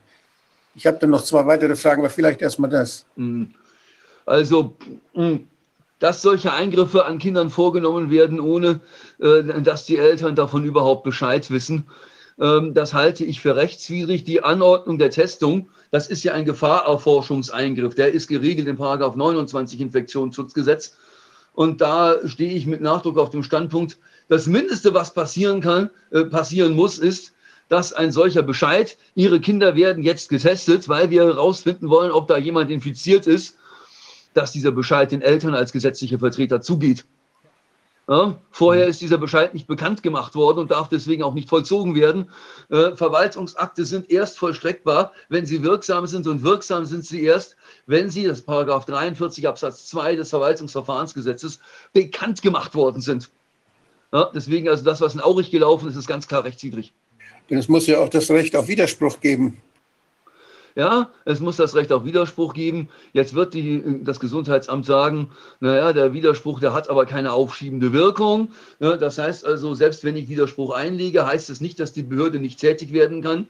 Ich muss allerdings die Möglichkeit haben, diesen Widerspruch oder die Klage, je nachdem, ob es das Widerspruchsverfahren noch gibt, da hat es ja Gesetzesänderungen in einigen Bundesländern gegeben, mit einem Antrag auf einstweiligen Rechtsschutz zu verbinden, nämlich mit dem Antrag, die aufschiebende Wirkung des Widerspruchs anzuordnen. Liebes Gesundheitsamt, ihr dürft erst testen, äh, wenn über diesen Widerspruch, über diese Klage in der Sache entschieden ist. Diesen Rechtsschutz, diesen Rechtsbehelf habe ich, der steht in Paragraph 80 Absatz 5 der Verwaltungsgerichtsordnung. Ja, aber diese Chance hatten die Eltern in Aurich überhaupt nicht. Das Gesundheitsamt kam, ich habe das ja auf Aurich TV dann auch selber gesehen, als ich davon gehört habe die kamen offenbar mit Astronautenanzügen rein, so wurde das geschildert, haben gesagt, so alle antreten und machen. Ja, und das geht nicht. Ausgeschlossen. Was haben die dann für Rechte jetzt, die Eltern? Was können die da jetzt machen? Also, in meinen Augen äh, ist es so, den Eltern ist ja bis heute die Anordnung, die Kinder werden getestet, nicht bekannt gegeben worden. Ja? Äh, Im Prinzip äh, müsste man jetzt hergehen und sagen, das kann sich ja jederzeit wiederholen. Und auch dafür ähm, hält das Verwaltungsprozessrecht einen Rechtsbehelf bereit, nämlich die sogenannte Fortsetzungsfeststellungsklage. Wenn sich also dieser Verwaltungsakt, ich ordne an, die Kinder werden getestet, ähm, äh, wenn sich der erledigt hat, weil die Testung jetzt durchgeführt wurde, dann kann, können die Eltern hergehen und sagen, liebe Behörde, das machst du mir nicht nochmal. Es wird festgestellt, dass die Behörde hier nicht testen darf. Ich kann es vielleicht sogar formulieren als eine sogenannte vorbeugende Unterlassungsklage. Die Beklagte ist gleich die Behörde, wird verurteilt, ähm, die Testung äh, der kind, die Testung meiner Kinder beziehungsweise Kläger wählen dann die Kinder ähm, zu unterlassen. Äh, und auch da kann ich diese vorbeugende Unterlassungsklage mit einem einstweiligen Rechtsschutzantrag verbinden. Das heißt also, die Eltern können sich wehren, indem sie sagen, liebes Gericht, gib dem Gesundheitsamt auf, dass es keine Testung machen darf, ohne dass wir vorher davon wissen. Ja? Das, äh, die Möglichkeit besteht, den Antrag vernünftig äh, äh, so zu fassen, dass er ähm, den prozessualen Formen entspricht. Äh, da ähm, müsste man sicherlich noch drüber nachdenken, aber die Möglichkeit gibt es. Also ich rede jetzt so ein bisschen natürlich äh, frei Schnauze. Wenn ich das anwaltlich betreuen müsste, würde ich den Antrag natürlich äh, deutlich präziser fassen, sodass ganz klar ist, die Behörde soll hier es unterlassen, Testungen vorzunehmen, ohne dass die Eltern davon wissen. Hier kann ich eine zweite Frage vortragen noch. Ähm, da wird gefragt, äh, wie das bei der Geburt ist. Frauen müssen bei der Geburt eine Maske tragen. Äh, werden, Väter dürfen bei der Geburt nicht dabei sein. Äh, das ist ja ein ziemlich starker Eingriff. Und äh, da ist die Frage, äh, kann man das als Krankenhaus verbieten? Gibt es da irgendwelche rechtlichen Grundlagen dafür? Was, welche Bedingungen müssen dafür erfüllt sein? Und welche Möglichkeiten haben die Patienten oder die Gebärenden, die sind ja keine Patienten, sondern die machen ja ganz was Gesundes. Äh, weshalb welche Möglichkeit haben die, äh, ja, zu, zu, ihrem Recht zu kommen, dass sie doch dabei sein dürfen, die Väter, und dass die Mutter frei atmen kann ohne Maske? Also, das ist jetzt ganz, erstmal ganz spannend, wer hat das eigentlich angeordnet? Das Krankenhaus ist keine Infektionsschutzbehörde. Das Krankenhaus kann überhaupt nichts anordnen. Ja, das Krankenhaus kann allenfalls äh, in, den, in die allgemeinen Geschäftsbedingungen ihrer Behandlungsverträge Dinge reinschreiben Mhm. Und wenn ich selber, ich selber bin Autor eines Lehrbuchs zum Recht der allgemeinen Geschäftsbedingungen, ich kenne mich damit ein bisschen aus. Also wenn ich äh, eine allgemeine Geschäftsbedingung drin habe, in der drin steht, okay, wenn wir hier äh, eine Gebärende äh, bei der Geburt ärztlich begleiten, dann hat diese eine Maske zu tragen. Ähm, das, der Krankenhausbetreiber könnte gar nicht gucken, wie schnell ich als Richter diese AGB für unwirksam erklären würde. Äh, weil das natürlich ähm, die Masken mindern die körperliche Leistungsfähigkeit, äh, aber wir wissen alle, dass das äh, für Mütter eben ein Akt höchster körperlicher Anstrengung ist, ein Kind zur Welt zu bringen, da jede ja. Verminderung der Leistungsfähigkeit ja. ist da untersagt. Das ist, da bräuchte ich irgendwie drei Sätze zur Begründung und dann wäre das Ding vom Tisch. Ja, so, und ja. wenn, wenn da drin steht, der Vater darf nicht dabei sein, äh, dann würde ich sagen, mittelbare Drittwirkung der Grundrechte im Privatrechtsverkehr, das ist Ausfluss von Grundgesetz Artikel 6. Ehe und Familie stehen unter dem Schutz der staatlichen Gemeinschaft. Da kann der Krankenhausträger nicht sagen, interessiert mich aber nicht. Also in meinen also Augen wäre das als AGB unwirksam. Es, ist ja, es gibt ja auch Hausgeburten. Und äh, da ist die Situation ja die, genau die gleiche. Da ist der Vater dabei und die Mutter braucht keine mhm. Maske zu tragen. Und äh, im Krankenhaus ist, was ist denn das Besondere am Krankenhaus? Wenn man das jetzt im Krankenhaus macht, äh, das wird ja immer gewünscht, dass es im Krankenhaus geschieht. Gibt, soweit ich, ich bin Krankenhaushygieniker und äh, da weiß ich, da weiß ich, dass das Krankenhaus Hygieneregeln machen muss und Hygienebestimmungen für das Haus speziell entwickeln muss, die dann festgelegt werden und nach denen sich die Leute zu äh, zu richten haben. Dann kommt der, da kommt auch die Aufsicht dann, da kommt der Amtsarzt dann und guckt sich das an oder dann kommt das Landesmedizinal, äh, die Landesmedizinalaufsicht und guckt sich die Hygienepläne an, ob das auch alles stimmt. Und äh, das stand bisher ja nicht drin in den Landeshygieneplänen, dass da bei der Geburt Masken getragen werden müssen und dass Väter nicht dabei sein dürfen. Äh, wie kommt sowas dann? Können die einfach den Hygieneplan ändern und kann das das eine Krankenhaus machen und das das andere nicht machen? Kommen sie zu uns, bei uns brauchen sie keine Maske zu tragen Oder das ist ja ein, das ist ja ein Vorteil. Da würden ja die Gebärenden alle in das Krankenhaus gehen, wo dieser Mist nicht denn notwendig ist, nicht? wo das ist wie zu Hause. Also was für Möglichkeiten äh, haben da, was dürfen die Krankenhäuser überhaupt? Oder sind die nur blöd, wenn die sowas machen? Also rechtswidrige AGB verwenden ist verboten. Und wenn ich jetzt, ich nehme mal die Konkurrenzsituation. Krankenhausträger A schreibt in seine AGB rein, es ist bei der Geburt Maske zu tragen und Väter haben hier nichts verloren. Krankenhausträger B schreibt sowas in die AGB nicht hinein. Ja, so. Dann äh, hat Krankenhausträger ähm, hm, B hat einen Wettbewerbsvorteil, ähm, dadurch, dass er diese AGB nicht verwendet. Ähm, ich meine, das Blöde ist, dass hier der Markt das nicht regulieren wird. Normalerweise kann jemand, der im Wettbewerb steht mit jemand anders, äh, der unwirksame AGB verwendet, äh, von ihm verlangen, unterlasse es, unwirksame AGB ja, zu verwenden. Ich, äh, aber ich das, glaub, das aber Wettbewerbsrechtliche ist gar nicht im Vordergrund hier. Ja, aber ich, die Frage ist eigentlich vielmehr, wenn ich jetzt als Krankenhaus meine ja. Hygieneregeln anpasse an meinen Betrieb, ich sage, da musst du Maske tragen, da musst du keine tragen, der ist verantwortlich, dass es kontrolliert wird. So und so viel Hygiene, so und so viel äh, Desinfektionsmittelspender. Hier mache ich einen Plan, wie man damit umgeht. All diese Dinge werden ja festgelegt im Krankenhaus. Und wenn genug Personal da ist und die Zeit genug haben, dann machen die das auch. Und die Frage ist jetzt eben, kann das Krankenhaus jetzt, weil da irgendwo was von Covid-19 äh, dann jetzt rumgeistert, äh, was dazugekommen ist, was vorher nicht da war, in dieser Situation der Geburt, wo es ja nicht um Krankheiten handelt, wo eigentlich kein Kranker dabei sein sollte, wenn die, wenn die Schwangere nicht selbst krank ist oder der Ehemann nicht selbst krank ist, das wäre aber zu Hause ja auch der Fall, mhm. äh, dann, also was kann das Krankenhaus da überhaupt eingreifen?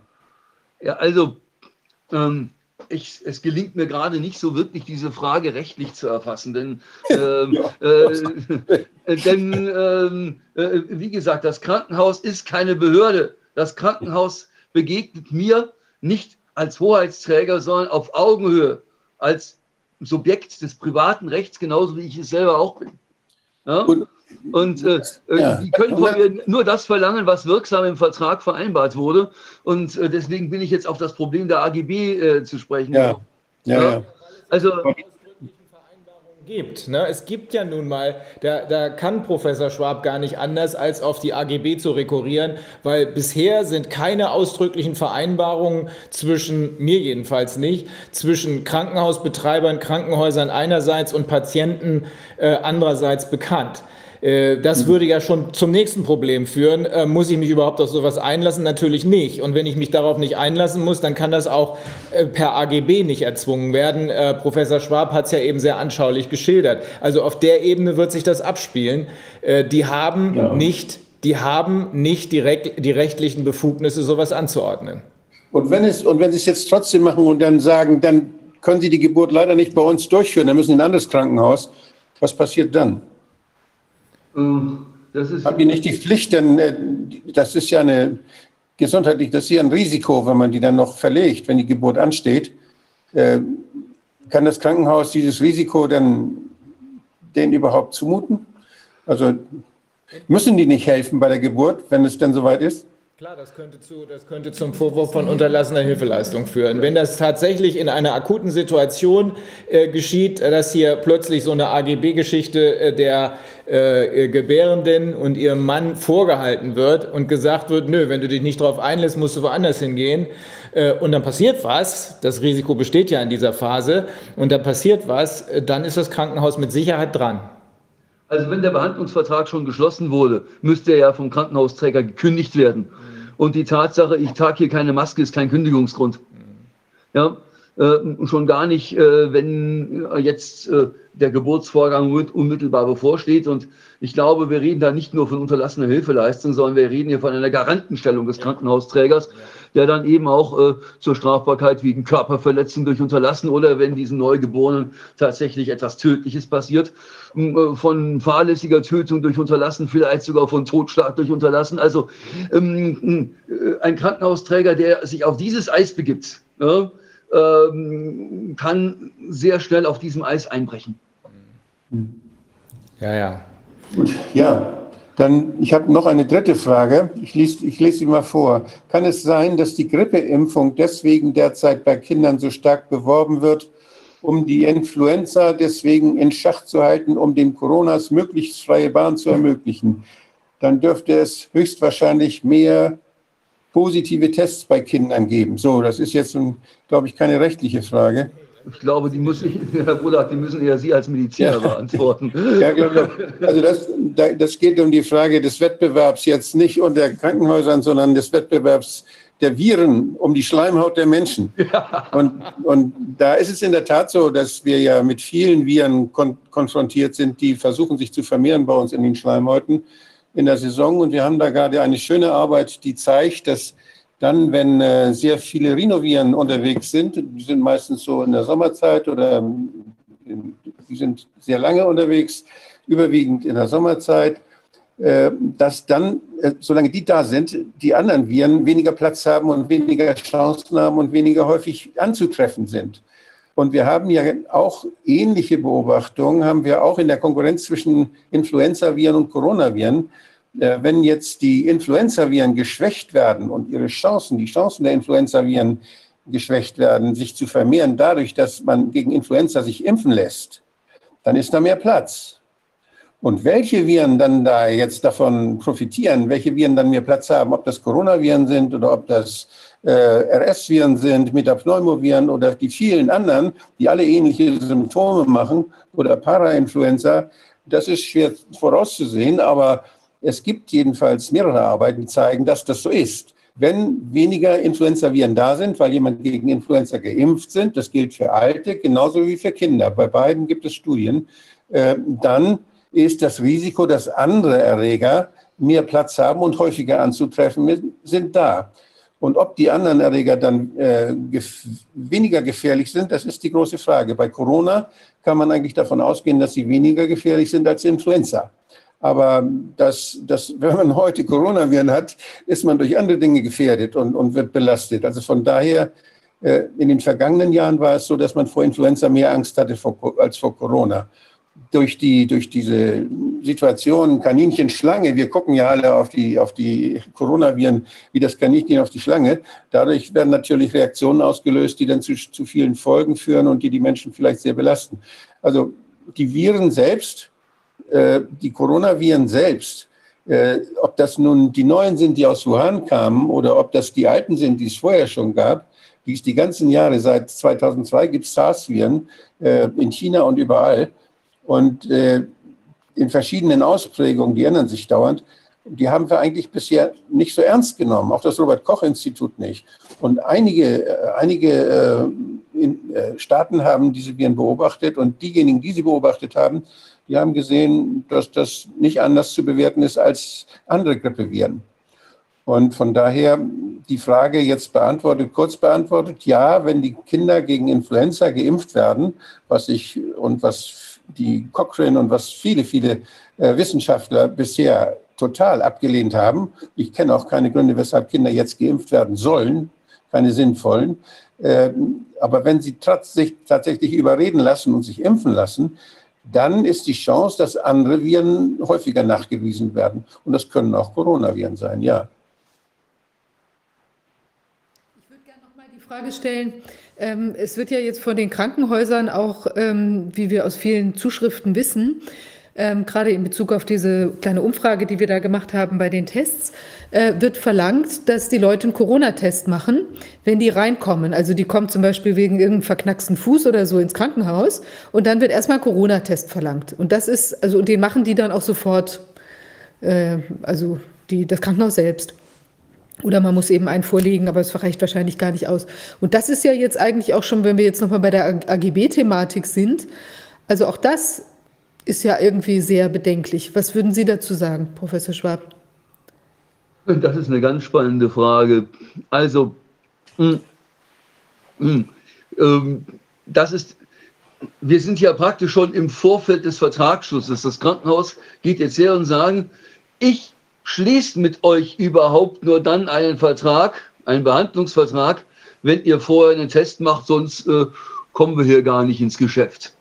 So, Frage, unterliegen solche Klauseln ebenfalls der Kontrolle? Ich meine grundsätzlich ja, äh, äh, weil man dann natürlich jetzt hergeht und sagt, hm, die Krankenhäuser, die haben einen Versorgungsauftrag.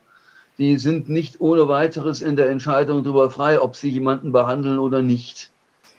So, und alles andere ist dann die Frage, im Gesetz steht nirgendwo drin, dass man als privater äh, Träger irgendwelche Testungen verlangen darf. Es geht also wieder um die Frage, äh, wird hier der Patient unangemessen benachteiligt? Und dann würde man sagen, ob eine unangemessene Benachteiligung entgegen den Grundsätzen von Treu und Glauben vorliegt, ist letzten Endes in dieser Fall von einer Interessenabwägung abhängig. Der Krankenhausträger wird sagen, ja, ähm, äh, ich muss meine Mitarbeiter schützen, ich muss äh, meine äh, anderen Patienten schützen, ich will unter allen Umständen verhindern, äh, dass jemand hier dieses Virus einschleppt und wenn er es dann doch tut, dann muss ich Maßnahmen zur Isolierung treffen und so weiter und so fort. Ja? Ähm, der Patient wird sagen, ich bin auf Behandlung angewiesen, ich äh, man wird vielleicht sogar sagen, ich habe überhaupt keine Symptome. Dann wird der Krankenhausträger sagen, na ja, aber man liest doch überall, dass man sich auch, ähm, dass man das Virus auch ohne selbst Symptome zu haben an andere weitergeben könne. Äh, das ist dann jetzt eine Frage der wissenschaftlichen Begründung, ob das jetzt der Fall ist oder nicht. Jedenfalls ähm, wird man in dem Fall sagen müssen,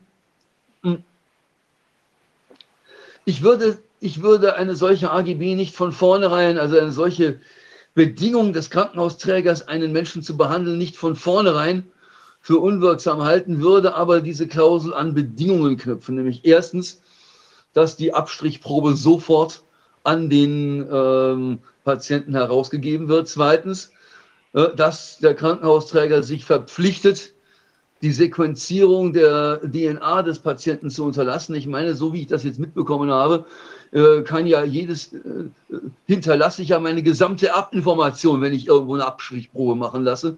Äh, und die können damit Meister Fuchs was machen. Das darf natürlich nicht passieren. Das heißt also, es müssen wenigstens Schutzkautilen für den Patienten da sein, dass in keiner Weise Missbrauch mit seiner Abstrichprobe getrieben wird. Und das heißt auch, dass man ihm diese Probe, sobald sie ausgewertet ist, äh, sofort mitgibt, äh, im Prinzip sofort mit nach Hause gibt. Und äh, natürlich muss auch hier, ich meine, wahrscheinlich haben die Krankenhäuser alle ihr eigenes Labor, mit dem sie das Ganze auswerten. Natürlich würde ich auch hier verlangen, dass mir mitgeteilt wird, welches Testsystem habt ihr verwendet. Äh, und ich würde natürlich auch ganz gerne wieder sowas wie Sensitivität und Spezifität ähm, mitgeteilt bekommen. Das heißt also, ich würde die Zulässigkeit von solchen Bedingungen davon abhängig machen, dass äh, jeglicher Missbrauch der Erbinformation des Patienten, also jeglicher Missbrauch dieser Abstrichprobe, ausgeschlossen ist und äh, dass natürlich mitgeteilt wird, auf welcher Grundlage die ja eigentlich testen. Und dann äh, ähm, möchte ich den Krankenhausträgern jetzt nicht ohne weiteres äh, äh, das berechtigte Interesse absprechen, ähm, äh, das Einschleppen von Krankheitserregern zu verhindern. Ähm, ein Restrisiko haben wir natürlich bei der ganzen Geschichte immer, weil wir ganz genau wissen, ähm, wenn so ein äh, Test positiv ausschlägt, deutet das ja noch nicht auf eine Infektion hin. Das heißt, es müssten natürlich dann auch Sicherheitsmaßnahmen für den Patienten vereinbart werden, dass der nicht gleich bei einem positiven PCR-Test äh, das Gesundheitsamt auf der, bei ihm zu Hause auf der Matte steht und Quarantäne verfügt, obwohl wir ja, äh, ohne dass wir hier weitere Ermittlungen haben, haben wir denn hier eine aktive Infektion oder nicht. Ja? Also, Krankenhausträger darf seine Leute schützen, darf aber A, den Patienten nicht in Gefahr bringen und B, ähm, ähm, keinen Missbrauch mit den dadurch erworbenen Informationen betreiben. Ich habe hier gerade eine schöne Basiszahlen darüber, was denn alles so im Krankenhaus anfällt. Ich glaube, das ist ganz wichtig, um mal äh, so, ein Ge, ja, so ein Gespür dafür zu kriegen, wenn man jetzt Tests verlangt, wenn Menschen in eine Einrichtung kommen, äh, was das für Konsequenzen hat. Denn das muss ja konsequent dann durchgeführt werden. Und vielleicht kann ich das mal ganz kurz passieren lassen. Das sind nur wenige Zahlen. Die sind hier von der, das sind GKV-Zahlen. Und äh, mal sehen, kann man die sehen? Das ist also die Notfallversorgung. Und da kann man sehen, dass die Hälfte aller, Not, aller, aller Patienten äh, im Krankenhaus behandelt werden. 25 Millionen Fälle in der Notaufnahme. Davon hätten 43 ambulant versorgt werden können. Und 10 Prozent waren lebensbedrohlich erkrankt. Das ist eine ganze Menge eigentlich. Äh, dann am Wochenende wird es mehr und nachts wird es auch mehr, wenn die Arztpraxen dann äh, dicht mhm. sind. Das äh, kann man sich denken. Und es sind immerhin hier eine, über eine 1,7 Millionen, die dann äh, äh, ja, im Krankenhaus waren, die man, das, die man hätte verhindern können. Okay, das ist jetzt hier in diesem Zusammenhang nicht so wichtig. Aber es sind insgesamt, äh, es, sind es etwa 18,6 Prozent der Versicherten, also fast ein Fünftel der Menschen, das sind siebeneinhalb Millionen Menschen in Deutschland, ähm, müssen mal irgendwie als Notfall dann mit behandelt werden. Und da ist die Frage jetzt, was ist denn mit denen, was ist denn da mit, mit dem Test? Ist das wirklich erforderlich oder ist das eine Sache, die ist, äh, die ist gar nicht durchführbar und von, so her, von daher schon illusorisch? Ich kann da dann anschließen, man kann sich ja nicht nur im Krankenhaus anstecken, wenn man dahin muss, sondern auch im Altenheim oder in der Arztpraxis, im Wartezimmer, muss denn jeder, der zum Arzt geht, auch automatisch immer getestet werden. Äh, damit er die anderen im Wartezimmer nicht ansteckt. Wie lange vorher muss man sich denn da anmelden? Also das ist, das ist absurd. Und warum wird man nur gegen Coronaviren PCR-Test gemacht? Warum nicht gegen Influenza? Warum nicht gegen die anderen, die ja genauso gefährlich sind? Das hätte man dann doch auch machen müssen. Stellen Sie sich vor, ich werde gegen Influenza angesteckt und bin nicht geimpft. Oder gegen Metapneumoviren, wo es gar keine Impfung gibt. Also auch im Krankenhaus spielt das ja eine Rolle, die Pneumonien die durch Metapneumoviren äh, dann übertragen werden können. Wir sind doch, wir sind jetzt fixiert. Es ist so ein absurdes Theater in, meiner, in meinen Augen, was da geschieht, dass, es, dass ich das schon fast äh, lächerlich finde, wie wir uns juristisch mit diesen Fragen jetzt auseinandersetzen müssen. Aber leider ist es ja so. Das, ganz, also das Problem, das ich hier sehe, ist, ähm, dass ich, äh, ich muss, ich befürchte, dass ich als Krankenhausträger nicht nur äh, für die Sicherheit meiner Mitarbeiter sorgen muss. Da müsste man, könnte man natürlich sagen, das muss, muss ich bei anderen Krankheitserregern dann auch, äh, sondern möglicherweise auch so ein bisschen auf das persönliche Sicherheitsgefühl Rücksicht nehmen. Und die Menschen sind natürlich durch diese Panikmeldungen traumatisiert. Also, ähm, ich muss ehrlich sagen, wenn ich dazu einen Aufsatz in einer juristischen Fachzeitschrift schreiben müsste, dann müsste ich vieles, was ich jetzt sozusagen mal skizziert habe, nochmal im Detail überdenken. Denn ich habe das Gefühl, dass hier ganz, ganz viele Dinge reinspielen. Auf der einen Seite, äh, ich könnte diese Schutzmaßnahmen, die ich für den Patienten verlangt habe, vielleicht gar nicht in dieser Masse einlösen. Ähm, äh, auf der anderen Seite, warum fixieren wir uns jetzt so auf Covid-19? Ähm, da spielen so viele Dinge in die Interessenabwägung rein, die ich dann bei der Bewertung solcher Klauseln in Krankenhausaufnahmeverträgen machen müsste, dass ich, äh, äh, ich sage, dass, dass ich da als Jurist sage, dieses äh, Problem ist völliges Neuland. Da muss ich, äh, da ist die Sache jedenfalls nicht so eindeutig wie bei den Gebärenden, denen man Masken aufzwingt. Da müsste ich als Jurist nochmal nachdenken. Das wird jetzt einige, die sich diese äh, Sendung angucken, vielleicht nicht zufriedenstellen. Aber das Problem bei uns Juristen ist, da je weniger ausdrücklich bestimmt ist, was denn nun gilt oder was nicht, ne, desto mehr müssen wir Juristen eigene Wertungen reinlegen, die wir aber nicht frei Schnauze entwerfen dürfen, sondern die wir uns selbst sorgfältig erarbeiten müssen. Aber genau ja. deswegen wird Jura an den Universitäten gemacht. Ne? Genau deswegen brauchen wir dafür ein Studium, weil es eben nicht immer so leicht ist, rauszufinden, was denn nun gilt oder nicht.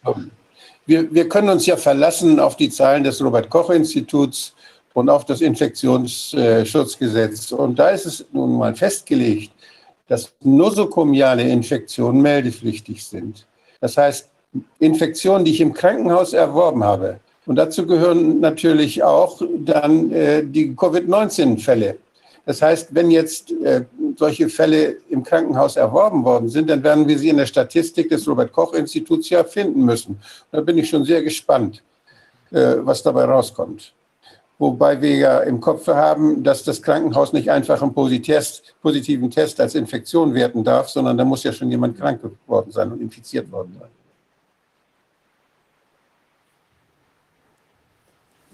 Ja, der Eindruck äh, bei all diesen Maßnahmen, bei all dem, was wir jetzt äh, diskutiert haben, ist der, dass das alles nicht wirklich durchdacht ist und dass wir sehr viel im rechtsfreien Raum unterwegs sind. Ob das nun die, ja. äh, ob das nun die Anordnungen sind, die aufgrund bloßer Verordnungen ergehen, ohne gesetzliche Grundlage, äh, oder ob das äh, konkrete Maßnahmen sind, wo man vielleicht noch mit dem AGB-Gesetz äh, gucken kann, ob da eine Stütze für diese Maßnahmen sind.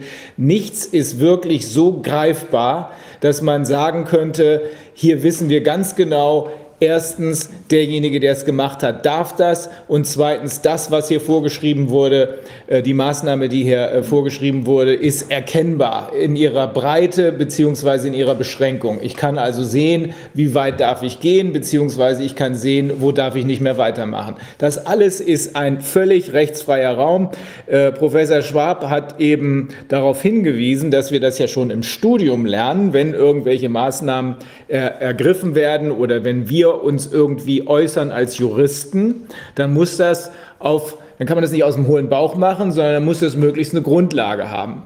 Und da kann ich nur noch mal auf die, äh, auf die Ereignisse in Bayern zurückkommen. Da sitzt ja immerhin ein äh, studierter Jurist als äh, äh Landesvater der ganzen Misere vor, nämlich Herr Söder.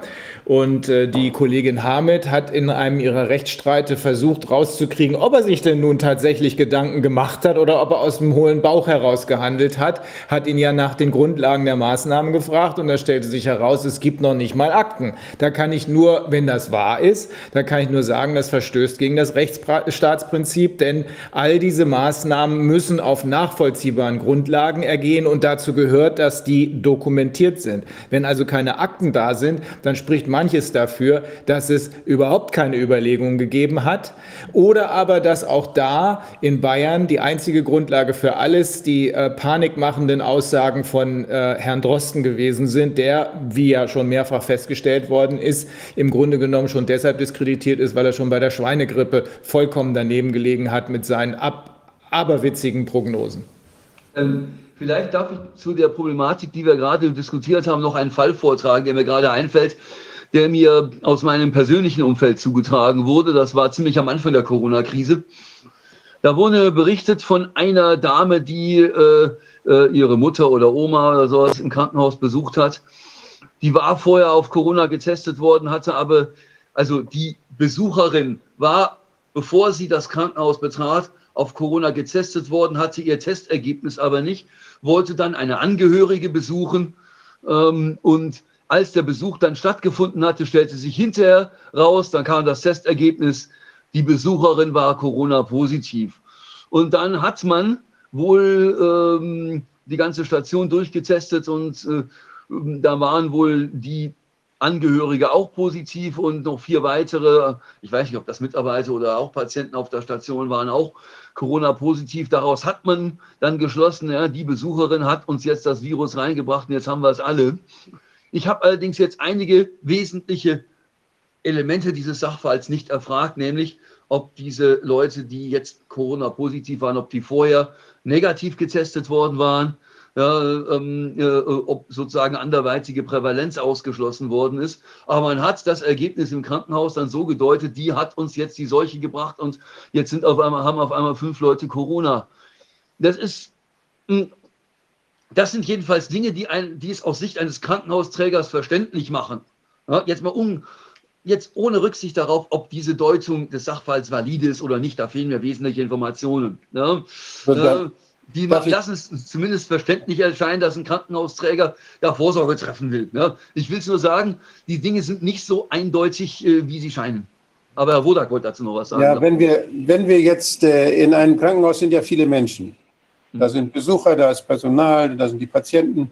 Und äh, da sind einige davon getestet. Denen geht es gut, aber die sind positiv, einige vielleicht sogar positiv getestet. Allen anderen geht es auch gut, die sind nicht getestet.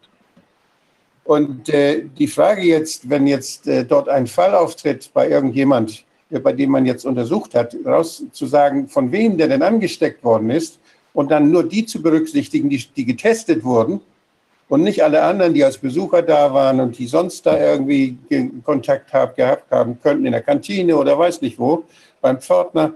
Das sind alles Sachen, die sind sowas von, äh, die, da kann man keine Kausalität herstellen. Das ist noch nicht mal eine Wahrscheinlichkeit möglich.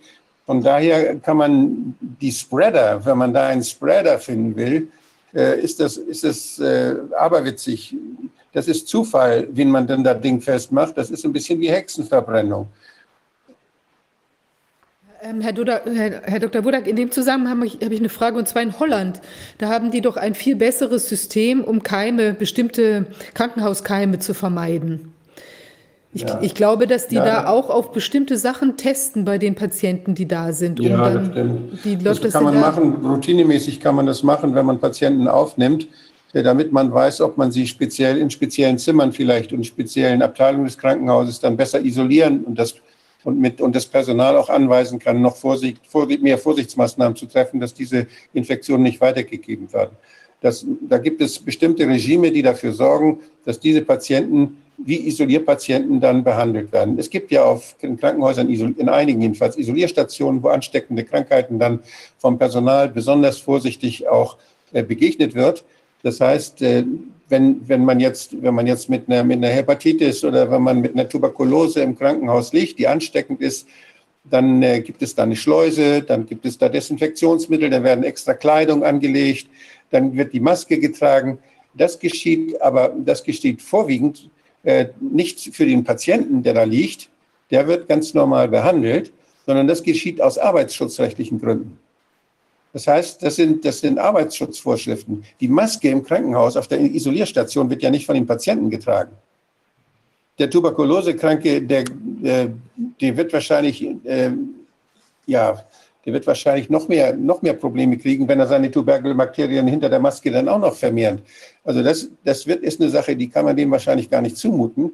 Aber es ist völlig klar, dass das Personal, welches in engen Kontakt mit ansteckungsfähigen Tuberkulosekranken oder sonstigen Atemwegs, äh, gefährlichen Atemwegserkrankungen dann äh, hat, professionell, dass die sich arbeitsschutzmäßig schützen sollen. Die haben dann auch Masken, die sehr, sehr stark filtern, aber ihr, die haben auch Masken, wo ihr Ausatmen zum Beispiel nicht behindert wird. Die können, die können durch die Maske, die sind ja gesund, die können durch die Maske ganz normal ausatmen, weil sie ja niemanden anstecken. Also da geht es nicht darum, dass die, die, das Personal jetzt jemanden ansteckt, sondern es geht darum, dass das Personal nicht angesteckt wird. Das sind also Arbeitsschutzmaßnahmen, die sind gängig und die sind, äh, die sind lange bekannt und eingeführt.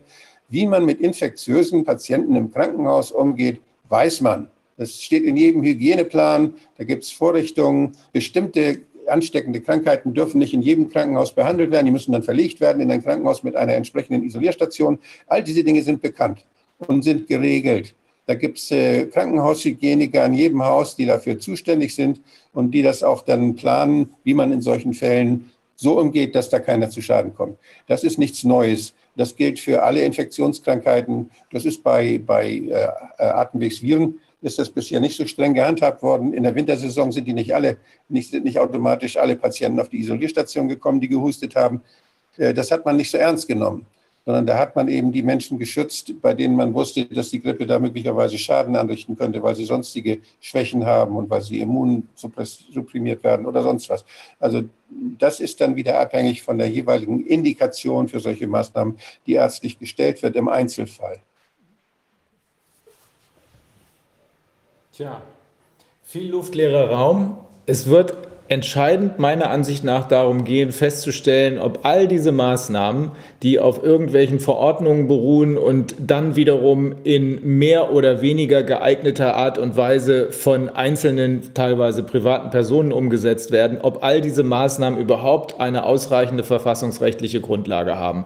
Ist an der Stelle schon Schluss, braucht man sich gar keine Gedanken mehr zu machen über die Verhältnismäßigkeit und darüber, ob der Richtige sie angeordnet hat.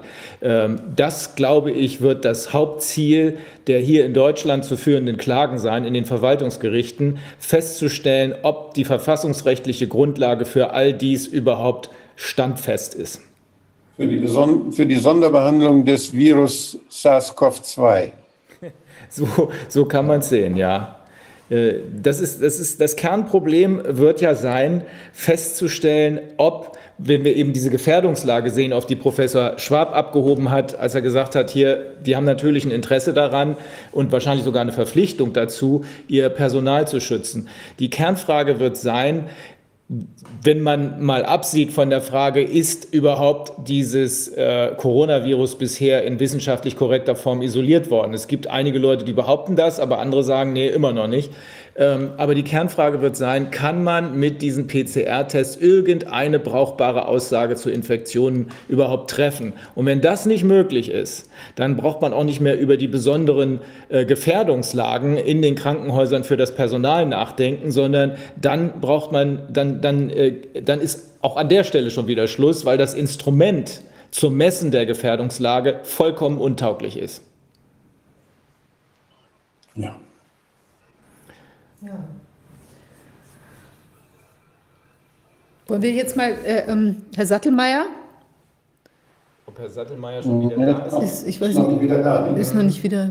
Doch, Ah Da ja, ist er. zack, das ging. Hallo, Herr Sattelmeier. Hallo. Ja, schönen guten Tag nach Berlin und ich weiß nicht, wo sonst noch in nach Bielefeld. Bielefeld, genau.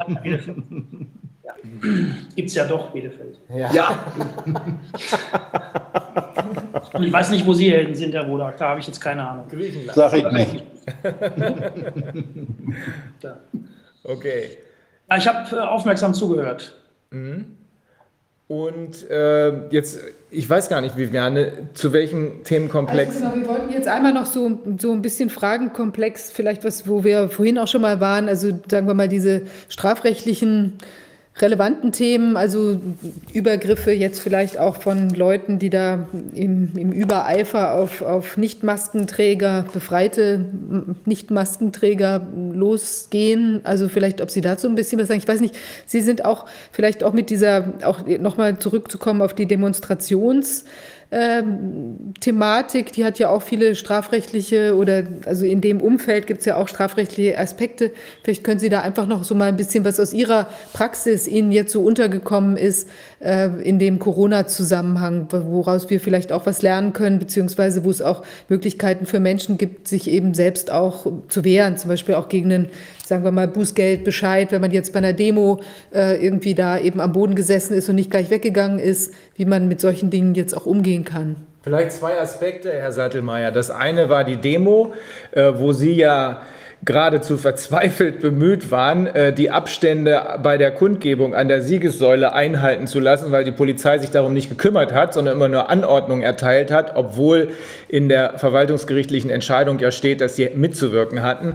Und das andere sind die äh, strafrechtlichen Komponenten bei dem, ich sag's mal ganz platt, Ausrasten von Leuten, die glauben, Masken tragen bei anderen erzwingen zu können. Äh, mein Eindruck bei der, bei der Demo, wie gesagt, die erste meines Lebens, war die, dass die Polizei schwer unter Druck stand, die äh, die äh, Masse und auch uns als Anwälte so zu provozieren, dass eine äh, eine Situation entstehen würde, die die Polizei berechtigen würde, aufzulösen. Das, was sie beim Zug geschafft hat, da waren nicht genügend Leute von uns, äh, das hat sie bei uns an der Siegessäule nicht geschafft. Äh, also mein Eindruck war, hier wird was inszeniert, um zu erreichen, dass irgendwie die Veranstaltung aufgelöst werden kann und sei es dadurch, dass man sagt, ihr habt die Abstände nicht eingehalten. Wir wissen inzwischen, dass der Zug tatsächlich inszeniert war, dass dort ja das Auflösungsmoment tatsächlich inszeniert war, weil vorne die Berliner Polizei dicht gemacht hat, hinten dafür gesorgt hat, dass noch mehr Leitereien geschoben werden und an den Seiten ahnungslose NRW-Polizei nicht wusste, dass sie dafür missbraucht wurde, zu verhindern, dass die Leute rauskommen. Also da haben wir eine Inszenierung. Mein Eindruck war, dasselbe sollte bei äh, der Kundgebung äh, passieren. Äh, wie ist Ihr Eindruck und dann vielleicht zu den strafrechtlichen Komponenten von übereifrigen äh, Vollstreckern? Ja, also ich war ja äh, während der gesamten Kundgebung am 29.08. Äh, im Bühnenbereich tätig, auch unmittelbar dem dortigen Versammlungsleiter, dem Herrn Ballweg, unterstellt als Rechtsbeistand zusammen mit Herrn Ludwig. Und wir haben also ähm, sehr viel mit Polizei geredet und wir hatten natürlich diese Auflösung der, der Kundgebe, des, des Demozuges ja schon im Rücken. Ähm, ich selber war nicht vor Ort, aber habe eben von Kollegen, die vor Ort waren, gehört, dass es eben aus genau dem Grund aufgelöst wurde, weil hier äh, die Abstände nicht eingehalten wurden, wobei man dann eben ähm, feststellen musste oder befürchten musste, dass die Absperrungen auch bewusst genau aus diesem Grund ähm, aufgestellt wurden und die Leute dann die Abstände gar nicht mehr einhalten konnten. Ähm, das hatten wir also im Nacken und es ging halt relativ früh schon los mit dem dortigen Einsatzleiter, dass wir hier ähm, gesagt bekommen, ja, hier vorne werden die Abstände nicht eingehalten, das müsst ihr, müsst ihr regeln. Und ähm, auf meinen Einwand hin, dass hier die Polizei sicherlich auch äh, Möglichkeiten hat und äh, gegebenenfalls auch aus unserer Sicht jedenfalls dazu verpflichtet ist, hier die öffentliche Ordnung, äh, sprich äh, die Versammlungsauflagen auch mit äh, einzuhalten. Das äh, wurde einfach achselzuckend hingenommen, sagen, ist nicht unser Ding, sind wir, sind wir nicht für verantwortlich. Ähm, wo, wobei ich mich dann erstmal frage, wenn der Infektionsschutz äh, so weit äh, hochgehangen wird, ähm, dann ist es mit Sicherheit auch Aufgabe der Polizei hier eine mögliche Gefahr, die dann aus solchen, ähm, äh, solchen oder dem Nicht-Einhalten von Mindestabständen dann ja vorgeblich hervorgeht, dann ist es sicherlich auch Sache der Polizei hier hier äh, auf diese Gefahr einzuwirken und äh, darauf hinzuweisen, dass oder, oder darauf einzuwirken, dass eben die, die, die Teilnehmer diese Abstände auch einhalten. Also ähm, da hat sich also die, die Polizei ähm, einer möglichen Gefahrenbeseitigung äh, verweigert, äh, die aus ihrer Sicht offensichtlich war und ähm, hat uns dann eben aufgefordert, das selber zu tun. Das wurde sehr massiv ähm, uns gegenüber auch kommuniziert. Das heißt also, es wurde auch ganz klar gesagt, ähm, ja, wenn das nicht geht, dann müssen wir hier auflösen. Also dieses Wort Auflösung stand schon sehr früh im Raum, schon weit vor der Eröffnung der Veranstaltung oder Versammlung. Ähm, das spitzte sich im Laufe der Zeit immer wieder zu. Es wurde immer wieder gesagt, wo hier die Abstände nicht eingehalten würden. Da, da wurde dann versucht, von der Bühne das zu machen, zu regeln. Das eben, äh, und, und Ordner vor Ort haben dann eben auch einiges erreicht. Und äh, dann wurde mir und dem Herrn Ludwig, dem Kollegen Ludwig, dann gesagt, ähm, wenn das nicht in einer Viertelstunde da im Bühnenbereich oder vor dem Bühnenbereich hier äh, sich verbessert äh, mit den Abständen, dann lösen wir auf. Äh, das war ungefähr, ich kann es schlecht mehr einschätzen, eine Stunde nach Anfang der Kundgebung. Mm, und äh, daraufhin bin ich dann äh, zu dem, zum Einsatzleiter gesagt, äh, gegangen, habe gesagt, ja, pass mal auf, ich, ich, kümmere mich jetzt persönlich darum, indem ich da runtergehe und die Leute da mehr oder weniger verscheuche, was mir auch leid tut, aber ich habe dann eben mir auch überlegt, die Personen da auch persönlich anzusprechen, sie bitte wegzugehen, möglicherweise auch in einem Ton, der, der ja vielleicht ein bisschen verstörend wirkte, aber wir hatten eben diese unmittelbare Auflösungsandrohung im Nacken. Und ähm, deswegen bin bin ich dann halt mit dem Hauptmikro da runter und habe ähm, die Leute recht rigide darum gebeten, in Anführungsstrichen da wegzugehen habe ihnen angeboten zu sagen, sie können später sagen, sie sind Helden, weil sie eben ein Opfer bringen und dann die Versammlung weitergehen kann. Und so ist es dann ja auch gekommen. Ähm, und ich äh, habe dann, Entschuldigung, ähm, bin dann wieder hoch und äh, ab da war dann Ruhe. Das war dann wirklich so, dass man sehen konnte, dass die Polizei sich dann für, für, das weitere, ähm, für den weiteren Verlauf nicht mehr so interessiert hatte.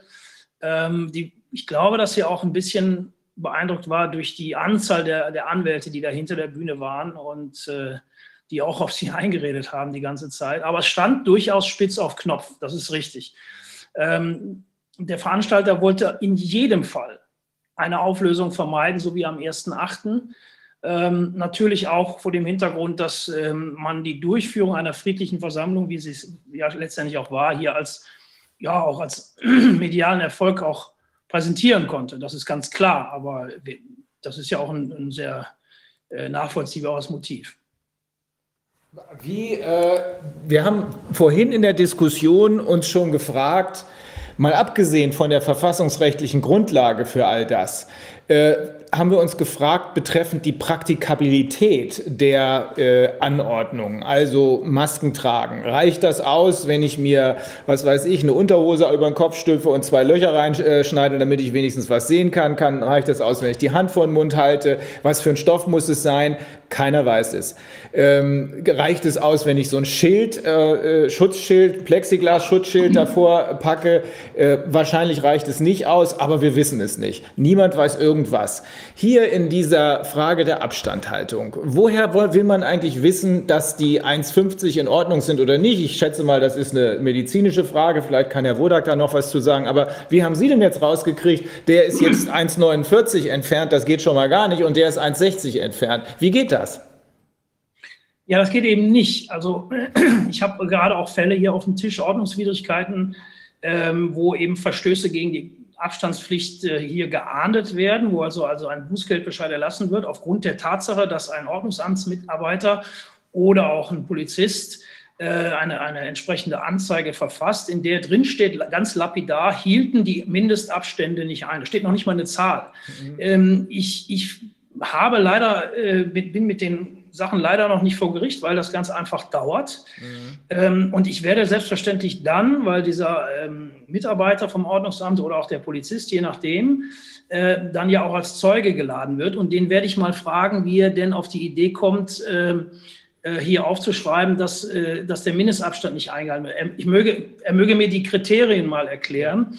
Habe mir schon überlegt, ob ich ein, äh, ein, so eine Schnur oder sowas mitnehme, die ich auf 1,20 ähm, ausweiche, also Stückle, und dann in Frage, wie viel Meter oder wie, viel, wie, wie weit ist das denn?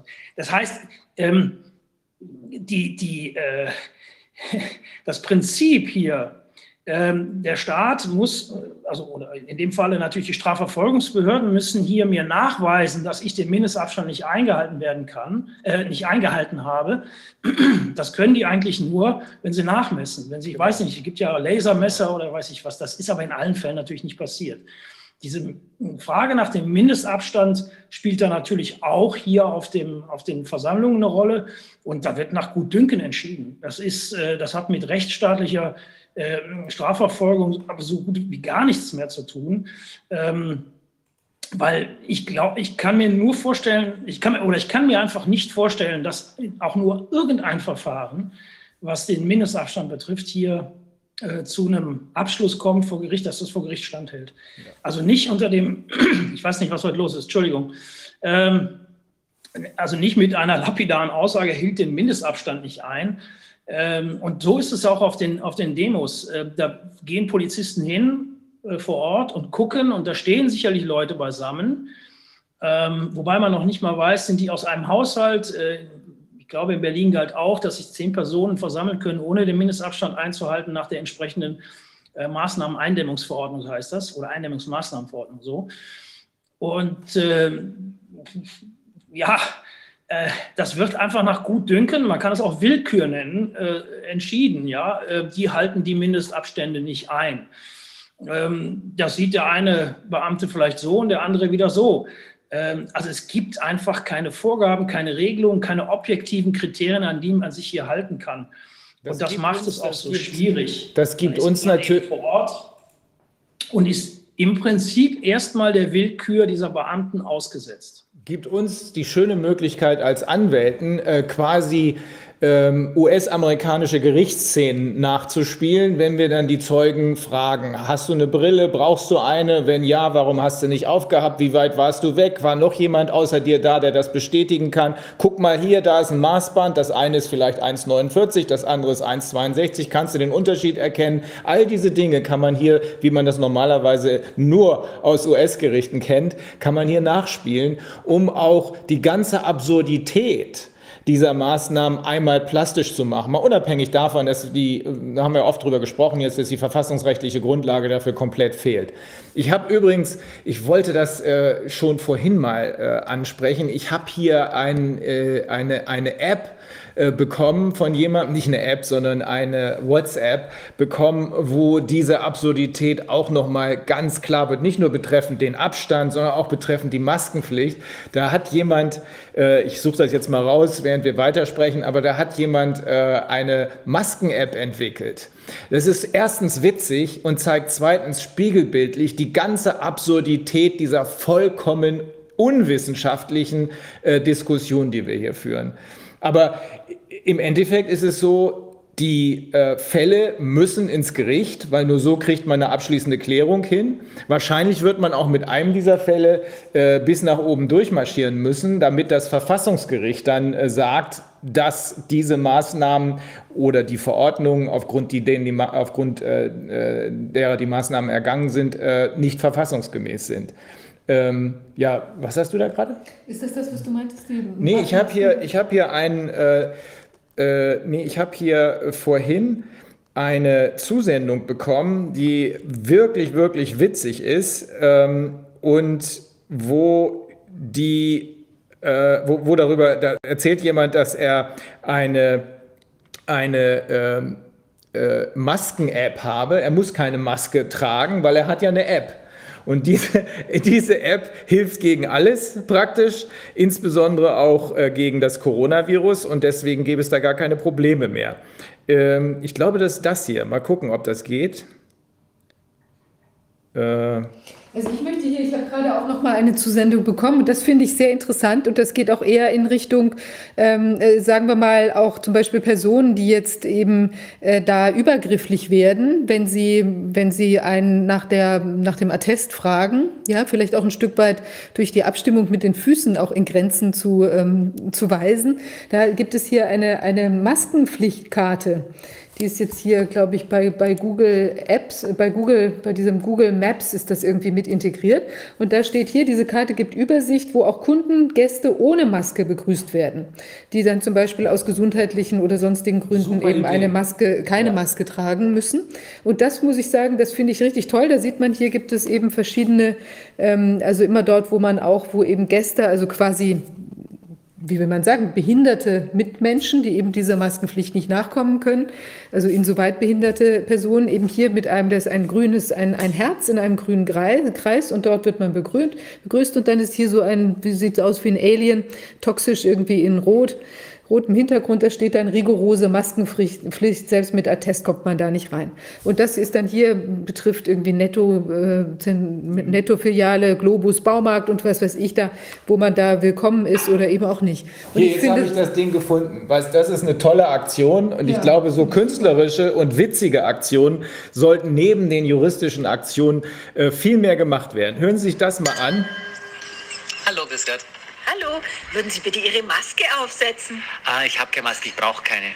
Wie, Sie brauchen keine? Äh, ich habe die Masken-App. Was haben Sie? Ja, ich weiß, es ist noch nicht so bekannt, aber ich habe die Beta-Version von der Masken-App. Haben Sie nicht gehört? Na, Haben Sie nicht gelesen? Na. Die Corona-App hat noch nicht funktioniert. Okay. Und jetzt gibt es die Masken-App in der Entwicklung und ich bin halt Proband. Und wenn Sie ein 5G-Handy haben, das fünfte G ist für die Maske. Oh. Gegen die, also für die Maske gegen die Viren. Ach, das ist jetzt aber interessant. Ja, ja. Wie funktioniert das jetzt genau? Also Sie wissen ja, dass die Viren ja nur überhalb von einem Meter existieren, weil Kinder müssen ja auch keine Maske tragen. Also wir Erwachsene können entweder kriechen, das ist die andere Möglichkeit. Also bald müssen ja die Menschen, die eine Maskenbefreiung haben, so ein Attest müssen kriechen. Das ist dann das Ähnliche. Oder Sie haben eben die Masken-App. Und ähm, genau, und Sie sehen ja, schauen Sie mal, und Sie sehen ja hier diese Kreise. Aha, und ja. wenn die aktiv sind, dann sind, ähm, das muss sich so vorstellen wie Magnetismus, mhm. dann gehen die Viren weg. Also alle Viren. Alle das Viren. ist praktisch, ja, man nennt es zwar Masken-App, aber eigentlich ist es äh, für alle Infektionskrankheiten. Okay, und wo muss ich die jetzt, also, also wie trage ich das Handy dann?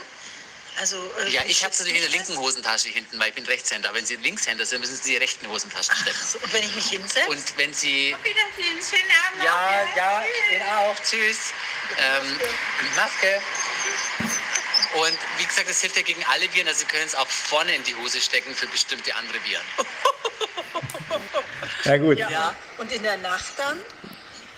Ja, 5G ist ja immer da. Ach so, also es funktioniert immer? Also na, das, traurig wäre. Ja.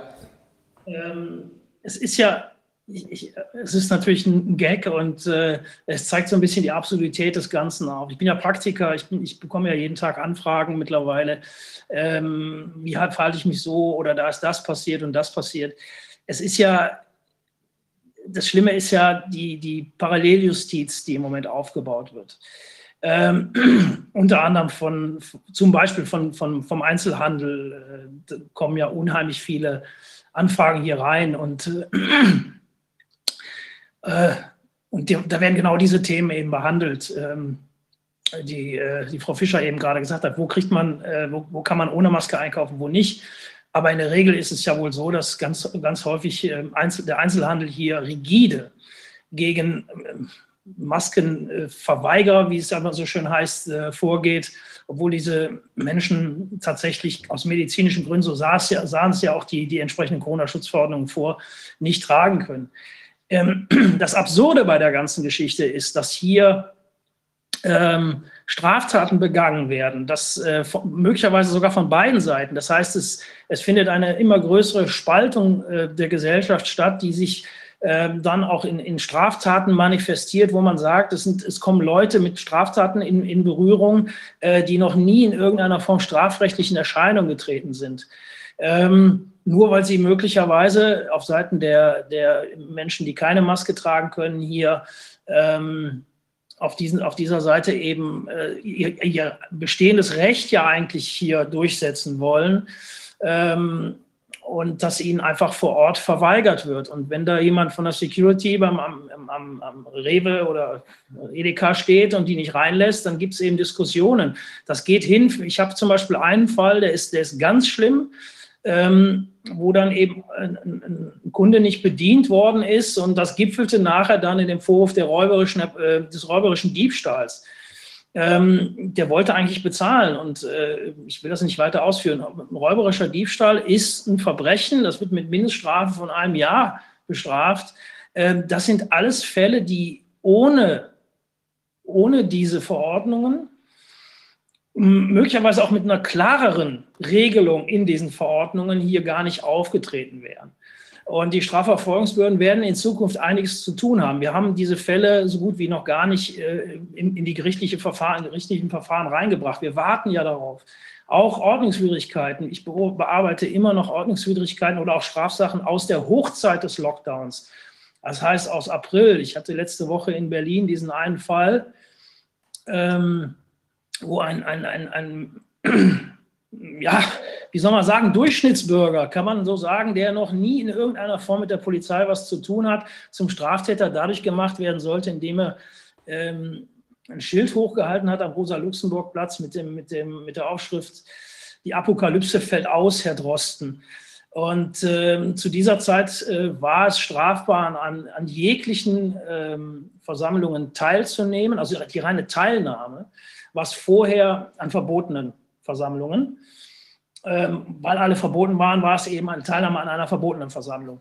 Vorher war die Teilnahme an einer ausdrücklich verbotenen Versammlung, äh, dann eben lediglich eine Ordnungswidrigkeit und mittlerweile ist es auch wieder. Ähm, also da werden Leute einfach zu Straftätern degradiert, äh, äh sei es auch im unteren Bereich wie Hausfriedensbruch, Körperverletzung, was auch immer. Äh, die vorher nie, nie, aber auch nur ansatzweise in diesen Bereich hineingekommen sind. Und ähm, da hat sich mein Klientel zu, zum sonst üblichen doch erheblich geändert. Und äh, darüber liest und hört man natürlich auch gar nichts. Ja? Ähm, und äh, ähm, es wird dann immer gesagt, ja, ist ja nur ein Lappen, den man sich kurz ins Gesicht tut und so weiter. Aber es gibt eben Leute, die haben Not. Ja, jetzt gehen die Ärzte, die werden angegangen, massivst angegangen. Ich habe das auch auf verschiedenen Demos erlebt, wo dann zum Teil jetzt die Auflagen gemacht werden, dass ähm, Maskenpflicht besteht grundsätzlich und dass eine nicht bestehende Maskenpflicht, also aus gesundheitlichen Gründen, durch einen Attest oder ein sonstiges, ähm, sonstiges äh, äh amtliches Schriftstück irgendwo glaubhaft gemacht werden muss, beziehungsweise sogar nachgewiesen ist. Und dann ist die Polizei ähm, hingegangen, so war es zum Beispiel letzte Woche in Hannover, und hat Masken, Entpflichtungsatteste oder wie man die auch nennen will, hat die, hat die äh, kontrolliert, um hier ganz klar auch zu versuchen, gegen einzelne Ärzte bestimmte Ermittlungsansätze zu bekommen. Also ähm, das ist alles, alles sehr traurig und, ähm, und alles sehr rechtswidrig.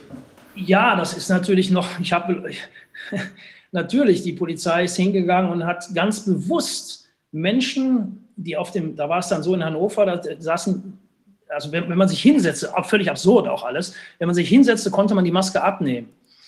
Ähm, das stand so in den Auflagen drin. Ja, weil man, dann, weil man dann unterhalb von 1,50 ist. Da ist ich habe keine Ahnung, ich weiß es nicht. Ich weiß nicht, was das sollte. Wenn man sich hinsetzte, konnte man die Maske abnehmen. Oh. Und, ähm, und Äh, in dem Moment, wo man sich aufstellte und keine Maske anzog, musste man damit rechnen, dass die Polizei sie ansprach. Das habe ich auch vorher den, den Teilnehmern so, so per, ähm, äh, ja, per Ansprache habe ich denen das auch so mitgeteilt, dass sie damit rechnen müssen.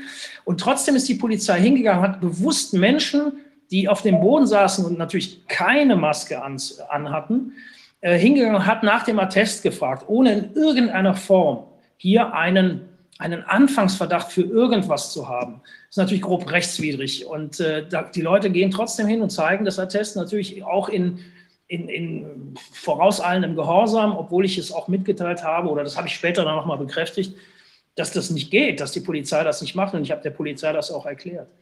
Und so weiter. Also es, es passieren Dinge, gerade was Polizei angeht, ähm, das Problem ist ja bei, bei Vollzugsbeamten, wenn die erstmal was nicht machen wollen, kommt man damit ja nicht durch. Mhm. Ja, wen soll man rufen?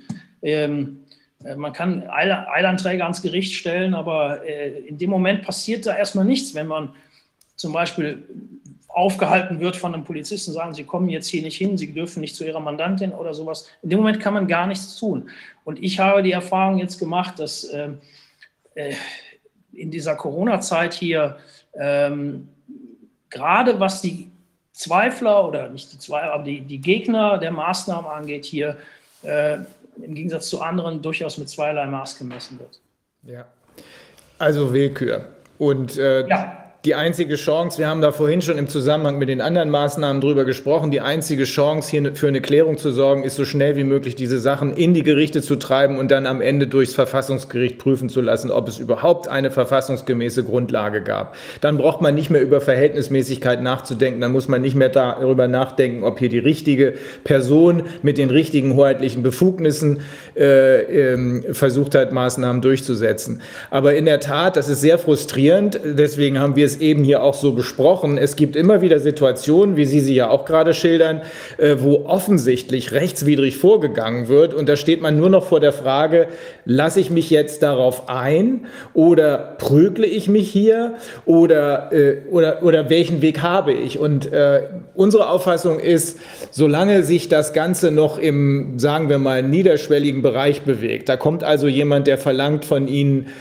das Attest vorzuzeigen, der Ladenbesitzer oder der Gastwirt, der, das darf man auch nicht vergessen, selbst unter Druck steht, weil er ja selbst eins verpasst kriegt, wenn er nicht dafür sorgt, diese undurchschaubaren Regeln durchzusetzen. Da tendieren wir dazu zu sagen, hey, hier hast du das Ding und alles ist gut. Äh, in dem Moment, wo natürlich die Schwelle überschritten wird, wo man sich nicht mehr so, wie es äh, der Kollege Dr. Hoffmann gesagt hat, auf Augenhöhe gegenübersteht. Der Ladenbesitzer steht selbst unter Druck und trifft bei uns eigentlich auf Verständnis. Wir halten es zwar alles für Quatsch, aber er trifft bei uns auf Verständnis, weil er unter Druck steht, nicht weil die Regelung richtig ist, die ist falsch. Äh, solange das nicht äh, gestört ist, alles okay. Aber in dem Moment, wo es dann zu weit geht und der Kollege Dr. Hoffmann berichtet von einem Fall, wo jemand aus dem Zug entfernt wurde, obwohl er ein Attest hatte, weil das Attest angezweifelt wurde, da wurde angerufen in der Arztpraxis, da wurde die äh, Mitarbeiterin in der Arztpraxis offenbar dazu gedrängt, genötigt, eine Diagnose mitzuteilen. Ne? In dem Moment, wo das passiert, da ist unsere Auffassung, muss auch da natürlich besser keine Handgreiflichkeiten, äh, es sei denn, es ist unvermeidlich und wir haben eine Notwehrsituation. Ähm, aber auch da muss ein Gericht dann genau den Mann oder die Frau, die hier zu weit gegangen ist, sanktionieren. Da ja. lohnt es sich dann, äh, dazu zu äh, dazwischen zu gehen und auch gerichtlich klären zu lassen, äh, dass hier jemand weit, weit, weit seine äh, Kompetenzen überschritten hat. Äh, das sollte dann auch tatsächlich bei der Bundesbahn, bei den Institutionen, wo solche Leute überreagieren, dazu führen, dass sie aus dem Verkehr gezogen werden. Ich, ich will noch eine Sache zu den Attesten sagen, denn das wird jetzt das Thema äh, der nächsten Wochen. In äh, Nordrhein-Westfalen ist äh, seit gestern eine neue Corona-Schutzverordnung in Kraft, ähm, wo eben immer noch die Ausnahme drinsteht, dass äh, Menschen aus medizinischen Gründen von der Maskenpflicht befreit werden. Diese, diese Befreiung ist allerdings, aus medizinischen Gründen, ist allerdings jetzt mittels eines Attests ab dem 23. September ähm, nachzuweisen. Ähm, und in diesem Attest sind die Gründe dafür aufzuführen. Das ist Hammer. Äh, das heißt für mich nichts anderes, dass als ab jetzt nur noch ähm, befreit ist, wer einen Diagnoseattest hat. Mhm. Ähm, grundsätzlich ist es ja so, dass äh, Ärzte unter, das ist vielleicht auch für Herrn Wodak interessant, ähm, Herrn Dr. Wodak, Entschuldigung, ähm, grundsätzlich ist es ja so, dass Ärzte ja der Schweigepflicht ent, äh, unterliegen.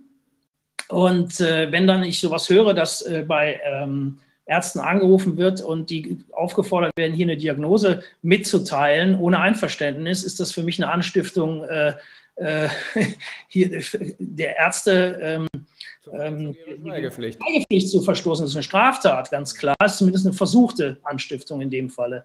Jetzt ist sogar gesetzlich normiert, dass äh, Ärzte hier komplett äh, ihre Schweigepflicht äh, entbunden werden sollen. Ähm, klar, derjenige, der das Attest mit sich trägt, hat hier mutmaßlich die Einwilligung dazu gegeben. Aber hier werden Grundsätze, Grundsätze im medizinischen Bereich, denke ich, hier konterkariert damit. Und ich weiß nicht, ob Herr Wodak da mal was zu sagen kann. Es hat ja, macht ja, hat ja Gründe, warum Ärzte der Schweigepflicht unterliegen. Ja? Äh, und warum es so schwer ist, auch selbst für Behörden hier ähm, grundsätzlich auch in, in, irgendwelchen Ermittlungsverfahren oder so an, an solche Akten zu kommen und an Diagnosen zu kommen und so weiter. Also das ist jetzt, wir kommen jetzt in einen Bereich, wo es, wo es wirklich für Ärzte auch, auch problematisch wird. Es werden Atteste angezweifelt, es wird Ärzten unterstellt, dass sie Gefälligkeitsatteste äh, schreiben. Im Übrigen gab es heute eine Entscheidung des Verwaltungsgerichts Würzburg, wo auch drin steht, äh, dass in Zukunft äh, die Ärzte hier Diagnosen reinzuschreiben haben. Also das ist offensichtlich rechtswidrig, das muss sofort gerichtlich geklärt werden. Mich wundert nicht, dass das aus Bayern kommt, aber äh, weil das ist ja der ganz große rechtsfreie Raum, den man immer sonst sucht. Also das, diese die Diagnose Nee, die Entscheidung. Atteste sind jetzt äh, ab nächsten, ab, ab dem 23. September in Nordrhein-Westfalen vorgesehen.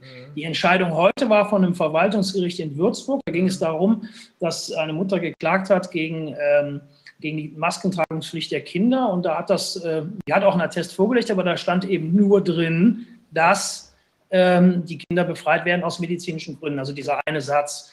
Und da sagt das Gericht in Würzburg, das reicht uns nicht. Ich weiß nicht, ob das noch in die nächste Runde geht, das kann ich nicht sagen. Hoffentlich. Ähm, und in, in, in Nordrhein-Westfalen ist es mittlerweile sogar in der Verordnung normiert. Was sagen Sie dazu, Herr Professor Schwab?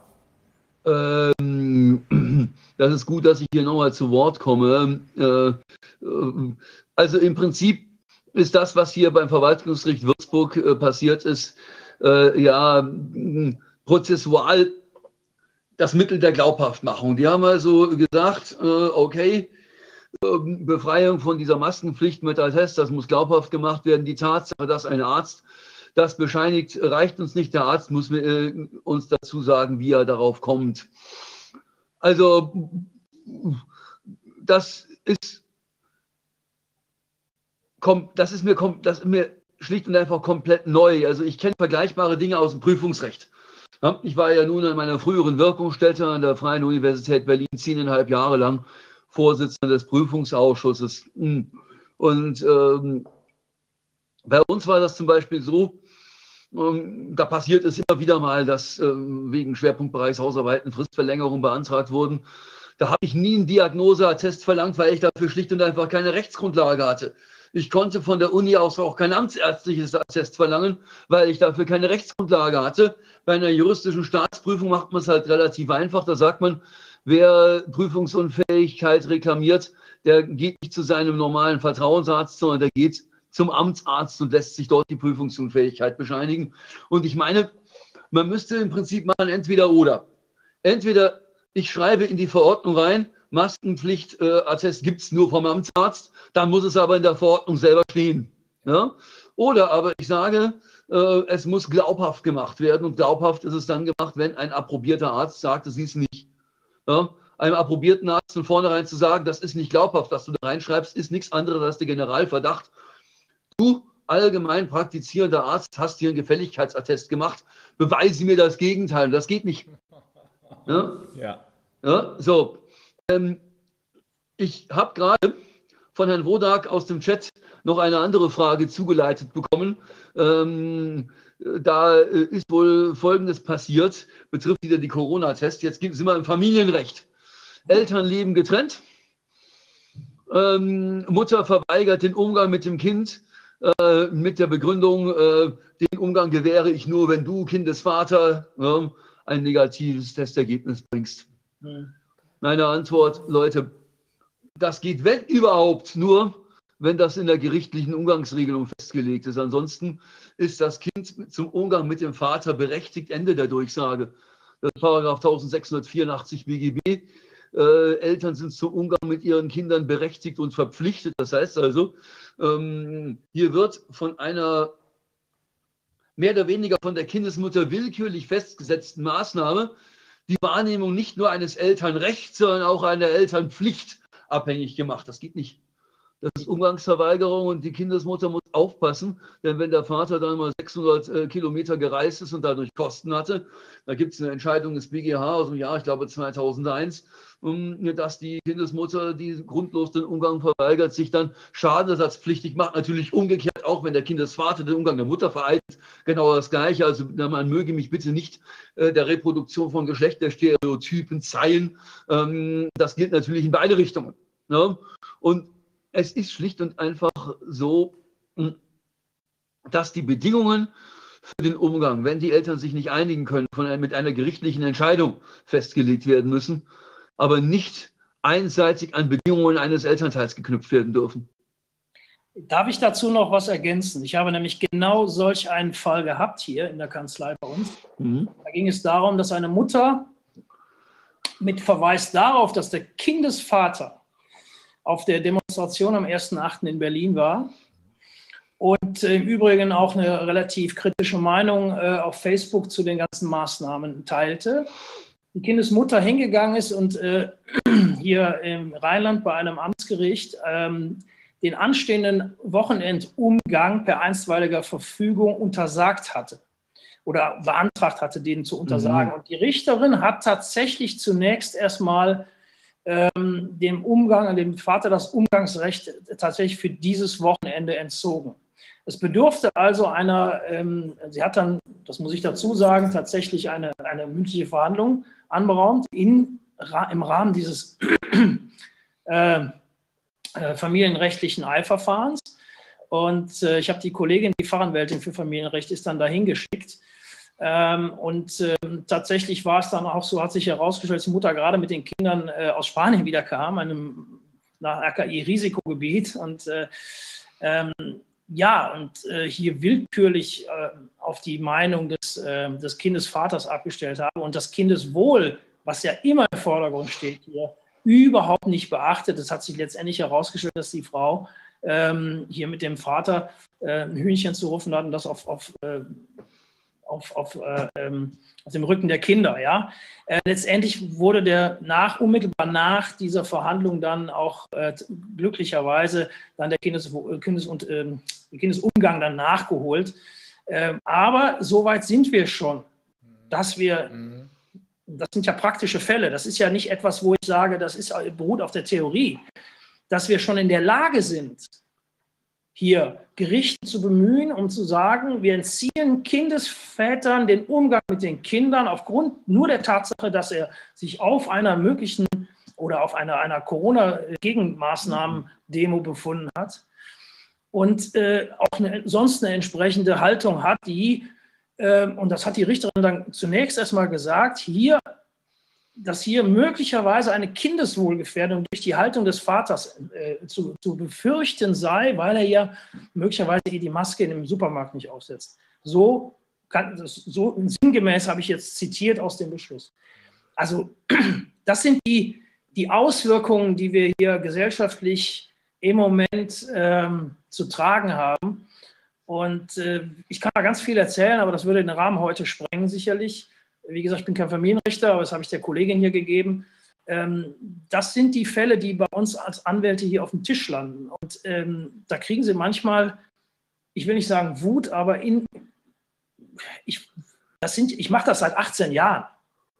Und äh, sowas Absurdes, was ich teilweise hier auf den Tisch kriege, ähm, das, das kenne ich gar nicht. Das ist mir, ist mir völlig unbekannt. Und äh, das dringt aber auch nicht nach außen, weil es keiner hören will, weil es keiner publiziert.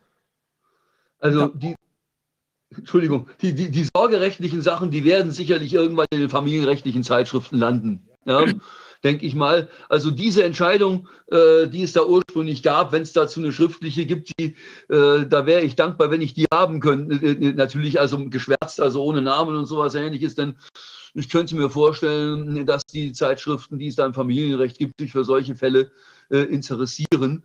Äh, das Problematische an äh, der Herangehensweise ist natürlich dann schlicht, mh, dass hier unter dem Deckmantel des Infektionsschutzes äh, hier Elternkonflikte ausgetragen werden. Äh, und Sie haben völlig zu Recht auf das Kindeswohl hingewiesen. Wir hatten es vorhin äh, äh, von Fällen, in denen die Behörden damit gedroht haben, wir nehmen das Kind raus, wenn es in der Familie nicht isoliert wird. Äh, auch das ist nichts anderes als der Versuch, ähm, unter dem Deckmantel des Infektionsschutzes äh, äh, wirklich, ich, ich muss es wirklich so sagen, ein Verbrechen am Kindeswohl zu verüben. Denn das Kind braucht in der Quarantäne mehr denn je den Beistand der Eltern. Ich kann nicht sagen, zur Strafe kriegst du jetzt Zimmerarrest. Ja, also das, das, das versteht das Kind nicht, kann es auch gar nicht verstehen. Nein, ja. natürlich nicht. Ich möchte, möchte noch eine, eine Sache noch äh, dazu tun, die vielleicht auch als Grundlage wichtig ist und dafür den Bildschirm mal kurz äh, freigeben für ein Gesetz, was viel zu wenig Beachtung findet, was aber die Erklärung für viele der Vorgänge ist, die wir jetzt beobachten können. Und zwar ist es dieses Gesetz, was man hoffentlich jetzt sehen kann, das Gesetz zur Modernisierung der epidemiologischen Überwachung übertragbarer Krankheiten. Das ist schon im Sommer 2017 verabschiedet worden. Das ist so gut wie nicht beachtet worden. Ich habe überhaupt keine Diskussion dieses Gesetzes irgendwo gefunden. Ich habe auch keine Zeitungsnachrichten darüber gefunden. Jedenfalls an mir ist es total vorbeigegangen. Und ähm, da hat es auch in den Anhörungen nur ganz wenige gegeben, nur Spezialisten, die dort geladen waren. Und äh, da sind aber sehr, sehr schwerwiegende äh, Ver Verordnungsermächtigungen in Paragraph 13 zum Beispiel. Wenn man sich das mal anguckt hier, der fängt hier an, weitere Formen der epidemiologischen Überwachung und Verordnungsermächtigung. Zur Überwachung übertragbarer Krankheiten können der Bund und die Länder weitere Formen der epidemiologischen Überwachung durchführen. Bei der Erhebung des Bundes ist die jeweils zuständige Landesbehörde und so weiter zu beteiligen. Und dann steht, äh, da wird auch dann festgelegt, welche Krankheiten und Krankheitserreger durch Erhebung nach Satz 1 überwacht werden. Die können sich also neue Krankheiten und Erreger können die sich aussuchen und können durch diese können eine Verordnung machen und können praktisch das Infektionsschutzgesetz so gewaltig verändern und ergänzen, dass da sehr, sehr schwerwiegende Dinge passieren. Das geht, das geht dann, dass die Meldepflicht dann da eingeführt wird an das Robert Koch.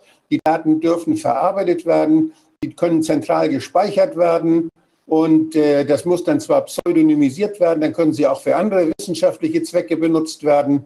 Äh, humangenetische Analysen sind zwar verboten, aber das, äh, das, ansonsten ist eine Spezialdiagnostik, ist da möglich, welche das auch immer dann sein mag. Also da ist eine ganze Menge äh, möglich, die dann jetzt auf Landesebene oder auf Bundesebene einfach angeordnet werden kann und geändert werden kann, der Situation angepasst werden kann. Eine Rechtsprechung, die, die dem dann auch gewachsen ist und die, das, die dem Ganzen folgen könnte und die dann das Recht der Einzelnen dabei äh, im Auge behalten kann, die kann ich mir gar nicht vorstellen. Denn diese, diese Ermächtigung führt doch dazu, dass das laufend äh, dann die, die Behörden, die Gesundheitsbehörden hier Dinge anordnen können, die gar nicht vorhersehbar sind, die noch nie da waren, die nicht evaluiert sind. Äh, das ist ja, da ist eine unheimliche Menge Ermessen dabei. Eigentlich dürfte so eine Regelung überhaupt nicht die Unterschrift des Bundespräsidenten bekommen haben. Ich verstehe das nicht. Also ich halte es für, für Wahnsinn, was da passiert ist. Und anscheinend hat sich da noch keiner drum gekümmert. Ich denke, dieses Ding muss unbedingt äh, dem, dem, dem äh, ja, der Kontrollinstanz, dem Bundesverfassungsgericht, vorgelegt werden, weil das, was grundsätzlich ist, ist, und ich bitte, dass sich äh, mehrere Juristen und auch Verfassungsrechtler dieses Gesetzes, was so ganz still und heimlich im Schatten des Infektionsschutzgesetzes daneben gestellt wurde, sich mal ansehen. Ich finde es ein Skandal, was dieses Gesetz alles erlaubt. Wie heißt das? Das ist das Gesetz zur Modernisierung der epidemiologischen Überwachung übertragbarer Krankheiten. Das ist das Datenerntegesetz, wenn ich das mal so nennen darf. Schön. Ja, also offenbar ist das, ohne dass die Öffentlichkeit irgendwas davon mitgekriegt hat, ähm, durch die Lesungen gegangen und dann am Ende vom Bundespräsidenten unterzeichnet worden. Wer war denn damals Bundespräsident? Weiß nicht, ich glaube, das war schon Steinmeier, bin mir nicht ganz sicher. 17 muss man, muss ich nachgucken, weiß nicht, wann das war. Mhm. Das ist im Sommer, also am 17. Juli 2017 äh, ist das Datum des Gesetzes. Ja. Aber es ist wirklich faszinierend. Also auch bei der Sache hat man ja jetzt den Eindruck, da kehrt ein, da, da, nimmt ein, ein äh, kommt ein solches Willkürelement in alle die ganzen Geschichten rein. Also dieses jetzt, da ist ja offenbar die Möglichkeit, dass ich durch einen quasi ges gesundheitspolitischen Spin alles drehen kann in eine Richtung, wie das jetzt eben gerade passt. Äh, Und wir sehen ja diese ganze Willkür auch bei den Regelungen, die uns jetzt da schon ständig begegnen im Rahmen der Verordnung. Also zum Beispiel äh, die Thematik, ich kann mich äh, im, Restaurant mit Maske, bewege ich mich zum Tisch, da ziehe ich sie aus und in der Schule darf ich dann die Maske nicht ausziehen. Also das ist, das passt alles überhaupt gar nicht zusammen. Es ist tatsächlich, also wirklich, muss ich sagen, auch, auch wirklich beklemmend. Und durch diese Vielschichtigkeit der ständigen unterschiedlichen Handhabung kriegt man es auch kaum mehr in den Griff, also auch selbst das juristisch angreifen zu können, ja. Weil das ständig wechselt, auch in der Argumentation. Also auch diese Sache jetzt mit, mit dem Verwaltungsgericht äh, Würzburg, also die finde ich geradezu schockierend. Ja. Also da steht, das sind zum Beispiel so Definitionen, die sehr schwammig sind. Da steht, was ist eine bedrohliche übertragbare Krankheit? Eine übertragbare Krankheit, die aufgrund klinischer schwerer Verlaufsformen oder ihrer Ausbreitungs- oder, nicht und, sondern oder ihrer Ausbreitungsweise eine schwerwiegende Gefahr für die Allgemeinheit verursachen kann. Das heißt, wenn die jetzt das, was Sie aus Wuhan da gesehen haben, da liegen 20 Leute schwer krank im Krankenhaus, der Erreger wird getestet und jetzt sucht man den weltweit, hat ihn vorher nicht gesucht, aber findet ihn jetzt weltweit. Wie geht man denn damit um? Reicht ja auch bei einer Grippe aus. Das ist ja offenbar der geänderten Definition des Pandemiebegriffs der WHO nachempfunden. Auch hier reicht es ja jetzt offenbar aus, wenn eine, äh, ja, eine epidemische Lage besteht, aber die muss nicht besonders schwerwiegend sein, es muss auch keine Toten geben. Aber passt ja. Keine Indikatoren, da steht nur schwerwiegende Gefahr für die Allgemeinheit. Ja, und das wird ja jetzt auch behauptet bei Covid-19 und das kann also auch bei, bei, könnte bei Influenza auch jederzeit wieder behauptet werden, wie es bei der Schweinegrippe ja behauptet worden ist. Da war ja nichts, das war die mildeste Grippe, die wir hatten äh, in, seit, seit 50 Jahren. Das war die mildeste Grippesaison und das war die Pandemie, die Schweinegrippe. Und da hat kein Hahn nachgekräht. Da wurden Menschen mit gefährlichen Impfstoffen geimpft, das war nicht nötig. Das war von der Bundesregierung eingekauft, war empfohlen, das war nicht nötig. Das ist, und jetzt erleben wir, jetzt erleben wir hier was, dass wir wieder, ja, dass wir noch mehr gegängelt werden und noch mehr gezwungen werden, Dinge zu tun, die auch ungesund sind und die gefährlich sind auch, weil angeblich eine äh, ja, schwerwiegende Gefahr für die Allgemeinheit verursacht werden kann. Das ist die, ja, für mich ist das diese, diese epidemisch, epidemiologische Notlage, die dort beschlossen worden ist.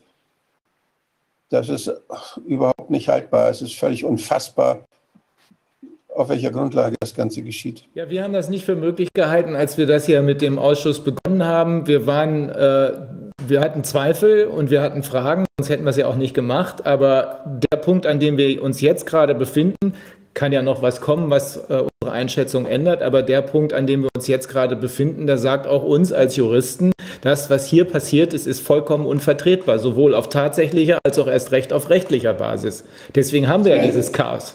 Es gibt ja Leute, die behaupten, ah, aber jetzt wird es gefährlich. Jetzt kommt das ganz gefährlich. Da werden viele Menschen sterben. Ja. So wie Sie es bei der Vogelgrippe gesagt haben, wie Sie es bei der Schweinegrippe gesagt haben. Jedes Mal Millionen Menschen werden sterben. Sagt Herr Lauterbach, sagt Herr Drosten wieder. Sagen Sie, behaupten Sie einfach. Woher wissen die das?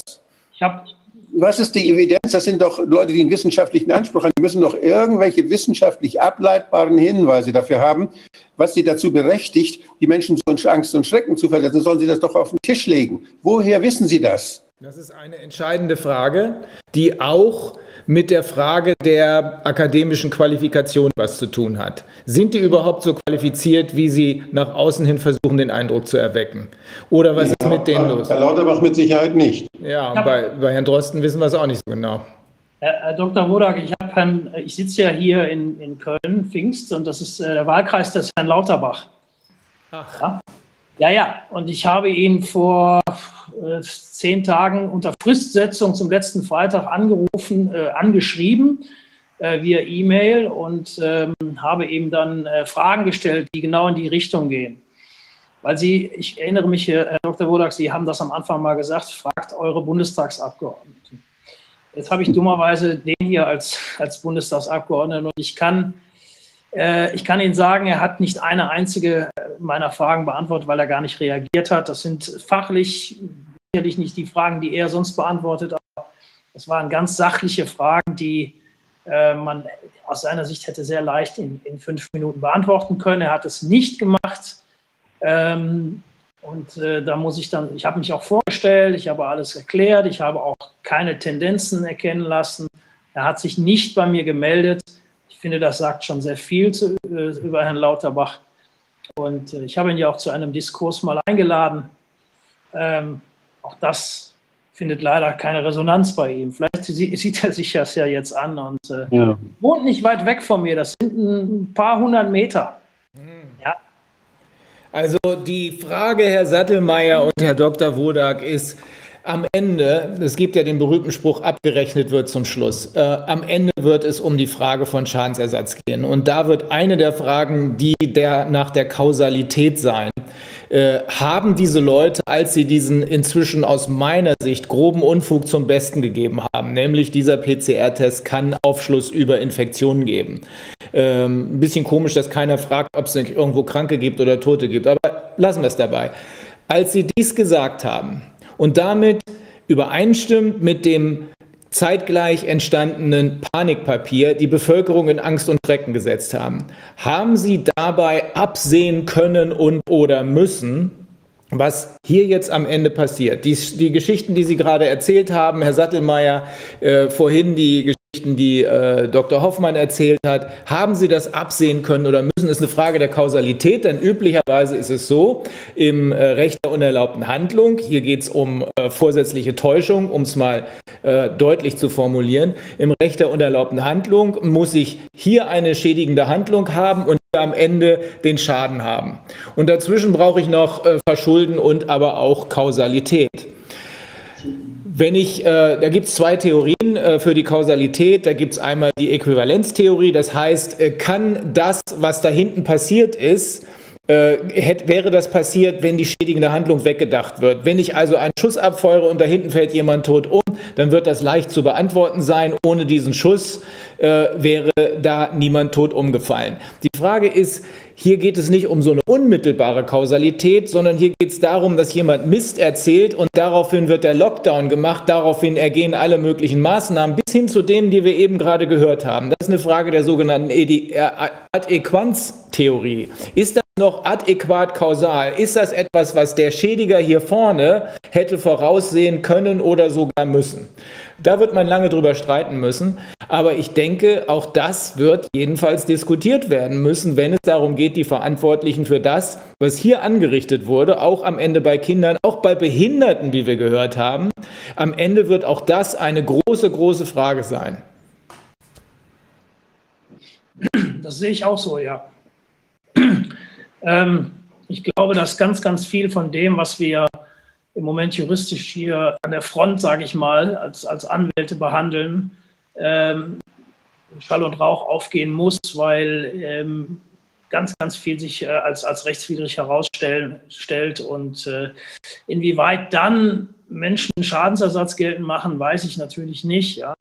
Äh, Ob es jetzt Anwaltshonorar, Schmerzensgeld, sonstige Einbußen sind, das kann ich nicht sagen, aber ich, es wird äh, sehr, sehr, sehr, sehr lange beschäftigt. Ich vertraue noch immer den Gerichten, aber ich, äh, ähm, ich glaube, dass in letzter Konsequenz in den Hauptsacheverfahren ähm, da möglicherweise was bei rauskommt, zumindest in Deutschland. Amerika kann ich nicht beurteilen. Und im Moment äh, sehe ich die größte Chance äh, bei den Strafgerichten, weil das so langsam anfängt. Ja. ja. Ähm, mhm. Da ist immer stets eine Beweisaufnahme Teil der Hauptverhandlung. Ja.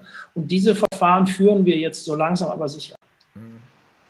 Ja, das werden wir auch tun. Wir haben auch Aufträge von Menschen, die durchaus äh, standfest sind im Sinne von finanzkräftig und äh, wir sind ebenfalls der Meinung, dass da Strafverfahren, wenn sie gezielt und ordentlich geführt werden, zu einer sehr umfangreichen Aufklärung führen werden. Ja. Viviane. Ähm, ja, Herr Saltmeier, ich hatte noch gerade eine, eine letzte Frage. Also wenn Leute jetzt betroffen sind von strafrechtlichen Aktionen, dann würde man ihnen aber schon raten, zum Beispiel den Bußgeldbescheid dann auch anzugreifen, um eben im Spiel zu bleiben, sozusagen, äh, und, und das gegebenenfalls einer richtlichen äh, oder Prüfung dann zu, äh, zuführen zu können, auch wenn es dann erst im weiteren Verlauf der Fall sein wird? Oder wie würden Sie das sehen? Einfach nochmal, weil wir ja das Thema haben, was kann man selber tun? Also sich ja. erstmal wehren und dann eben weiter im Rennen bleiben, dass man das, das eben auch äh, jetzt nicht so ad acta gelegt ist, sozusagen sofort. Also wenn es sich um Bußgelder handelt, die wirklich gegen Corona-Schutzbestimmungen aus den Verordnungen heraus erfolgen, äh, lohnt es sich immer, ja. ähm, immer Einspruch einzulegen, weil mir ist noch kein abgeschlossenes Verfahren bekannt. Ja. Ähm, was, äh, ich habe gestern wieder eine Rücknahme von einem Bußgeldbescheid bekommen über 400 Euro. Ähm, äh, weiß ich nicht, ich, die, die, die Gerichte, ich hab, sollte eigentlich gestern noch ein Verfahren haben, dann ist auf einmal die Richterin krank. Also ähm, die Beweislagen äh, sind da, und die Sach, Sachen, Beweislagen sind da sehr, sehr dürftig und das lohnt sich immer, was Strafverfahren angeht, ähm, ja, da gibt es natürlich auch Straf, äh, Straftaten, die eben im Zusammenhang mit den ganzen Corona-Maßnahmen äh, zu tun haben, unmittelbar. Auch da würde ich sagen, wenn da Strafbefehle kommen oder sonstiges äh, Einspruch einlegen, definitiv. Ja. Da ist das letzte Wort mit Sicherheit noch nicht gesprochen, weil ähm, sowas Schlampiges zum Teil, was in den Verordnungen steht und auch schlampig hier die Aktenführung ist. Ich habe ja nun zahlreiche Akten jetzt auf dem Tisch, ähm, wo man sagt, die Beweislage ist ziemlich eindeutig zugunsten des, des Mandanten.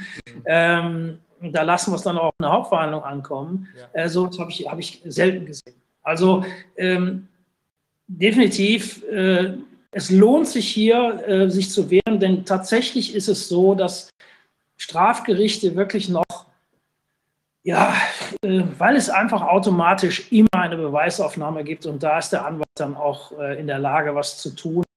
Und äh, ähm, anders als in Eilverfahren vor Verwaltungsgerichten, wo die sich nicht mal im Ansatz mit irgendwelchen äh, Einwendungen äh, befassen, die sich, die sich gegen die Behauptungen des AKI richten. Also ähm, ich habe, wie gesagt, das habe ich schon mal gesagt, große Hoffnung in die Strafgerichte im Moment, weil das im Moment die Verfahren sind, die am schnellsten jetzt so gesehen Beweis erheben. Ja, das, das ist ganz klar. Ja. Ja. Gleichwohl, letzte Anmerkung, ein Amtsrichter wird mit Sicherheit keine einzige Verordnung für verfassungswidrig erklären. Mhm. Habe ich letzte Woche, habe ich ja was zur Verfassungsmäßigkeit der Berliner äh, ähm, Maßnahmen, Eindämmungsmaßnahmenverordnung gesagt. Und ähm, der Richter hat sich wenigstens die Mühe gemacht, äh, sich das anzuschauen und dazu was in seinem Urteil auch dann tatsächlich auszuführen. Aber natürlich wird erwartungsgemäß kein Amtsrichter hier irgendwas für verfassungswidrig erklären, obwohl das könnte. Er könnte es, aber es reicht ja aus, wenn er auf anderer Ebene hilft. Äh, die großen Fälle, die richtig knalligen, krachigen Fälle, die muss man nach oben bringen bis zum Verfassungsgericht. Ja. Da wird ja. dann die Probe aufs Exempel gemacht. Wobei ich da nochmal einhaken kann, dann bin ich auch wirklich ruhig. Die letzte, dieser Fall letzte Woche war der allererste, der allererste Strafrechtsfall in Berlin, aus dieser Hochzeit des Lockdowns und ich hatte einen Freispruch beantragt. Der Amtsrichter hätte es sich sehr einfach machen können, der Strafrichter, und sagen können, so wie ich beantragt habe, äh, den, den Mandanten aus tatsächlichen Gründen freizusprechen. Stattdessen ist er aber hingegangen und hat bewusst oder unbewusst, weiß ich nicht, ich fand ihn sehr, sehr gut, ähm, hat gesagt, allgemein ist es so, dass wir jetzt eine Gesetzesänderung haben und jetzt ist nach Paragraph 2 Absatz 3 StGB hier nach dem milderen Gesetz zu urteilen und jetzt sind Teilnahme an, oder ist die Teilnahme an einer verbotenen Demonstration eben nur noch eine Ordnungswidrigkeit und deswegen hat er zu einer Ordnungswidrigkeit äh, äh, ähm, verurteilt, was eine gewisse Strahlkraft auf die sämtlichen anderen Fälle aus dieser Zeit natürlich hat. Und aus dem Grunde möchte die Staatsanwaltschaft hier in Revision, wahrscheinlich Revision gehen, Berufung würde keinen Sinn machen, eine Sprungrevision machen, um zu gucken, dass sie diese damals festgesetzten Menschen, Teilnehmer der Demonstration, hier auch weiterhin zu Straftätern machen kann. Das ist nämlich die politische Abteilung äh, der, der Staatsanwaltschaft in Berlin. Und da hat der Richter schon irgendwo auch ein Statement abgegeben. Da muss ich sagen, Chapeau. Ähm, es funktioniert noch. Gut. Ich habe noch eine, eine Frage, die aus, dem, aus einer E-Mail-Zuschrift kam, und zwar nochmal für Herrn Professor Schwab, und zwar die Thematik, äh, es gibt ja ähm, äh, private Krankenhäuser und es gibt staatliche Krankenhäuser oder Körperschaften öffentlichen Rechts, zum Beispiel wie auch die Charité eins ist. Die privatrechtliche ähm, Vertragseingehung, die war die Frage aus dem Chat, vielleicht können Sie da kurz nochmal sagen, die gilt natürlich auch genauso in den staatlich geführten äh, Krankenhäusern. Ja mit der ganzen AGB-Problematik. Ja, das ist ganz einfach. Auch ein staatlich geführtes Krankenhaus kann privatrechtliche Verträge schließen. Ja, das ein, staatliches, ein staatlich geführtes Krankenhaus nimmt mich nicht durch hoheitlichen Bescheid als Patienten auf, sondern auch aufs Vertrag. Das heißt also, äh, die Handlungsform ist hier genau dieselbe. Und deswegen sind auch die AGB-rechtlichen Implikationen genau dieselben. Ich habe hier von Herrn Wodak noch etwas äh, aus dem Chat zugeleitet bekommen. Vielleicht kann, ähm, ich eben noch, kann ich das eben noch ergänzen mit den Krankenhäusern? Ja, gerne.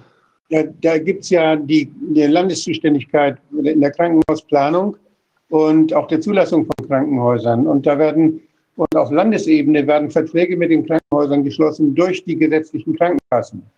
Es geht jetzt also nur um die gesetzlich versicherten Patienten und dadurch übernehmen die Krankenhäuser dann gewisse äh, vertragliche äh, Zuständigkeiten und Pflichten durch den Vertrag, den gesetzlichen Krankenkassen äh, für, äh, abschließen. Da gibt, es, da gibt es Verträge, die die Kassen gemeinsam abschließen in Bezug auf die Versorgungsleistung der Krankenhäuser. Und es gibt aber auch Selektivverträge, die sie für einzelne bestimmte Leistungen, einzelne Kassen mit einzelnen Krankenhäusern, einzelnen Ärzten abschließen. Das ist also ein Vertragschaos, was da existiert, abhängig ist von der Krankenkasse, mit der sie versichert sind. Aber die Notfallversorgung, die wird meistens landeseinheitlich gesichert. Das heißt, dass in solchen Fällen dann alle Krankenhäuser ihre Pflicht erfüllen müssen und Versorgungsauftrag haben, der landesvertraglich, auf Landesebene vertraglich mit den Kassen festgelegt worden ist. Ich meine, da muss ich natürlich zu meinen Ausführungen was ergänzen. Ich hatte eben meine AGB-rechtlichen Ausführungen auf der Basis natürlich eines privaten äh, Behandlungsvertrags äh, gemacht. In dem Moment, in dem ich bei der gesetzlichen Krankenversicherung bin, habe ich ja ein Versicherungsverhältnis, das meinen Versicherungsträger zu einer Naturalleistung verpflichtet. Äh, der zahlt mir kein Geld, sondern stellt mir die Gesundheitsleistung zur Verfügung, die er sich vorher beim äh, Träger äh, vertraglich eingekauft hat. Aber wenn in den Verträgen zwischen den Kassen und den Krankenhäusern auch nichts von Maske äh, steht, dann gibt es da auch gar keine Grundlage. Ja? Also es gibt im Chat noch eine zweite Frage, die Herr Wodak mir zugeleitet hat. Da schreibt eine selbstständige Friseurin, die äh, äh, einen Maskenattest hat, darf ich in meinem Salon arbeiten? Die Antwort lautet schlicht und einfach ja. ja also äh, normalerweise habe ich ja in den meisten dieser Länderverordnungen eine Verpflichtung in Kontaktberufen, etwa wie Friseur, äh, äh, da so eine Maske zu tragen. Aber wenn ich einen Attest habe, dann darf ich selbst verständlich ohne Maske meinen Beruf ausüben. Dann gibt es keine Rechtsgrundlage, mir das von mir ausgewählte Gewerbe, äh, den von mir ausgewählten Beruf nicht ausüben zu dürfen. Okay. Also sie darf. Punkt. Genau. Gut, also, weitergehen. Ich glaube, jetzt sind wir erstmal am vorläufigen Ende dieser Diskussion zu dem, was man selber tun kann und was sich da an rechtlichen Problemen stellen. Also ich bin auch wieder bestürzt, wie es dann teilweise ja. so in der Praxis sich darstellt, ja, oder aktuell darstellt. Das ist schon überraschend, aber ich bin auch der Hoffnung, dass wir, ähm, Herr Sattelmeier ja auch meinte, dass wir wahrscheinlich im weiteren Verlauf dann doch hoffentlich eine Zurechtrückung dieser, hm, wie will man sagen, seltsamen Verschiebung, die sich da bei der, hm, also aus, heraus aus dem verfassungsrechtlichen Rahmen äh, ergeben haben in den letzten Wochen und Monaten, erleben werden. Und ähm, ja, also vor dem Hintergrund, wir werden an diesen ganzen Themen dranbleiben und auch gucken, ob wir da weitere Möglichkeiten zur Verfügung stellen können, dass jemand äh, sich da also selbst helfen kann in, in diesen Angelegenheiten. Und äh, genau, werden wir auf dem Laufen, äh, Laufenden halten, auch auf der Ausschusssitzung, was es da für Möglichkeiten gibt.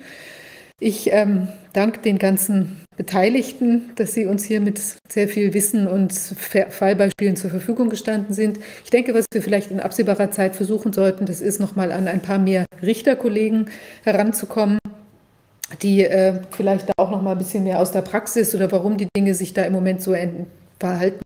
Äh, ja, also möchte ich nochmal aufrufen, also wenn jemand Richter ist, wir sind äh, sehr interessiert an Gesprächen, die sich da ergeben können über das Thema.